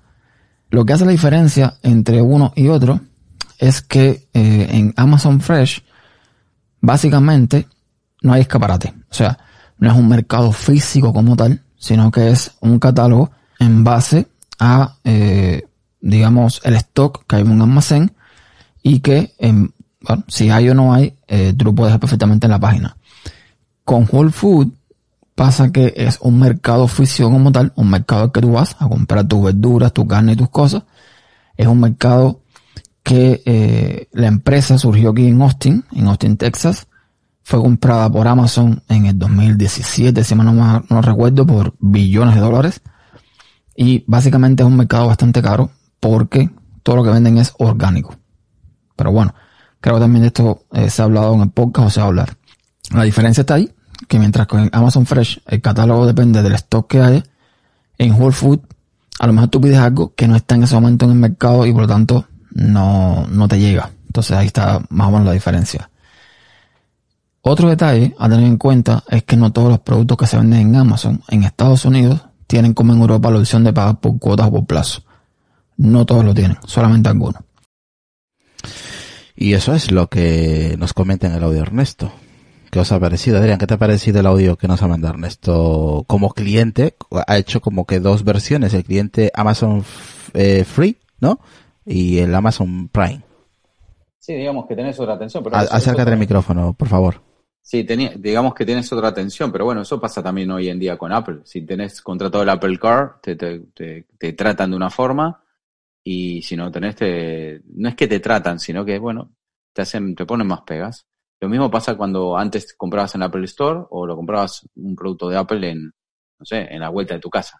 Aunque deberían darte el mismo, en la misma garantía, pero bueno, cosas, cosas de servicio, eso, eso es lógico, eso lo hace Amazon, lo hacen todas las demás empresas. Lo que sí yo no tenía muy claro, me, me hizo acordar eh, Ernesto, ¿no? Es el nombre, es el tema de los diferentes precios de Amazon Prime dependiendo del país. Eh, y también pasa en Europa, ¿eh? En Europa, no en todos los países sale lo mismo. Eh, es más, no sé si os acordáis que hoy vale treinta y pico de euros, eh, 38 euros el Amazon Prime, pero hace poquito valía la mitad, valía 19 y pico. Y yo cuando empecé a pagar, creo que Sí. pagaba 14 o Y luego 11. nos lo subieron a 36 de golpe. ¿eh? Sí, pero subieron 36 y ¿qué pasa? Mm, y sí es verdad que en otros países es mucho más caro. No sé por qué acá, acá creo que lo hicieron para poder entrar un poco en, en, en, en España. Puede ser que a, a posteriori, cuando ya tengan un mercado que ellos consideren, por ahí el precio se va de Luego ya 36 se sube a 60. al doble, al doble, puede ser, ¿eh? Puede ser que se vaya al doble. Tranquilamente, porque por ejemplo, estaba mirando acá, eh, en Alemania pagan más, en Inglaterra se paga más, entonces bueno, supongo que esto también lo hará un poco como el concepto que hacen las multinacionales, ¿no? Que, por ejemplo, pasa que tú, el Big Mac, ¿sabes? El, el clásico Big Mac, la hamburguesa Big Mac que está en todos lados, no vale igual en, en todos los países. Por más que haya euro o lo que fuera. Por ejemplo, si tú te vas a Alemania o a Francia o a Italia o, eh, a Portugal, en, cada país el Big Mac vale un precio diferente y eso lo sacan en concreto con lo que es la calidad de vida o, digamos el sueldo, el sueldo de, de cada país, ¿no? El sueldo básico de cada país. Eh, entonces supongo que harán algo, algo así similar. Eh, y bueno, y hay otros, otros servicios como esos que decían de productos frescos, que aquí todavía creo que no lo hay. Pero bueno, de a poquito lo, irán, lo irán poniendo. Eh, eh, no sé. Yo en principio eh, no he tenido problemas con, con Amazon porque bueno, desde el primer momento soy, soy Prime y no... Lo único que sí es verdad, que lo comenté y creo que lo dijo también David, que antes era más fácil eh, encontrar el teléfono, ahora es como más complicado, es como que buscan más un sistema tipo chat. Yo supongo que todo esto porque uh, tratarán de que vos no uses tanto el servicio, porque al final todo esto es una subcontrata y tendrán, bueno, gente ahí atendiendo el teléfono y toda la historia. ¿no? Pero bueno, en principio eh, no solamente está pasando con esta empresa, están pasando ca- prácticamente con todas. O sea, cualquiera que quieres más o menos que te den, que te, te, te atiendan el teléfono, posiblemente en Apple te atienden más, más rápido, me parece. Me Y el tema de la distinción del idioma también. Sí, el tema del idioma, sí. Bueno, pero eso es un poco por ahí el concepto que pasa en, en Estados Unidos, ¿no? Que, bueno, eh, hay un poco de, que de, de, son un poco clasistas o racistas, porque ya viste lo que, lo que está pasando hoy en día en Estados Unidos con el tema de, de estos problemas que hubo con, últimamente con, bueno, con la, sea, gente armada, bueno, no me quiero meter en ese tema porque aparte ni lo controlo, pero bueno, está claro que tampoco tienen, tienen un problema muy serio a nivel social y supongo que eso también está representado un poco en las, las minorías que hay allá. ¿no? Por ejemplo, en este momento no sé si sabías, pero yo hace bastante que se decía esto, que en Estados Unidos prácticamente hoy en día se habla más español que, que inglés, porque la cantidad de la comunidad latina que hay en Estados Unidos es. Es, muy grande, sí. Sí, y cada vez está más, más identificada. Antes solamente pasaba en algunos, en algunas provincias, no como, eh, o sea, Florida, el tema de Miami, lo que fuera, pero últimamente se está, bueno, Los Ángeles, pero últimamente se está, se está viendo. Yo me Sí. acuerdo cuando yo, yo fui un par de veces a, a Miami y en el 90 y 93 y me acuerdo haber un cartel que me llamó muchísimo la atención que es se habla inglés. Ya, ya con eso te digo todo. Y Joder. Yo Sí, lo Miami. sé, yo lo sé porque el compañero Nacho, que no ha podido estar aquí por temas de trabajo, así que saludos para Nacho, nuestro científico loco. Eh, yo sé que él vive en Nueva York y ahí se habla en castellano más que en inglés. Sí, no, bueno, a ver, eh, está claro que el idioma oficial es el inglés, pero te quiero decir que la cantidad de gente que hay, eh, y, y hay un poco de bronca, ¿no? Y más, se- se- bueno, este último presidente está claro que le tiene un poco de bronca. Para ellos todo- todos los que hablan español son todos, son todos mexicanos, ¿sabes? O sea, da, da igual, si seas argentino, paraguayo, boliviano, no, da igual. Hablas eh, español, sos mexicano. Eh, Hasta para los españoles son mexicanos. Este, porque aparte de geografía son un desastre los norteamericanos. Pero, pero sí, yo qué sé, puede ser que haya también una distinción, ¿no? Sí, no me extrañaría. no me Aquí extrañaría. nos dice Álvaro en Twitch, ¿alguna vez a Ernesto le habrá tocado como distribuidor de envíos su propio paquete? no lo sé. No sé si está escuchando por ahí Ernesto, sino que te lo responda en Telegram, que está ahí, eh, compañero. Eh, Aquí, eso lo pregunté yo en el almacén de aquí de Amazon. Y los trabajadores lo que tienen es un locker en el, dentro del almacén, cuando a mí me lo enseñaron. Tienen un locker, un armario de estos, y allí recogen los envíos. Ah, o sea, ellos mismos se preparan su propio paquete. Está Bueno, bien. puede, puede ser que Sí, tú te ser, prepares tu puede propio ser. paquete. Puede ser, puede ser. Sí. Está bien.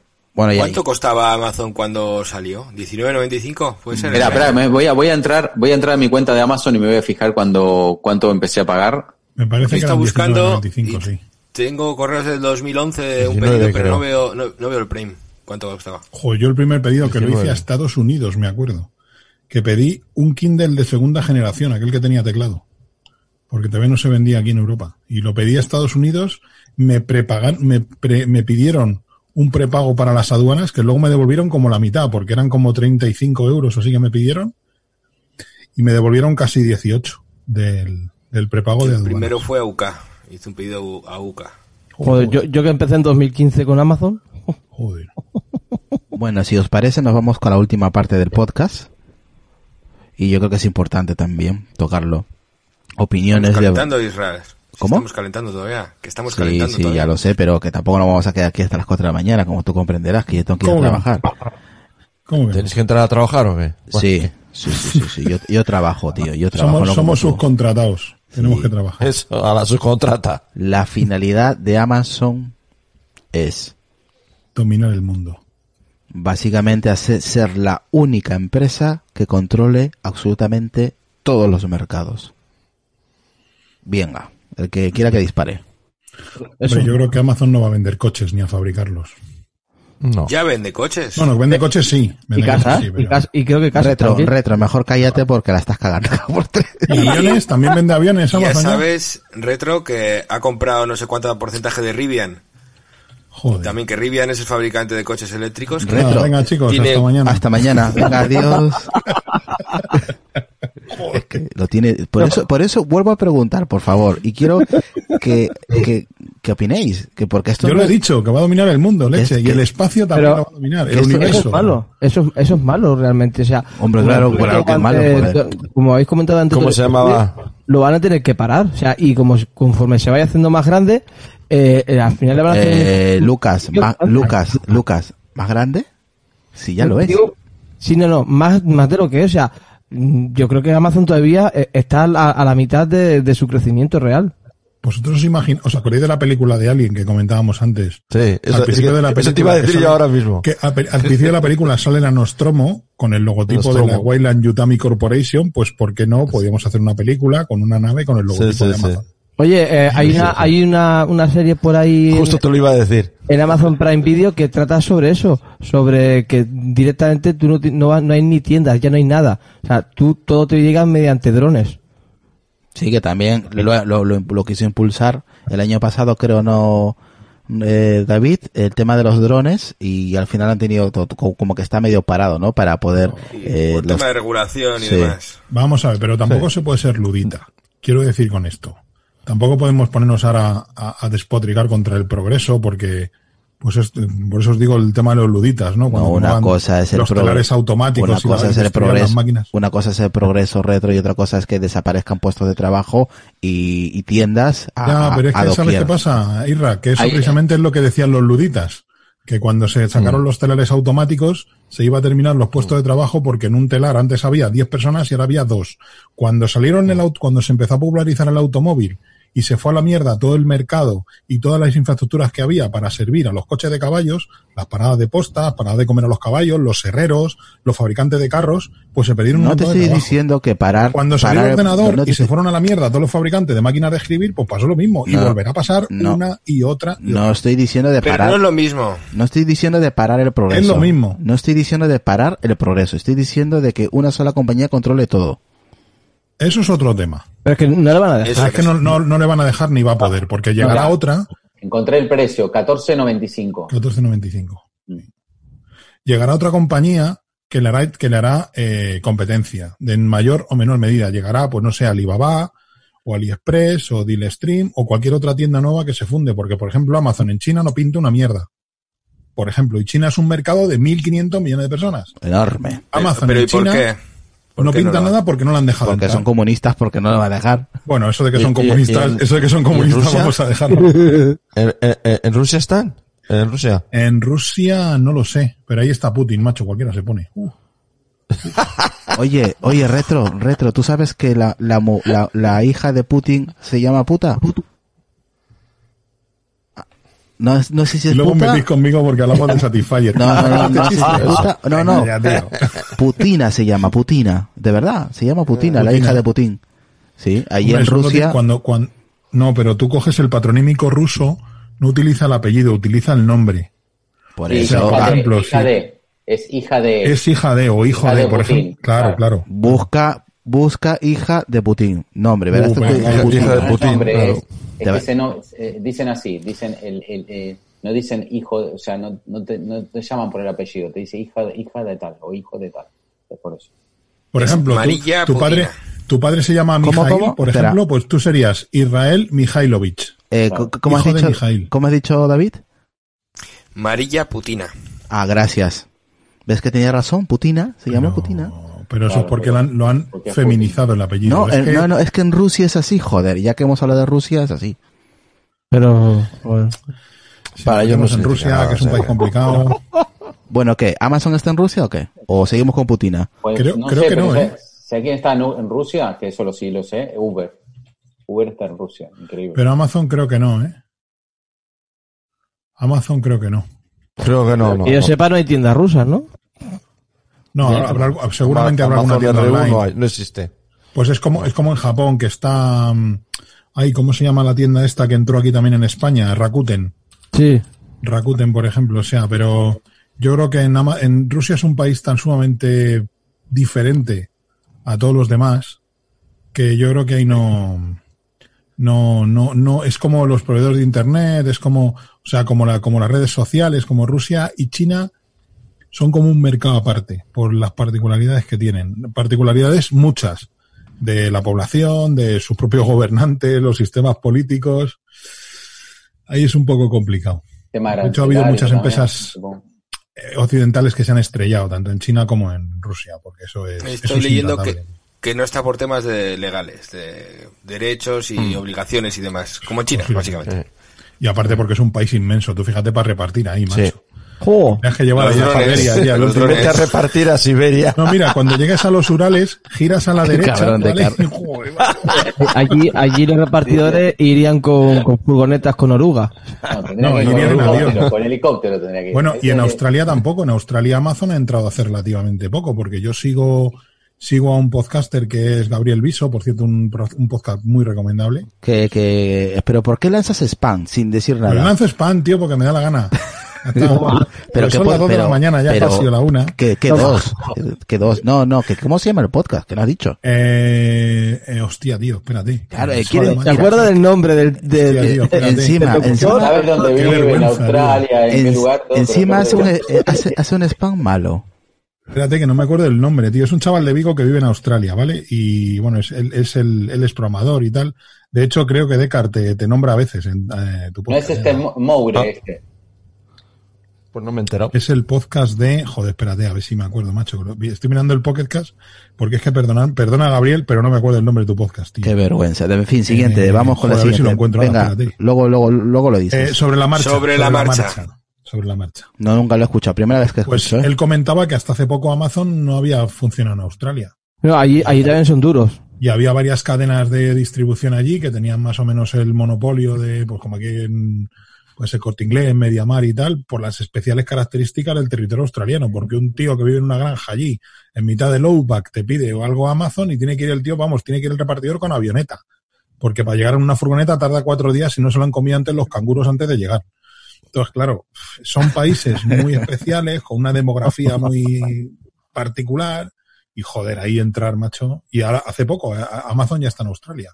Pero creo que solo reparte, por ejemplo, en ciertas zonas. Por lo visto, Claro. solo reparte, pues alrededor de las grandes ciudades y en el área metropolitana. Oye, es, es- oye, es raro, retro. Retro. Eh, siempre os nombran en otros podcasts, pero a peleanos en, en ninguno, tío. A peleanos no, a na- vamos, nadie nos nombra, tío. No entiendo por qué. joder, somos, tío, ¿no? ¿Cómo que no? No, nadie nos nombra. Ahí lo dejo. Nadie nos nombra en ningún podcast, ¿eh? De tecnología, al menos. Igual el de sexo, igual sí, fue el Satisfyer, pero eh, en, en podcast de tecnología que En yo las charlas de Apple Esfera nos han nombrado alguna vez. Hombre, él es el, co- él es compañero, digo externo a nosotros, al grupo. Claro, claro, externo Ya al sé, grupo. eso lo, eso lo doy por hecho, o que Retro menciona a Pelianos, o que Decar igual, pero, hombre, los compañeros lo entiendo, es, vamos, entiendo, eh, ahora que no nos nombre sería dijoputismo, ¿no? Pero, te, hablo, hablo de lo del... Palabra más rara, Irra. Por, esta- por estas cosas no nos nombran. Sí, sí, Exacto. eh, pero externo, fuera, fuera, fuera de, de- de nuestro entorno, de- del grupo del podcast que hacemos eh, los jueves o cualquiera, eh, nadie nos nombra, tío. Pero bueno, ahí, ahí lo dejo. Ah, ¿Te hace falta? No, no, no, pero es curioso Pues, cómo pues dice, eso, no, pa'lante. que te han nombrado a ti de Para adelante. Eh, pero ahí, ahí queda, ahí queda. A mí me la suda, pero yo lo digo. Eh, sigamos, por favor. Van a llegar a escuchar. Mejor, mejor. Yo, he espe- yo, yo he esparcido la mierda y he dejado que siga, ¿sabes? No, no, sí, eso, no. que los rusos no pueden pedir el vodka por Amazon. Ya está. Jolín, qué pena. Oye, pero ver, el tema de que si Amazon va a conquistar el mundo, yo creo que no le van a dejar y no tenemos que dejarle. Si también se ha visto en el tema del COVID que había productos que doblaban el, bueno, no tanto como doblarlo, no, pero 100 euros más caro que en otras páginas. Y era vendido por Amazon. Sabía que había demanda, podían sacar dinero, pues no, pues no, pues no. Pues sabes qué, lo compro en otro sitio. O sea, tenemos que, al final el que tiene la fuerza es el hablando comprador. la las mascarillas, me estás hablando. Por ejemplo, unas, unas, por ejemplo, que es una cosa que hacía falta para trabajo o impresoras. O sea, había cosas que 100 euros más caras en Amazon Las que, webcams. que- o las webcams, cosas que sabían que tenía demanda, pues vamos a subirle el precio. Pues no me da la gana. Pues, o sea, nosotros Eh. también tenemos el poder de no comprarlo allí. No, sí, Oye, que, tarda, que en vez de 24 igual- horas tarda... Igualmente, a ver, no es para defender a Amazon, pero ese producto que dices o las webcam o lo que fuera, no es que estaba caro en Amazon, estaba caro en todos lados. O sea, No, pero 100 euros más caro que en otros sitios. O sea, no, No, te 100 digo, si, si es que 100 euros son, 100 Decar lo puede, lo puede decir cuando estuvo mirando el, el tema de los NAS. O sea, al final es que era casi 100 euros más caro en NAS en Amazon que en otros David, sitios. David, y es cuando Amazon se ha multiplicado por cuatro, su crecimiento. no, pero no, yo creo que es algo, bueno, para mí es algo circunstancial. No, no, Adrián, no puedes defender no, a te Amazon. estoy diciendo, no yo- puedes defender a Amazon. No, no estoy defendiendo, estoy diciendo, se lo, te lo dije antes. Te dije, antes en Amazon eh, los precios Acércate al microfonito. Antes en Amazon los precios eran buenos o muy buenos. Y hoy en día no, ha cambiado mucho eso. Hace cosa, ya te dije, hace cosa de dos años, yo antes directamente iba a Amazon a pedir un, no sé, un producto concreto, no sé, un disco duro o lo que fuera. Y hoy en día, pues busco, empecé componentes, en MediaMarkt o lo que fuera, porque a veces me doy cuenta que el, eh, que el de Amazon no es el más barato. Y otra cosa que me he dado cuenta es que de repente hay un día en concreto que un producto en, en concreto, no sé bien por qué razón, se pone, no sé, baja, por ejemplo, ha pasado con el MacBook Pro de 16, el que tú que te compraste, que hubo un- una semana o un mes o unos, bueno, creo que duró un poco, eh, que duró una semana. eh, que bajó casi 400, 500 euros. Normal, porque es un producto obsoleto ya, es con procesador No, Intel. qué tío. obsoleto, no, no. Todos, los podcasts lo nombramos, ¿eh? el MacBook Pro No, 16 no, de no, Israel. no, no, no. Fue, mira, creo que tengo una captura, no sé si tengo una captura en el escritorio, la, Me- la- la me- borré. Me, tiene me, envidia, lla- me me tiene llamó la envidia. atención, me llamó la atención el, el, el- ¿sabes? Duró, creo, no, fue, eh, creo que principios de año. O sea que estaba totalmente reciente el, el producto. Ponía Esas cosas que hace Apple, no, de Amazon no las entiendo, ¿sabes? Bueno. ponía Outlet, ¿no? MacBook Pro No, no 2016, ponía- procesador no Intel. Outlet. No, no ponía Outlet, no. No Hay una cosa que no hemos comentado, y como que este podcast es de, es de Amazones, hay una aplicación, hay una web que se llama Camel Camel Camel, Sí, pero no- hay no otra, hay más- otra. ¿Cuál es la que hiciste tú, No Adri? está más, no está más esa. Eh, la que funciona ahora se llama, es un plugin que se llama, eh, espera, Kepa. Se llama K-E-E-P-A. Kipa, Kipa, o sí. Kipa, Kipa, esa. Esa es la que funciona. Camel, Camel, Camel ya dejó de funcionar. ¿Qué Creo pa? que Ese, se- de- ese de Bilbao, ¿no? ¿Qué pa? Bueno, de- De Es toda la Kepa. vida, el quepa, joder. Que la de Aquí- Camel Camel, que la última vez que tuvieron problemas con, con los servidores y empezaron a pedir dinero para, para arreglarlo y para hacer mantenimiento y una vez que pidieron pasta se acabó. Mira, aquí dice mm, el developer, el- nuestro compañero amigo Ernesto, eh, dice, bueno, Álvaro dice, Oliver y Julio sí. Eh, el developer yo se lo, yo los he nombrado para bien y para mal. Bueno, casi siempre para bien. Eh, JM Godoy 8 dice, yo soy nuevo aquí, alguien me da una idea de qué va esto, pues de tecnología, de Apple en general, de temas molones. Eh, Amazon está en la India, pregunta Álvaro. Buscar chicos y Amazon está en la India. Yo no tengo ni idea y, y entiendo que sí. Eh, dice Álvaro, en el documental que le pasé a Israel sobre Amazon habla de lo que dice Adrián. Te ha robado Adrián el grupo de Telegram, en, en el oficial, para que veas de que el dominio de Amazon, ¿no? El tema de, de lo que has seguido comentando durante el podcast, eh, Adrián. Pero eso depende, dice el developer, donde, eso depende porque hay vendedores que ponen sus precios en Amazon. Es verdad. Eh, JM Godoy 8 dice Amazon en la mayoría de sus productos actúa como un B2C, solo en el link eh, entre el vendedor y el comprador y pone los precios. Muchos de los precios los subieron los proveedores. Eh, saludar a Ma- Claro, pero por eso te digo, porque había, había una demanda de ese producto, ¿sabes? Sal- a veces pasa, a veces pasa que el producto eh, te pone gestionado y vendido por Amazon, pero no siempre es gestionado y vendido por Amazon. A veces pasa Dice- vendido por una empresa, gestionado por Amazon. Eh, cuando pone eso, el precio no lo decide Amazon, lo decide la empresa esa en concreto. Eh, Dice- a mí, a mí, Dice Sí, aquí Mamue- Mamuelío, que se ha suscrito. Gracias por suscribirte a nuestro canal, Mamuelío. Eh, dice, el MacBook de 16 es el mejor portátil del mercado. Ya te digo yo que sí. Eh, Sons of Cows dice, Kepa es muy buena herramienta. De todas maneras, nuestro compañero Josan, saludos para él, de Naseros, eh, co- a- alguna vez que hemos hablado de esto, mm, ha, recomendado Camel Camel, ¿no? Sí, pero ha dicho pero Adrián. Camel, que- Camel, Camel, Camel dejó de funcionar o, o en un momento, no sé, no sé, voy a, voy a probar, pero yo creo que dejó de funcionar esa. Eh, eh, eh, puede ser a lo mejor que dejó funcionar el mismo tiempo ese que te comenté yo, Adri, que se le jodió parte del servidor que tenía, tuvieron problemas con los servidores hace un año. Yo creo que sí funciona, no sé. En la web puedo entrar y ver los precios. Pues entonces lo arreglaron. Pues, pues hubo una época que, no sé, pues sí, ahora parece que funciona de vuelta, pero hubo una época que no funcionaba, ¿eh? para nada. Igual te digo que Equipa para mí es mejor porque es un plugin y directamente ya te aparece. o sea, ¿Pero qué es? ya- Explica, explica, porque hay gente que no sabe, Adrián. Vale, perfecto, vamos a ver. Es un plugin, eh, ahora paso, voy a buscar el link en, es un plugin para Chrome. Eh, que Explica primero que es un plugin. Eh, tengo que explicar que es un plugin. Joder. Eh, Es como una pues extensión, nada, es como- es un pequeño programa que, es una que- extensión. una extensión, ¿vale? Una extensión, exactamente se llama extensión, yo le llamo plugin, pero en realidad es una extensión. Bien, que se puede buscar en el, en el, en la, como, como es, eh, bueno, no sé ni cómo se llama, el Chrome Web Store, creo que se llama, de las extensiones de, de, de Chrome. Buscas la palabra Kipa, que se escribe K-E-E-P-A, y bueno, lo que hace es, eh, esta, esta extensión, lo que hace es traquear ese, ese producto y te dice más o menos eh, eh, cuánto, cuánto valió en tal día, cuánto valió tal, otro, te hace unas estadísticas, te lo compara con, con otros eh, proveedores, o sea, dentro de Amazon, por ejemplo, puede pasar que un producto, imaginemos, una taza, esta taza la vende Amazon, pues aparte de venderla a Amazon, existe también eh, venta por otros dos proveedores más que no son de Amazon. Pues te pone el precio de Amazon y el precio de otros proveedores. O si está usado, que también es importante. A veces pasa que hay productos dentro de Amazon que, por ejemplo, uno pide un de, producto. de segunda no mano le- que están bien. Claro. Por el tema de la caja, que está un poquito rota. No, no le gusta, entonces Amazon te lo recoge y ese producto lo, lo empaca como puede y te lo vuelve a poner a la venta. Porque, o sea, lo revisa, ¿no? A ver si está, a ver si funciona bien o lo que fuera. Y la verdad, yo he comprado así algunos productos de esos y me he ahorrado algunos duros.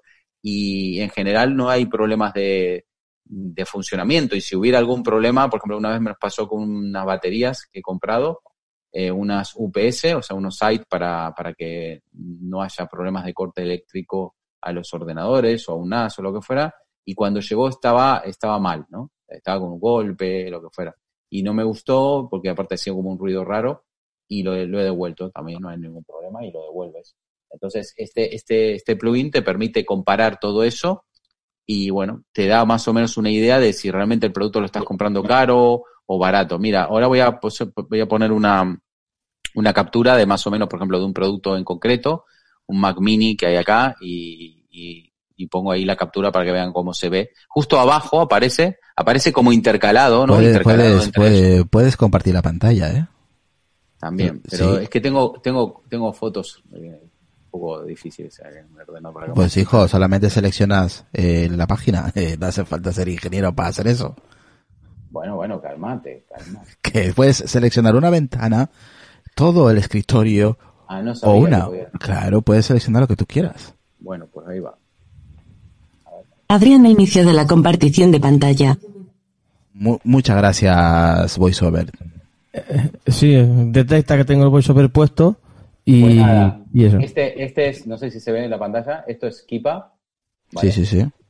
Bien, entonces, por ejemplo, aquí te pone, eh, bueno, esto es... Pero te escucho bajito, te escucho bajito, Adrián. Este producto solamente lo vende Amazon. Ve que está acá en amarillo. Por ejemplo, vamos a coger otro producto. No sé qué tenga, me dice esta. A ver, vamos a poner aquí un producto. Acá, el iMac este nuevo. Vale, a ver quién lo tiene. Bueno, fíjate Sí. que acá está el precio que ellos dicen que te están haciendo un descuento de 66 euros. Pues mira, este precio, ves, acá te pone, fíjate que ahí sí es verdad, hay un descuento. Y si vas en estadísticas, te dice cuál fue el precio más, más económico en Amazon, ¿no? Y te fijas acá que es 2002.33 del 30 de septiembre y es concreto, porque fíjate que aquí no bajó. Voy a buscar otro producto que sea que tuviera un, un mayor recorrido, por ejemplo, pues este, el iMac Pro. Vamos a ver cuánto vale el iMac Pro. Según ellos, aquí te están, mira, mil euros menos te lo cobran, 5.499, entonces te vas a sacar las estadísticas y vas a estadísticas acá. Y te fijas acá, mira, justo es verdad, en Amazon, el, el, el, ahí pone 4.499,01, que es el 7 de octubre. Después en nuevo, nuevo te está diciendo que hay un, un, un tercero, o sea, un, un, una persona, un vendedor, Sí. que está usando los, los sistemas de, también de Amazon. Oye, puedes creer, a- Adrián, puedes creer que ayer estuve mirando un, mau- un Magic Mouse de Apple Black y ¿sabes cuánto me estaban cobrando un tercero? 190 199 euros. Bueno, pero acá te estoy diciendo que en terceros vale 4.700 y, pico. Y vale, y vale, y vale 99 en la propia Apple. Y yo, pues está, está flipado este tío. Y, y mira, y en usado, en usado pone 4.608, ¿vale? Entonces, eh, te vas acá, a ver, bueno, lo que no sé dónde era para, para llegar acá, para el tema de los usados. Bueno, o sea, te- esto es una herramienta bastante interesante, también te permite, bueno, estos son los últimos tres meses, o por ejemplo, los últimos años, o por ejemplo, en el caso este, bueno, tienen estos tres colores, ¿no? Que es Amazon nuevo o usado. La verdad que la, la herramienta está, para mí está mejor que la de Camel, Camel, Camel. Eh, Adrián sube para arriba, sube un poco para arriba, Sí. donde más para arriba, donde te pone el precio de venta a la derecha, debería salir el, el de más opciones. Sí, Bueno, no va a aparece, no sé por qué no aparece, es raro. Sí, Sí. yo estaba buscando las más opciones, pero no aparece, pero bueno. No sé, será que ahora están cambiando. Igual es curioso, acá hay mil euros de rebaja en el iMac Pro. Supongo que, que no sé, o lo sacarán de stock o bueno, cosas así. Pero la verdad que el producto, este, eh, este plugin, es bastante bueno. Esto tiene esta opción de seguimiento de producto, nunca, nunca lo he hecho, que tú le pones acá un, un precio eh, a cuánto lo quieres comprar y supuestamente te, te empieza a seguir el producto. Yo no sé si esto es... Sí, sí funciona, ¿eh? Te Así manda un funciona. correo. Si le pones con correo, te manda un correo de ya está el producto al precio que tú habías indicado. Ah, pues está, también está interesante, ¿sabes? Eh, este tipo de cosas es interesante, pero a- a- en Amazon eh, últimamente pasa que eh, las ofertas estas en concreto te duran muy poco, ¿no? Tenés que estar como siguiendo un producto todo el tiempo y de repente hay ofertas muy concretas. Por ejemplo, hace poco el Mac Mini este, que bueno, nosotros somos de Apple y nos gusta el, este, este modelo en concreto, hace nada, estuvo por debajo de los 1000 euros, casi, casi 300 euros de, ahí está, mira, 9 9,89, ahí está. ¿Lo ves? El Perdón. Mac Mini 5. Yo, yo, el Mac Mini básico, el i3. No, este no es el i3, este es el no, i5 de 6 pero el, núcleos. i- el i3 lo vi en Amazon un día a 600 y poco. Acá está, mira, el i3 te lo va a decir esto. A ver cuánto estuvo en la estadística. No, el precio más bajo por Amazon, vendido por Amazon, estuvo en 8.49. Pues a, a lo mejor era el modelo anterior, el 2000. Será el modelo que venía con 128 gigas. O reacondicionado. puede ser. También puede ser No, reacondicionado. era- se- sería el de 128 seguramente. Sí, Bueno, por aquí, por aquí, chicos, dice, eh, saludar a V. Latzimer, saludos. Eh, dice Song of Chaos, dice, hace un histórico. Eh, podemos ver la fecha de venta, muestra estadísticas de precio para que puedas comprobar si cuando lo quieres comprar está al mejor precio o Claro, no. claro. El developer, el developer dice, hay un plugin para todos los navegadores, creo, que se llama Kiwi Bu- Bui que funciona como Kepa. Eh, Álvaro nos dice el dominio de Amazon. Eh, bueno, sí, ya lo he compartido, lo ha compartido también aquí en el chat. Eh, dice Irra, ese era Magic Mouse, era de Tingu, ya te digo. Y dice Sons of Chaos, dice algo curioso es eh, porque es porque Amazon vende el 99% del catálogo de Apple, pero no al pero no el HomePod. ¿Por qué pensáis que puede ser? Gracias. Ni el Apple TV tampoco, creo. Mm, No lo sé. No, el Apple TV ni el HomePod los vende. Igual, igual es curioso porque en realidad, eh, no sé si sabíais, pero estos eh, productos de Apple que venden en Amazon, realmente los vende Apple. O sea, no es, eh, o sea, hicieron como un convenio entre Apple y Amazon, porque Bien. habían problemas así de, creo que salió un artículo de esto en Apple Esfera. Ah, comentamos. Hace ya tiempo lo comentamos aquí en Apple también. Sí, o sea que esto, esto, sí. Mm. O sea que esto, esto que está pasando acá es eso. O sea que habrá sido un convenio y yo supongo que en el convenio habrán dicho, mira, el Apple TV compite con el Fire TV nuestro, así que no sé, mejor esto no lo pongas. Pero es si Apple- El Kipa también lo tenemos para el Safari, ¿eh? Los que son los maqueros tenemos para el Safari también. Ah, ¿también está? Sí. Y te Ah, avisa a, también. tra- a través de Telegram también, ¿eh? Os he dejado una captura ahí en el grupo. Ah, Kipa a través de Telegram, o sea, un grupo... Ah, vale, con un- te, como un te- bot. te manda aviso, te manda un exacto, te manda aviso también a través de Telegram. ¿Y cuál es? es arroba kepa, K-E-E-P-A. Todo esto cuando hemos dicho que no hay que comprar mucho en Amazon. Claro. ya, ya estamos dando más productos, o sea que ya estamos No, generando. Pero, pero bueno, que... que para Son que- herramientas, Hablamos mal de él, pero es como la droga. No tomen droga. Nosotros, ay Dios, qué difícil dejarlo.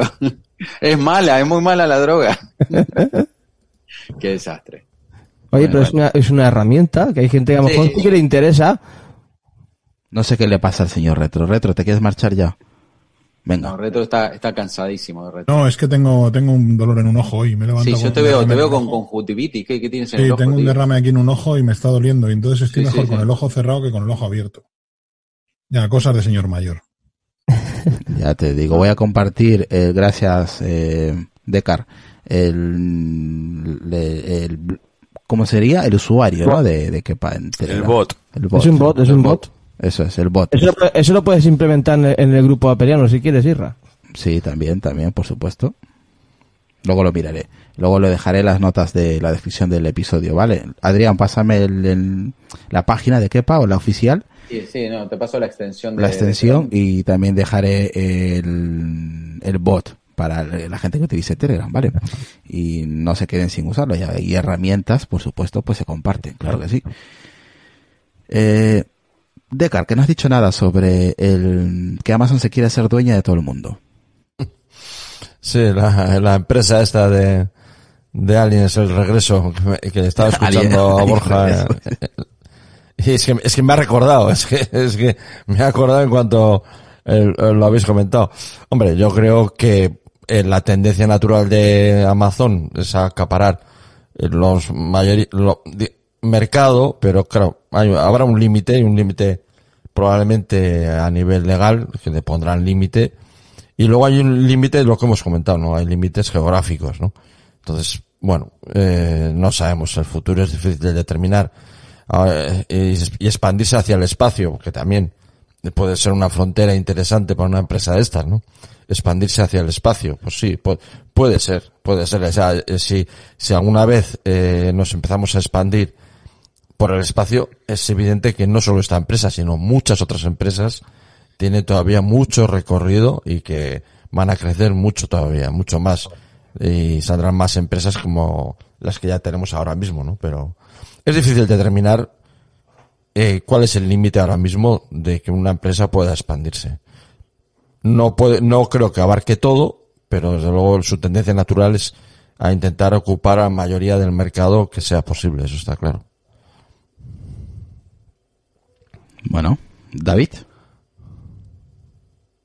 Pues lo que hemos dicho de antes de que yo no creo que debamos permitirle que crezca tanto y además está en nuestra mano. Y, oye, siempre puedes comprar Amazon, no es eh, prohibido, no, pero si tienes la opción de o cosas que no tengas prisa y puedes comprarlas en un en el negocio del barrio que al final es que da vida. O sea, tú vas a un barrio y de tener comercio local a no tener nada es pues no tiene nada que ver. O sea, que tú vayas abajo a tu, a tu barrio y tengas donde comprar cosas, aunque lo puedas comprar por internet, pero no sé, es, es otra cosa. O sea, es bienestar para todos. Porque luego tú que vas a ir a trabajar a Amazon o vas a ir a trabajar a la ferretería. ¿Qué vas a ir a trabajar? Porque sí, eh, lo que decimos siempre es que el cambio cultural, todas las modernidades que hemos tenido no han sido como la de ahora. O sea, por un trabajo no se ponen cinco. O sea, el cambio cada vez es más brutal. Luego no va a haber, no, es que antes, pues en el campo, pues se fueron del campo a la ciudad. Pero es que el cambio para mí está siendo brutal. O sea, no está siendo como tan progresivo como lo fue antes. Que sí, que los cambios pues al final van a pasar, pero este yo creo que está en nuestra mano. Pues si puedes comprar en el, en otros negocios, pues hacerlo. Siempre puedes comprar en Amazon, pero si puedes hacerlo en local, intenta hacerlo en local. Siempre y cuando no te cobren el doble, que claro, hay que mirar también el dinero, que no estamos como para tirarlo ni regalarlo. Es que, claro, eso, eso es, eh, yo te entiendo, David, ¿eh? yo también eh, apoyo, apoyo esa idea. Pero es una idea quimérica, ¿no? O sea, esa es una, esa es, Mm, es es una una, quimera, cuestión sí. que es una idea quimérica y no tanto ya por costumbres, ¿no? Claro, porque ese comercio local, ese comercio local es, es, tiene todas esas ventajas que tú dices, cierto. Pero el problema es del comercio local, ¿por qué ha triunfado al, al final Amazon? Aparte por la condición humana, en fin, por, ah, ¿por qué? Porque ha reducido los costes muchísimo. Es decir, el problema del comercio local es que tiene que afrontar unos costes que Amazon no tiene que afrontar. Entonces también hay que tener en cuenta todo esto. Y lo cual nos llevaría que al final una tienda de barrio, de barrio para competir con, con Amazon se tendría que convertir en el Amazon de barrio. Pero es lo que volvíamos antes. ¿Quién ha permitido esto? ¿Por Bueno. qué no, Amazon no está pagando los impuestos? ¿Por qué no está usando los transportistas como tiene que usarlos? ¿Por qué Retraumático. están la- permitiendo retraumático. que, Retraumática tiene la culpa. que pequeñas empresas, o sea, que al final son las que dan vida a las ciudades, se mueran para que ganen unas multinacionales que están a las afueras? Pues bueno, pues si es lo que queremos y lo que conseguiremos, pues al final eso. Las ciudades, pues a mí es que me da pena. Y fíjate tú que yo no soy lo que pasa, lo que pasa, ¿sabes cuál es el problema? Lo que pasa, vuelvo a decir, no es que quiero meterme en esto, pero es así. El sistema capitalista, pero no estoy en contra del sistema capitalista, tiene problemas, como todos, igual que el comunista, y, bueno, y eso es peor todavía. Bien, y el socialismo y toda la historia. Entonces, uno de los problemas que tiene es, es este, que las reglas de juego no pueden ser las mismas para las multinacionales que para los pequeños. No pueden pagar los mismos impuestos, tienen que pagar impuestos diferentes. Es como, por ejemplo, lo dijo, mira, lo dijo Bill Gates, que está forrado, y lo dijo, mira, la siguiente revolución va a ser los robots, que ya estamos en pleno robots. El otro día vi un documental de Volkswagen y prácticamente no sé qué cantidad de robots tiene, pero es bestial. Dice, tendrían que ponerle, como, como hay impuestos al trabajo, porque hay impuestos al trabajo. Tú pones, tú pones un empleado y tienes que pagar las cargas sociales, eso es un impuesto. Bien. Entonces tiene que haber impuesto al robot. O sea, si el robot hace, el- hace la mano de obra de mil personas, pues el robot eh, al, al dueño le tiene que salir lo mismo que un puesto de mil personas. Y ya está. Pero le van a no poner el impuesto No a Amazon. Claro. Cuando le pongan el impuesto a Amazon, va a ser Acércate, que lo tienes en el barrio. acércate al micrófono, Adri. En un ejemplo tonto, por ejemplo, hay algunos países que están poniendo que, por ejemplo, que se le cobran impuestos, eh, no, o sea, quiero decir que no es equitativo. ¿Por qué ganan tanto dinero? Porque no es equitativo. No es que no paguen impuestos, pagan impuestos, pero no pagan los mismos impuestos que pagas vos en proporción a lo que vos estás produciendo o estás A lo que estás generando, sí.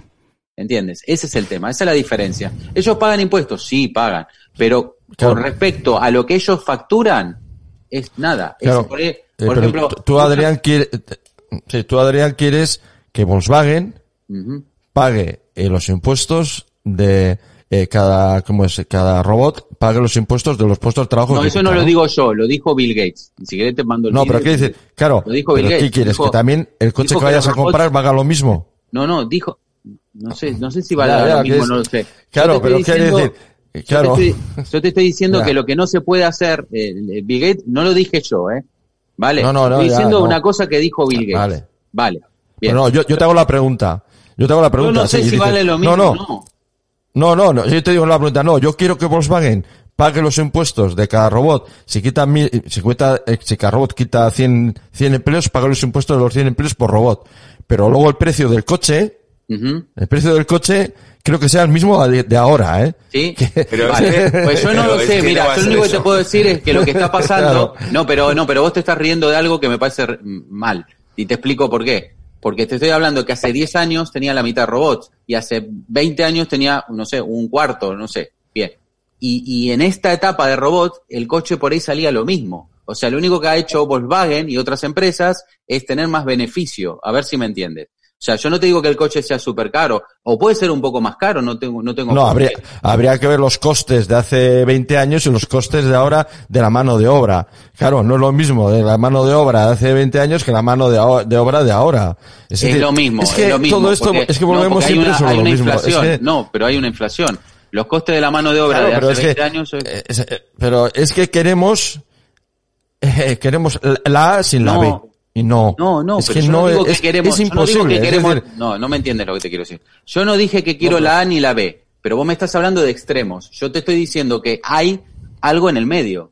¿Entiendes lo que te quiero decir? Es como el, o sea, lo mismo que te estoy diciendo. Yo no te estoy diciendo que no quiero el No, no, capitalismo. que- quiero el que yo capitalismo. tampoco- Lo que no quiero es, es, es- es llegar a un extremo y decirme, ah, mira, tenés o, o, o, o esto, o sea, o te morís de hambre, por decirlo así, o, o, o tenés precios bajos. No, espera, hagamos algo en el medio. Es que ese es el problema. sí, a mí, que- a mí a yo ver, lo que, que- no entiendo que- es la gente extremista. No, no seamos extremistas. No. te estoy diciendo que no pongamos que yo robots. tampoco, yo tampoco único- tengo la solución. eh, único- yo tampoco. dale, entonces yo, yo creo que la solución, la solución está en este camino no sirve, somos 7 mil millones de, o si no le hagamos una cosa, eh, no, no, no pongamos cura a esta pandemia y bueno, y que mueran 3.500 millones de personas y con eso zafamos. No sé, ¿me entiendes? Lo que está claro es que están diciendo que para dentro de 10 años van a haber 9.000 o 10.000 millones de personas. Pregunto, en esta forma de sociedad donde cada vez el, el trabajo está más, más reducido y cada vez cobra protagonismo una, un tipo que tiene mucho dinero y tiene mucha tecnología, con lo cual, o sea, la pregunta del millón es que tampoco les sirve a ellos, porque al final, ¿a quién le van a vender? ¿A los robots? ¿Le van a vender los coches? No sé, ¿quién va a comprar el coche? Va a llegar un momento que si no, no tengo trabajo, no compro coches, no compro coche, bien, el coche es a quién se lo va a fabricar. Va a llegar un momento que, o sea, es una cadena, ¿me entiendes? Entonces, yo creo que el problema que hay con, el, con este sistema que estamos haciendo, el sistema, que no digo le estoy echando la culpa al capitalismo, te estoy diciendo, es más, yo creo más en el capitalismo que cualquier otro sistema. Lo que sí creo es que los sistemas hay que controlarlos. ¿Entiendes? Soy una persona de sistemas.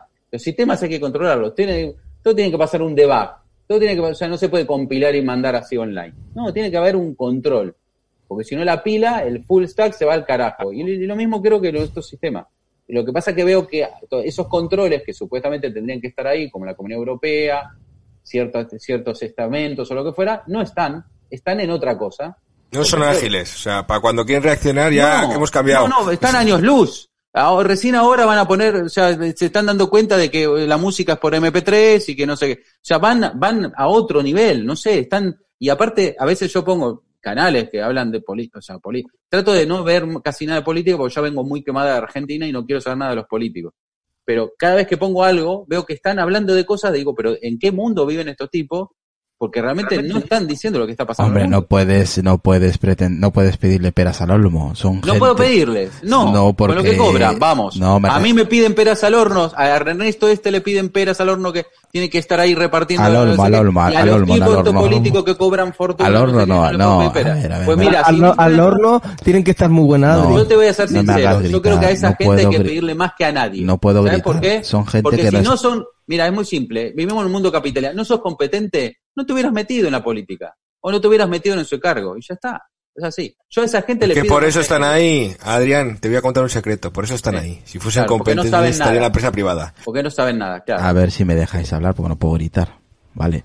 Donde quería llegar, a ver, creo que me has interpretado mal. Lo que quiero decir que no se le puede pedir peras al olmo es por la sencilla razón, que son personas que no están capacitadas para resolver ese tipo, ese tipo de problemas, Adrián. Puede que ser, son puede ser.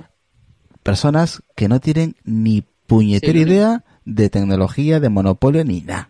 Es como Eh, si al, y, es- y, y- y Ni, entonces, de- ¿para qué ni de pandemia, ni de y, pandemia con y lo que está entonces, pasando. y entonces, ¿para qué tienen los asesores?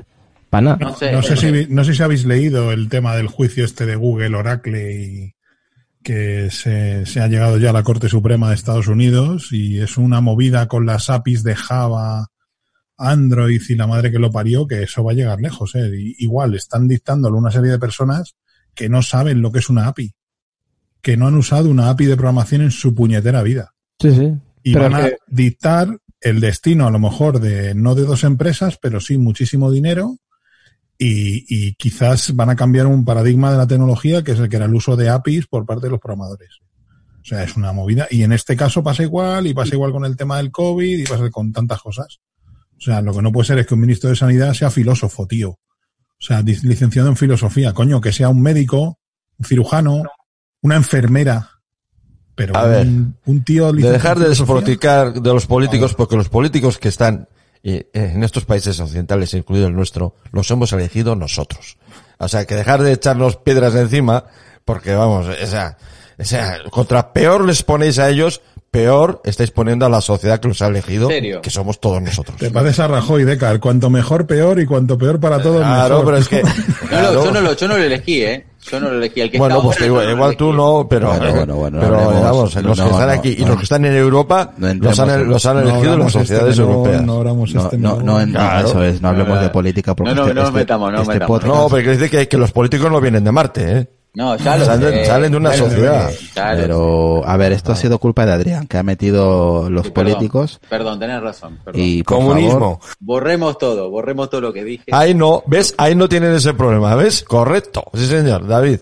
Eso, ahí no tiene, ahí puedes quejarte, porque eso no lo bueno, eliges vamos, tú. vamos a despedir Aunque en señor. cierta forma en China, en también China, no dejan de China. ser, Vamos no a- dejan de ser una representación de una, de una sociedad. Vamos a- Eso no hay que olvidarlo tampoco, ¿eh? Vamos a despedir al señor Retromática que tiene que ya es un señor mayor. Sí, yo tengo el ojo hecho una mierda ya. y Sí, ya te veo ya, así que no venga, descansar. Nosotros estaremos un ratito más todavía y ya nos despedimos. Venga, Retro. Ret- Nada, eh, chicos, que fue un, fue un placer.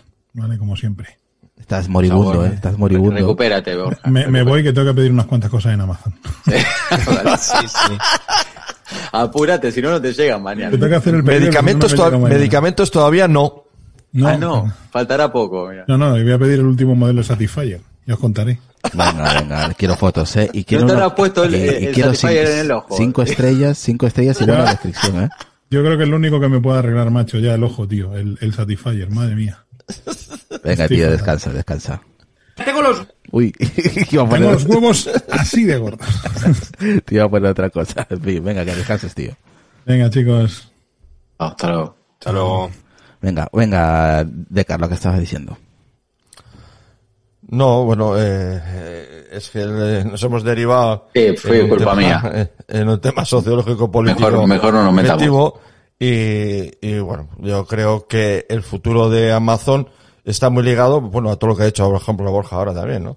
Eh, eh, está muy ligado a mu- a muchas empresas, pero como vemos también, pues yo creo que va a haber unos límites legales, sobre todo en Estados Unidos, porque fuera de Estados Unidos, eh, en fin, no somos un cero a la izquierda en todo esto, y, y bueno, allí sí que se lo toman más en serio, y probablemente haya divisiones de la empresa o cosas de este tipo, porque la tendencia natural es, como hemos dicho, pues es abarcar la mayor parte del mercado que puedan.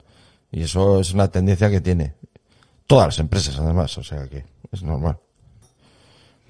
Aquí dice, por ejemplo, mm, eh, en el chat de Twitch, Erne- Ernesto, el developer, dice, aquí venden medicamentos pero sin prescripción.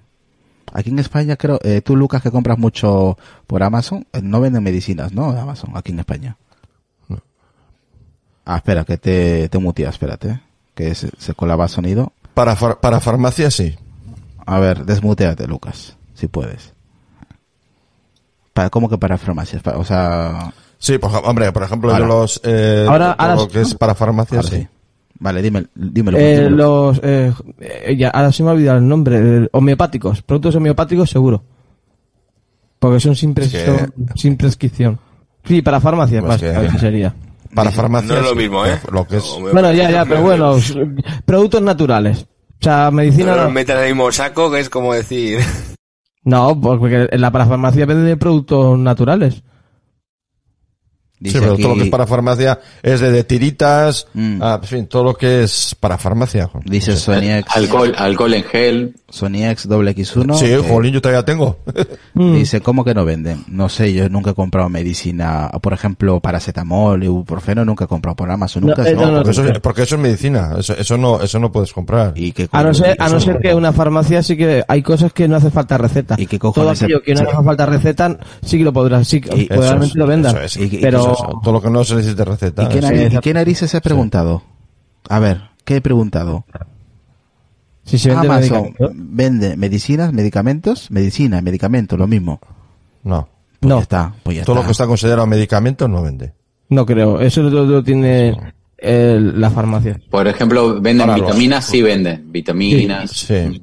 Sí, Pero productos eso no está considerado. complementos vitamínicos y todas esas cosas. Pues sí, eso pues, sí. pues Sony me ha pasado aquí un enlace, pues sí vende medicinas, ¿eh? ¿Qué, qué- cuál es el que venden? Mira, os lo paso aquí en, en, Tox- eh, en, en, en el Apelianos oficial. Y ahí podéis. Como no sea sin receta, lo que hemos dicho. Eh, Y aquí eh, dice, aspirinas venden, dice. Aspirina es una medicina, ¿no? ¿Se sigue vendiendo eso? ¿Se sigue Sí, sí. vendiendo eso? Pues sí, majo, sí venden medicina, ¿eh? Mm, pues si son sin receta, seguro. Si pones paracetamol, a lo mejor te sale. Sí, sí. Ácido, ácido acetil sal- salicílico, ¿eh? Eso es que eso es al final. eh, Bueno, pero eso no hace, pero no, pero eso no hace falta receta, ¿eh? No hace falta Me parece que no. No. No. No, no, no. No, para una aspirina creo que no. Y es, es, ale- es alemán, si os fijáis. Es todo producto alemán. Sí, pero, pero no hace Todos los falta comentarios. Tú vas a una farmacia y puedes comprar, ¿no? David? Sí, Pues pero- el frenadol. Mira, El frenadol también no necesitas receta, por ejemplo. No necesitas. Eh, o sea, todo lo que necesites, sí. Pero lo- todo lo que necesites receta, no. Pero no serán de España los productos. Seguro. Mm, No tiene por qué. Pero vamos, no sé. Sí que hay farmacias que te lo venden online, eso sí. Frenador no, no necesitas receta, ¿no? No. Sí, frenador sí seguro que sí se vende entonces. Pues no, no lo Vale, veo. y... No, no, no, no, no. Eso lo venden. Aquí en España lo, es- ese tipo de ventas las tienen las farmacias. Te- Sí que te puedes encontrar una farmacia que te lo venda online. Pero Venga, para acabar, ¿cuál es el futuro? de- cuándo- ¿Cómo veis el futuro de Amazon? Y con esto acabamos. Eh, Adrián, ¿cuál es el futuro? ¿Cómo ves tú de aquí, Yo, por ejemplo, a 10 años? ¿Cómo ves de aquí a, a Amazon? Eh, nada, se- tirando satélites, eh, Ya lo están preparando, ¿eh? compitiendo internet. Creo que lo dijo, no sé quién lo dijo, no sé si Álvaro o algo ahí en el chat. Sí, de- sí, están, están haciendo un proyecto que va a hacer competencia con SpaceX, que no me acuerdo cómo se llama, el pro- producto de Space, SpaceX de satélites. Starlink. Blue, Starlink, Blue, Starlink. Blue no sé qué, Blue no sé qué. No, Blue Origin No, no, es el de ese los es de cohetes, Amazon. pero el producto de, de Amazon no sé cómo se llama. Y lo que decía Decar es Starlink, que es el producto de SpaceX, que ya están lanzando satélites para el tema de Internet en todos lados. Ya, y- ya tienen infectado. Sí, Sí, ya creo que tienen, Tienen infectado el cielo ya. 100, tienen 400, 500, sí, creo que quieren poner Sí, tiene un 30.000. mogollón. Sí, 30.000, 30.000 satélites. ¿Qué te iba a decir? Este, no sé, yo, ¿qué te, te voy a decir? Que va a ir a peor. Lo que pasa es que yo lo que creo que va a haber que frenarlo, no frenarlo en el sentido, sino que se desarme en varias empresas, Como Google. porque, porque se va a hacer un monstruo y al final va, le va a jugar una pulseada a cualquier país, vamos. O sea, Eh, Va a ser casi como una corporación, ¿no? Sí, no, no, una corporación no, ya, ya es, es una. Eso ya es. monstruo. Yo no sé en, en, en lo que es eh, el tema bursátil, siempre me cuesta calcular, pero no sé si se debe estar detrás de Apple, ¿eh? En este momento, Amazon. Mm, No lo sé. Yo sé que sí que son más caras que las de Apple, las, las acciones. No, sí, pero una cosa es que estén las, las acciones caras, sino cuánto es, la, ca- qué cantidad de acciones tiene el mercado. Eso se multiplica por el costo de la acción. Mira que venden, mira que venden, venden maca, extracto de macandina eco- ecológica, premium, para nueve meses. Pero bueno, Ah, yo qué sé, no sé, yo, Si es que venden de todo, macho, yo lo flipo. yo creo que lo que, el- No, el- el- eh, para mí, punto de vista, el, el- el- único tema que hay eh, con estas grandes empresas es cuando ya no tienen competencia, ¿no? Para mí el, el capitalismo funciona cuando hay competencia y ahí es cuando, cuando conviene a todo el mundo, ¿no? Es que Amazon no tiene competencia. Claro, y ahí es el problema que veo, que no, Amazon. que no, ¿qué- ¿cuál es la competencia de Amazon? Pff, no sé. No es como, hay, por ejemplo, no es como Apple. Apple, eh, No ¿cuál es la competencia? Bueno, pues Android tenés en la parte de móviles Android, en la parte de los ordenadores Windows, eh, o sea, Sí, tenés pero no hay un, otra un archirrival. Ahora, de Amazon, ¿cuál es la competencia? Bueno, posiblemente sería esto, esto eh, AliExpress o alguno de estos, pero claro, eso, eso es en China. Aquí en occidentalmente hablando, no, creo que no, no tiene competencia. Entonces es medio En complicado. España sería el corte inglés, por ejemplo. Puede ser que sea el corte inglés. Sí. Sí, pero a nivel, Puede ser. a nivel mundial, Sí, global. sería el corte inglés todo- porque vende, todo- vende de todo el corte inglés. Vende A nivel pero- mundial ninguno. Pero en tema de servicios, comparando servicios con otros, es que no, no hay, es que no hay color. Es que Amazon lo tiene todo. Por eso, tarde o temprano van a... Claro, va- por eso, por eso digo que a mí lo que me preocupa es eso, que no existe una verdadera competencia de, de Sí, Amazon. sí, una competencia real, que se mida de tú a tú con Amazon. Es que no lo hay. Sí, es- ese es uno de los problemas de- del sistema capitalista, es precisamente ese, ¿no? La tendencia al monopolio, que como no se controle, pues eso, genera, es que si no hay, si no hay competencia, ese es el problema. No, porque la- la- claro, la competencia lo que genera es que esos precios sean bajos, de que, de que no exploten a sus, eh, a sus- No, exacto, y, y no, y no solo eso, es que la competencia genera avance, Sí. genera innovación. Mm. O sea, no solamente es cuestión de precios, es también cuestión sí, de sí, sí, mejora. sí, sí, de Hombre, pero es mejora. que Amazon sí que tiene competencia, compite con un montón de, de empresas, pero claro, mm, que se equipare a, lo de, a Amazon, ninguna, eso sí. No, está, está, están años luz. Si- Simplemente en AW Services, yo creo que hay más empresas alojadas ahí, que vamos, es que, es que dependen Ah, de Amazon, tiene- pero muchísimas tiene empresas. Pero ahí tiene competencia. En vídeo. Te- Sí, un poco Microsoft, Tenemos que pero- diferenciar Claro. el Amazon de tienda del Amazon de servicios, del Amazon. Es que hablamos de Amazon, pero es como con Google. Que Google es mucho también, pero es Alphabet. Exactamente. Sí, correcto. Pero es que ahora mismo Amazon está por encima de Google, ¿eh? Y, y de Apple. Yo lo Y veo de Google claramente, y de. Apple. Y de Apple. O sea, Y de Apple probablemente. Es, es que Sí, ahora sí, mismo sí. Amazon es la empresa más vigorosa que hay en, el- en- en el mundo. Se la nota, o sea, se nota. O sea, ahora mismo quizás SpaceX, pero es a otro nivel, Tesla, pero es que están, o sea, a nivel global, ahora mismo como empresa de tamaño, eh, eh, en Amazon se nota que tiene vigor. Se nota que tiene muchísimo empuje. Es lo que está haciendo ahora con el tema de los juegos. Piensas que se le puede, o sea, pi- piensas que, a mí, mira, hay algo que no hemos hablado, no sé, no sé si voy a estar errado, Decar, Adrián, eh, David y Lucas, lo que voy a decir a continuación. Yo creo que es de esas empresas que dices, tú igual miras a otra y dices, va, esta empresa igual de aquí a 50 años, eh, como le pasó a Apple eh, en su momento que estuvo a punto de, de, de morir, ¿no? Eh, o empresas que han quedado como IBM o Canon que han quedado atrás, ¿no? A mí esta empresa Amazon, en general, globando todos sus servicios, son de esas empresas que pienso que van a ser eternas, tío, que nunca van a desaparecer. Y eso preocupa. Hombre, yo- y eso preocupa, eh, nosotros vivimos una fracción de tiempo muy limitada. desde luego. Y nos, y nos parece, y nos parece, y nos parece que puede haber cosas eternas, pero el tiempo es un, el tiempo es un, eh, es un, digamos, un El martillo. tiempo, que al es, final, el tiempo es eh, relativo, como todo se se- decir. todo es esto, es relativo.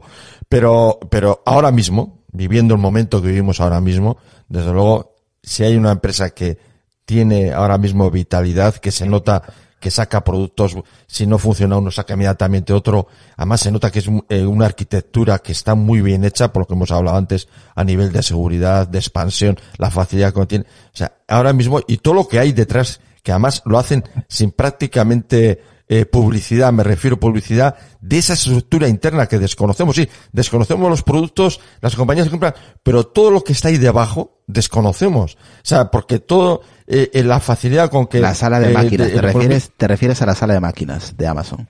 Eso es, exactamente. O sea, el hecho de que el login de la tienda te valga lo mismo para comprar música que para comprarte un servidor de MySQL, eso es tremendo. Es, es, es una arquitectura que hay ahí de abajo y que eh, el- lo mismo que te sacan un anillo que hace no sé qué, el o sea, se ve que sin publicidad, ahí debajo hay unas calderas que están a todo motor Y la a nivel de investigación y desarrollo y la publicidad muy, y, la, potente. y la publicidad la hacemos nosotros mismos porque es de boca en boca. No, y, y hace publicidad de sus productos, eso sí, pero hay algo debajo ahí que es oculto, en cierta forma, porque no es algo público, pero que hay evidentemente el funcionamiento de Alexa, por ejemplo, el funcionamiento de la domótica, todo eso está debajo y todo eso demuestra que Amazon tiene en arquitectura de sistemas, está a años luz de muchísimas empresas, como podría ser Apple incluida. ¿eh? Y Además, además se es nota que ágil, tiene ¿eh? agilidad para mover eso. Eso Sí, es. es muy no le ágil. tiembla el pulso. Cuando algo no funciona, lo discontinúa y lo quita. Por ejemplo, Eso de es. los, Pero ¿acordáis de los inmediatamente hay cosas button? nuevas. De Correcto. los botoncitos estos para Sí, que digo, que sea sí, detergente. sí, sí. Pues no funcionó, pues lo han quitado y ya está. No les tiembla el pulso. Eso es. Pero inmediatamente David saca productos nuevos. Y además muy interesantes. O sea, sí, unos que igual no funcionan, otros sí, pero todos muy interesantes. Y, y, y lo hace con la agilidad. O sea, no, se- no se lo está pensando, y, y eso que dices, no, es que lo hace con facilidad. No, eso es que hay, hay- tiene que haber unos equipos de, de investigación y desarrollo, De que es lo que desconocemos, que no conocemos, porque eso es lo que no hace publicidad, lo que no, lo que no eh, hace alarde eh, Amazon, y, y de abajo de Amazon tiene que haber un mundo de, de ingeniería, tiene, pero tiene pero más de un ingeniero Amazon. ¿eh? Sí, No como, tiene como otra que nosotros sabemos ahora que eso tiene que ir pasando de departamento. Claro, porque Sí, también- exacto, y claro, que muy, Amazon- muy bien, muy bien traído David, muy bien traído, exacto, exacto, muy, es que, es que lo has extraído muy bien, eso, pero exactamente. Amazon también reinvierte mucho en sí.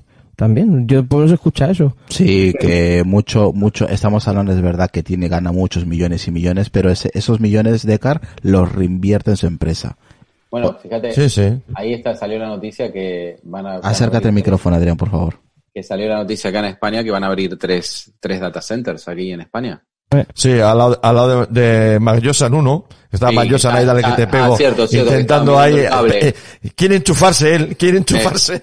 Pues fíjate, Oye, o sea, ¿verdad? yo creo No que esos dicho- data centers de salir una pasta. Y ¿Verdad? toda la tecnología es de ellos. No hemos dicho de eso. de ellos, o sea, es... No hemos dicho de eso, tío, de Adrián, lo que, buen, buen apunte. No hemos comentado eso de las instalaciones de subterráneas que está haciendo Amazon en España.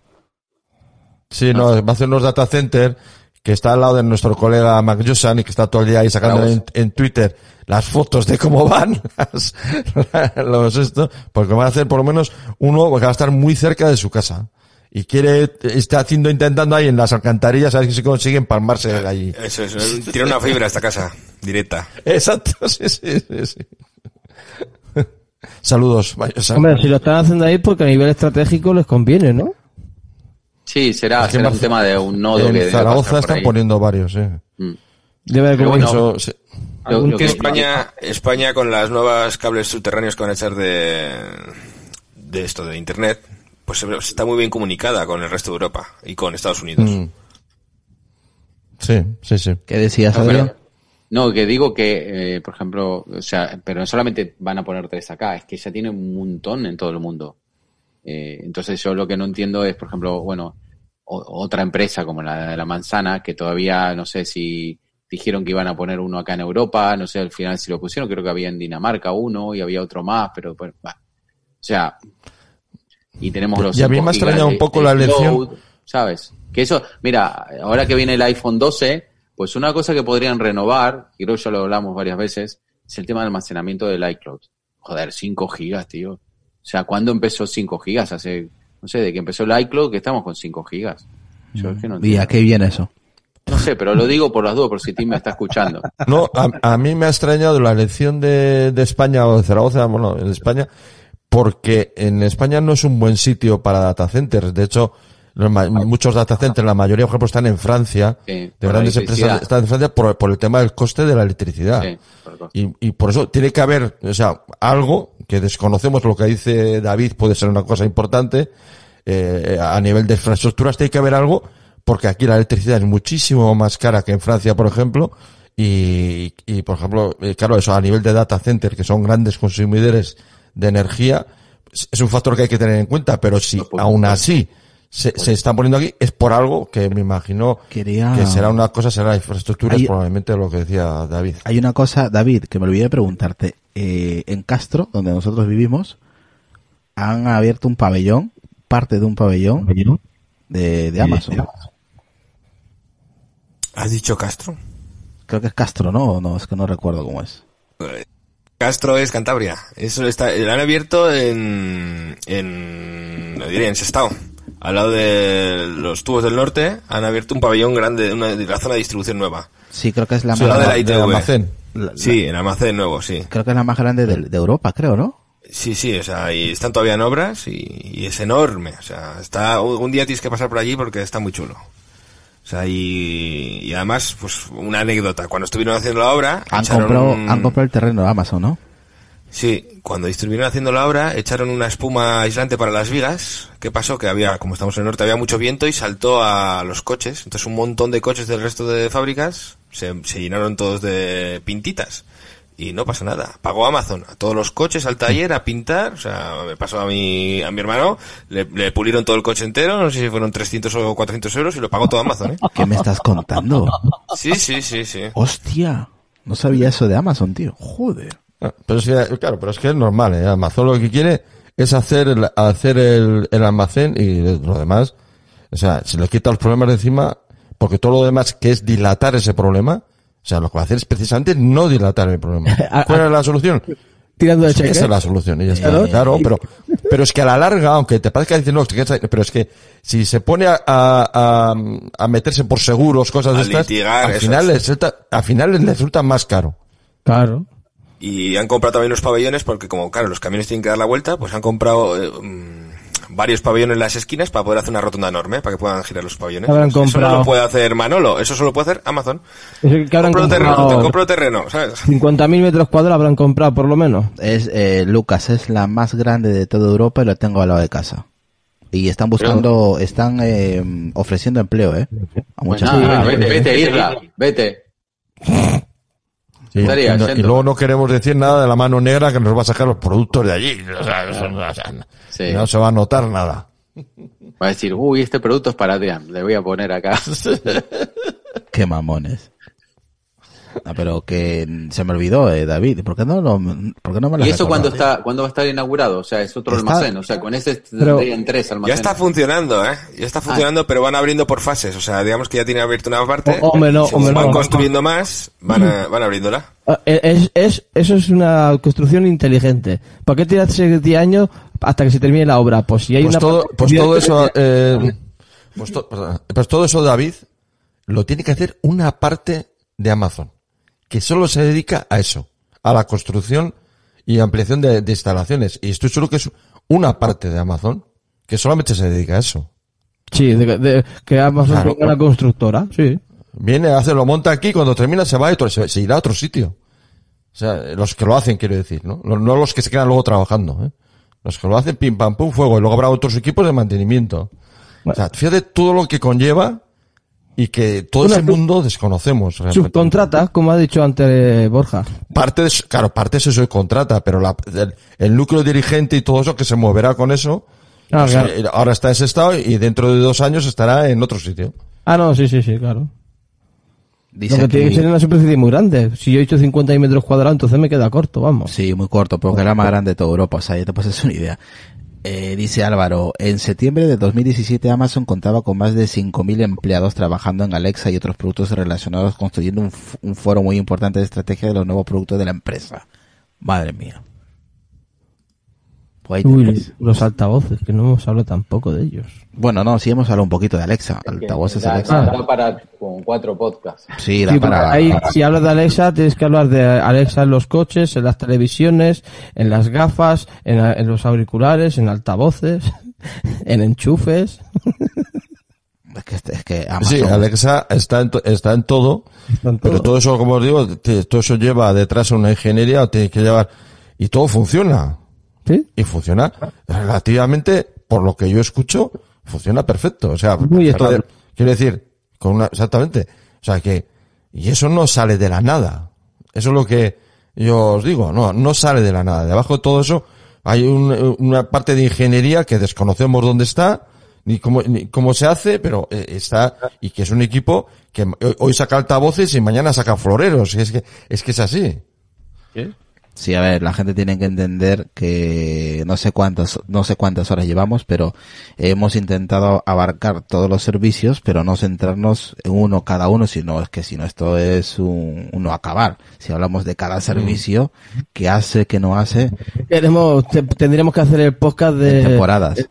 a- Solo con Alejandra nos podíamos tirar dos horas. Que que puedo hacer. tendríamos que hacer un podcast aparte, y que se tendría que llamar Amazoneros, porque macho. Y, lo- y luego se nos pasa el tema de los libros, que es como el- Hostia, el que el empezó Kindle- el Kindle- Amazon.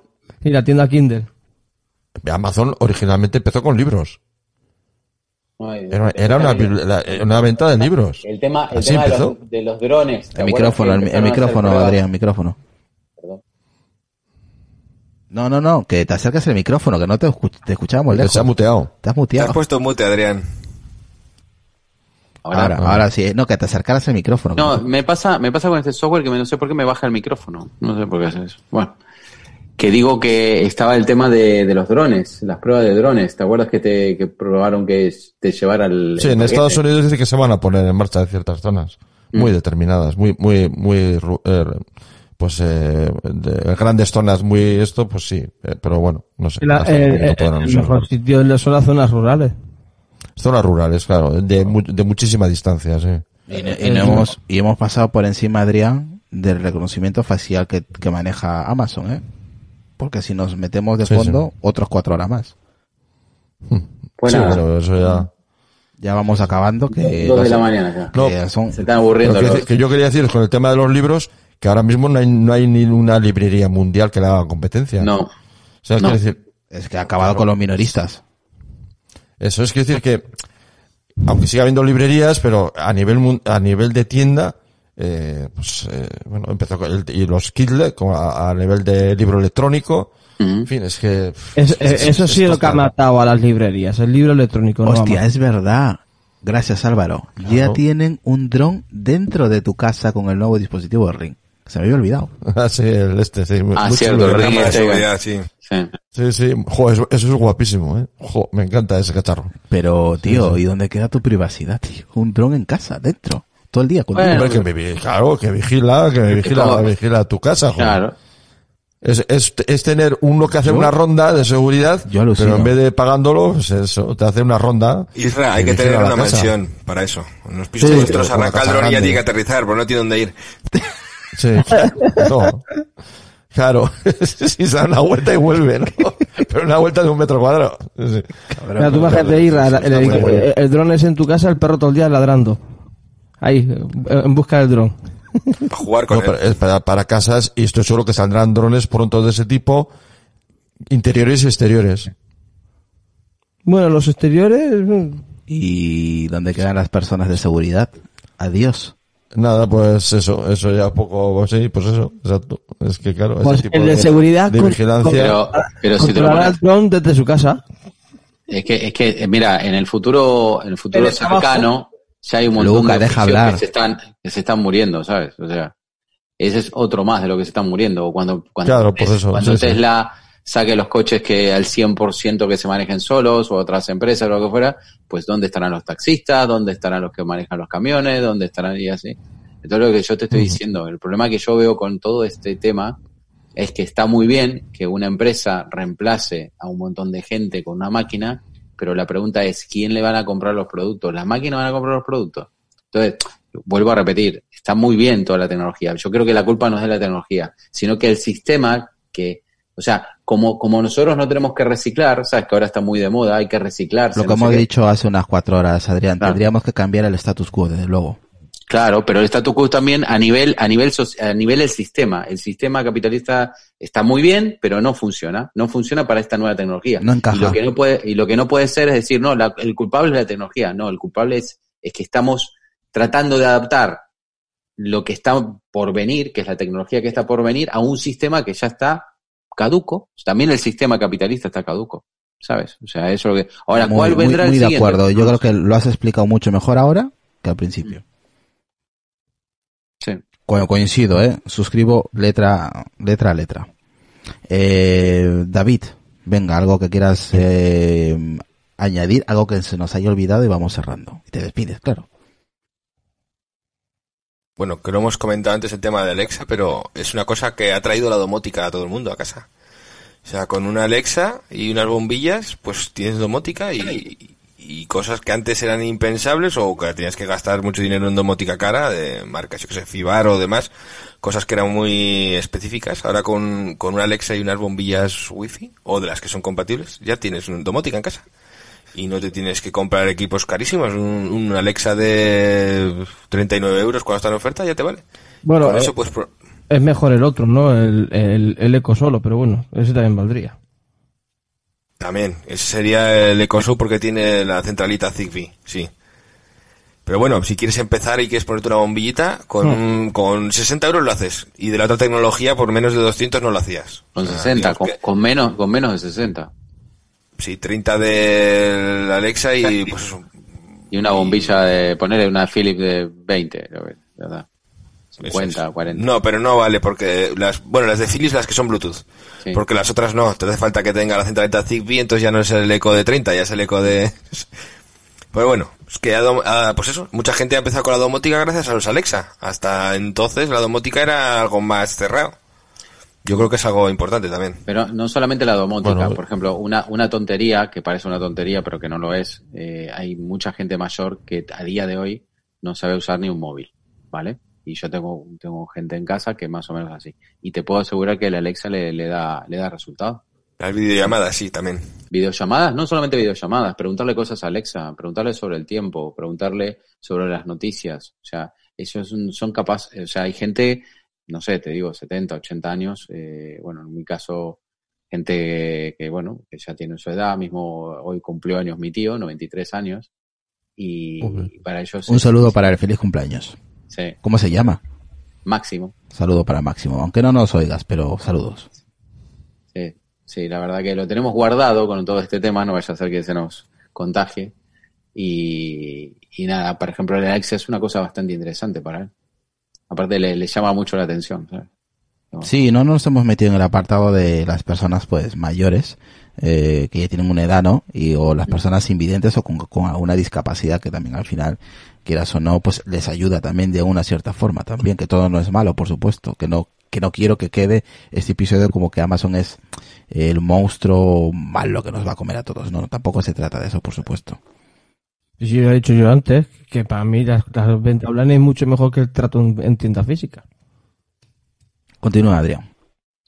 No, nada, eso que, que, bueno, que el tema de la domótica es verdad, o sea, y bueno, el tema de Alexa, eh, bueno, va, va, va aparentemente de, porque en sí, ¿cuánto, ¿cuántos años lleva Alexa? ¿Tres años con nosotros? ¿Cuatro? Yo ni me acuerdo. Yo creo que Eh, cuatro. aquí en España puede ser.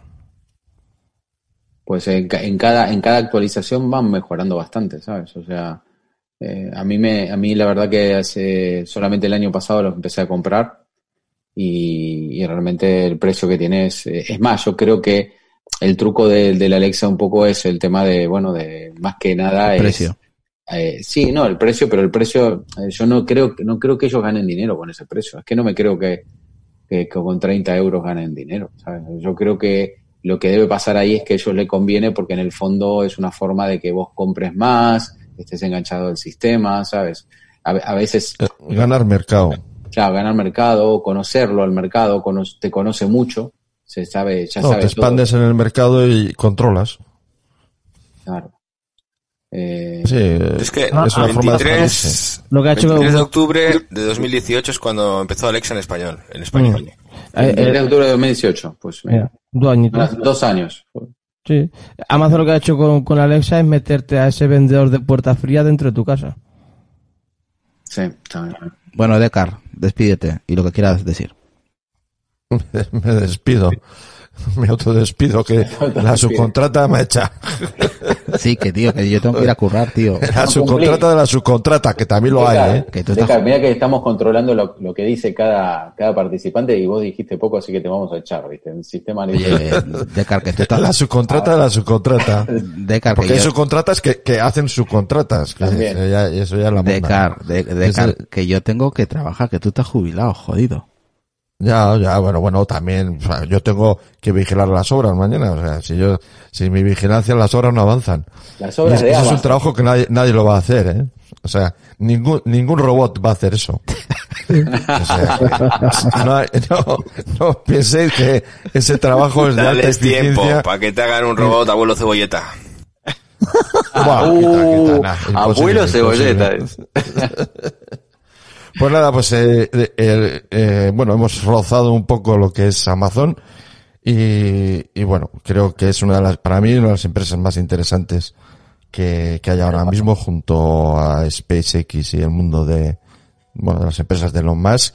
Yo creo que ahora mismo la empresa más interesante es Amazon por la vitalidad que demuestra en todos los, eh, en todas las partes de- En todos los del sectores. mercado que está introducido, ¿no?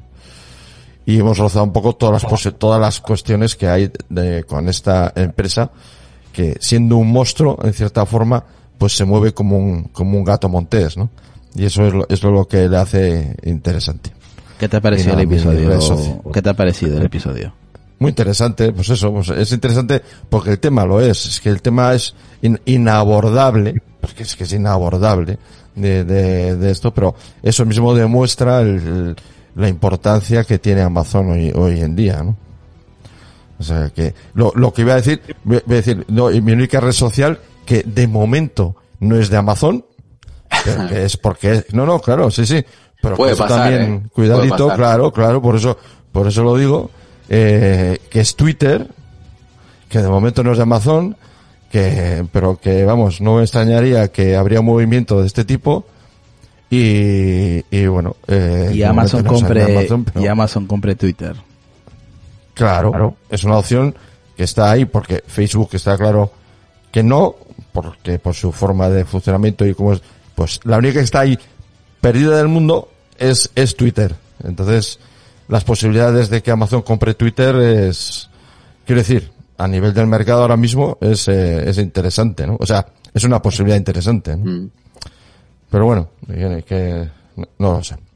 Por nada más eso, pues yo de momento estoy en Twitter, que no es de Amazon, de momento, y, y- y nada más. Tu red social y muy muy tu, tu podcast y red social. Mi, mi podcast es Decknet y, la- y mi red social es Twitter como Decar.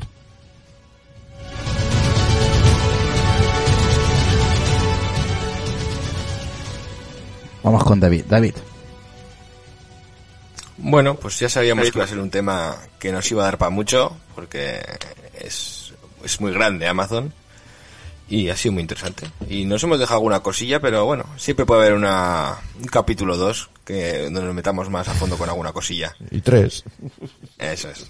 Y mi única red social, como dice Decar, es Dagar Bercedo. Y un placer estar otro día más con, con todos vosotros.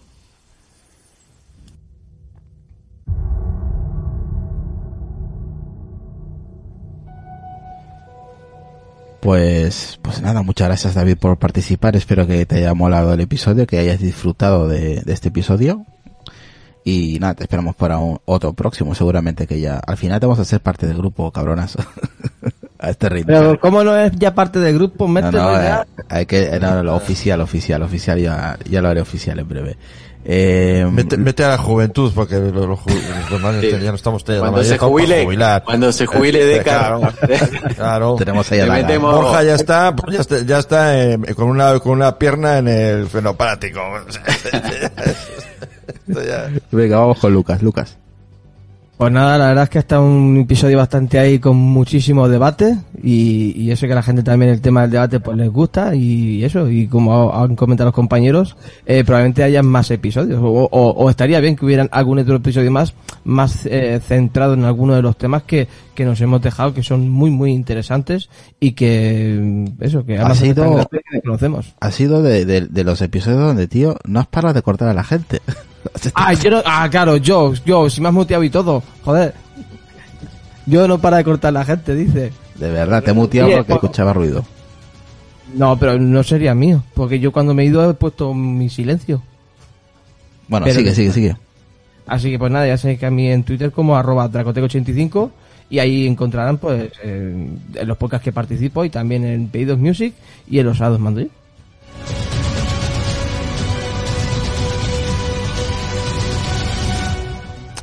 Adri, el último, venga.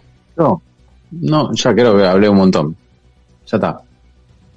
Tu red social, Mi red social también, Twitter, por ahora. eh, la única que tengo, eh, arroba algaspain. Y nada más aquí en el podcast de Peleano siempre. Pues Cuando no me mutea el, el capitán. desde no te he muteado, desde Galicia. Desde Galicia, confinada. Ahora en Orense, confinada. A ver, a ver cuánto duramos. Pues nada, espero que la gente pues que haya estado en directo, que la verdad que hemos estado con 40, 50 personas más o menos casi no sé cuántas horas, cuatro horas y algo, no lo sé. Eh, pues ha estado con nosotros acompañándonos en esta maratón de Amazon, eh, hablando de, intentando hablar de todos los servicios, espero que la gente pues le haya gustado mucho este especial que hemos tenido con los compis, algunos compañeros no han podido, por ejemplo, Relfon, por temas de laborables, eh, Oliver está repartiendo ahora productos de Amazon. no creo, no creo, no creo. Estará descansando el pobre, así que seguramente lo escuchará cuando pueda. Un saludo para Relfon, por el tema laboral no ha podido estar aquí, Nacho tampoco, Oliver tampoco, eh, que querían que participaran. Si no, si hubieran venido ellos, madre mía, cuánto dura el podcast, Buah. ocho horas. Pero bueno, no, no han podido estar aquí. Pero bueno, ya será para, para un próximo episodio. Para la segunda parte, segunda parte. Sí, tranquilamente. Como está avanzando Amazon, pues seguramente que habrá más servicios a este ritmo. Eh, y nada, espero que hayan disfrutado de verdad, que nos lo hemos hecho con mucho cariño durante toda la semana. Hemos estado, hemos estado todos aportando nuestras ideas para poder debatir este tema. Y, y nada, pues los esperamos el próximo jueves, ¿vale? Y estar atentos el lunes a Twitch. Estar atentos. Hasta un próximo episodio. Chao, un abrazo. Chau, chau.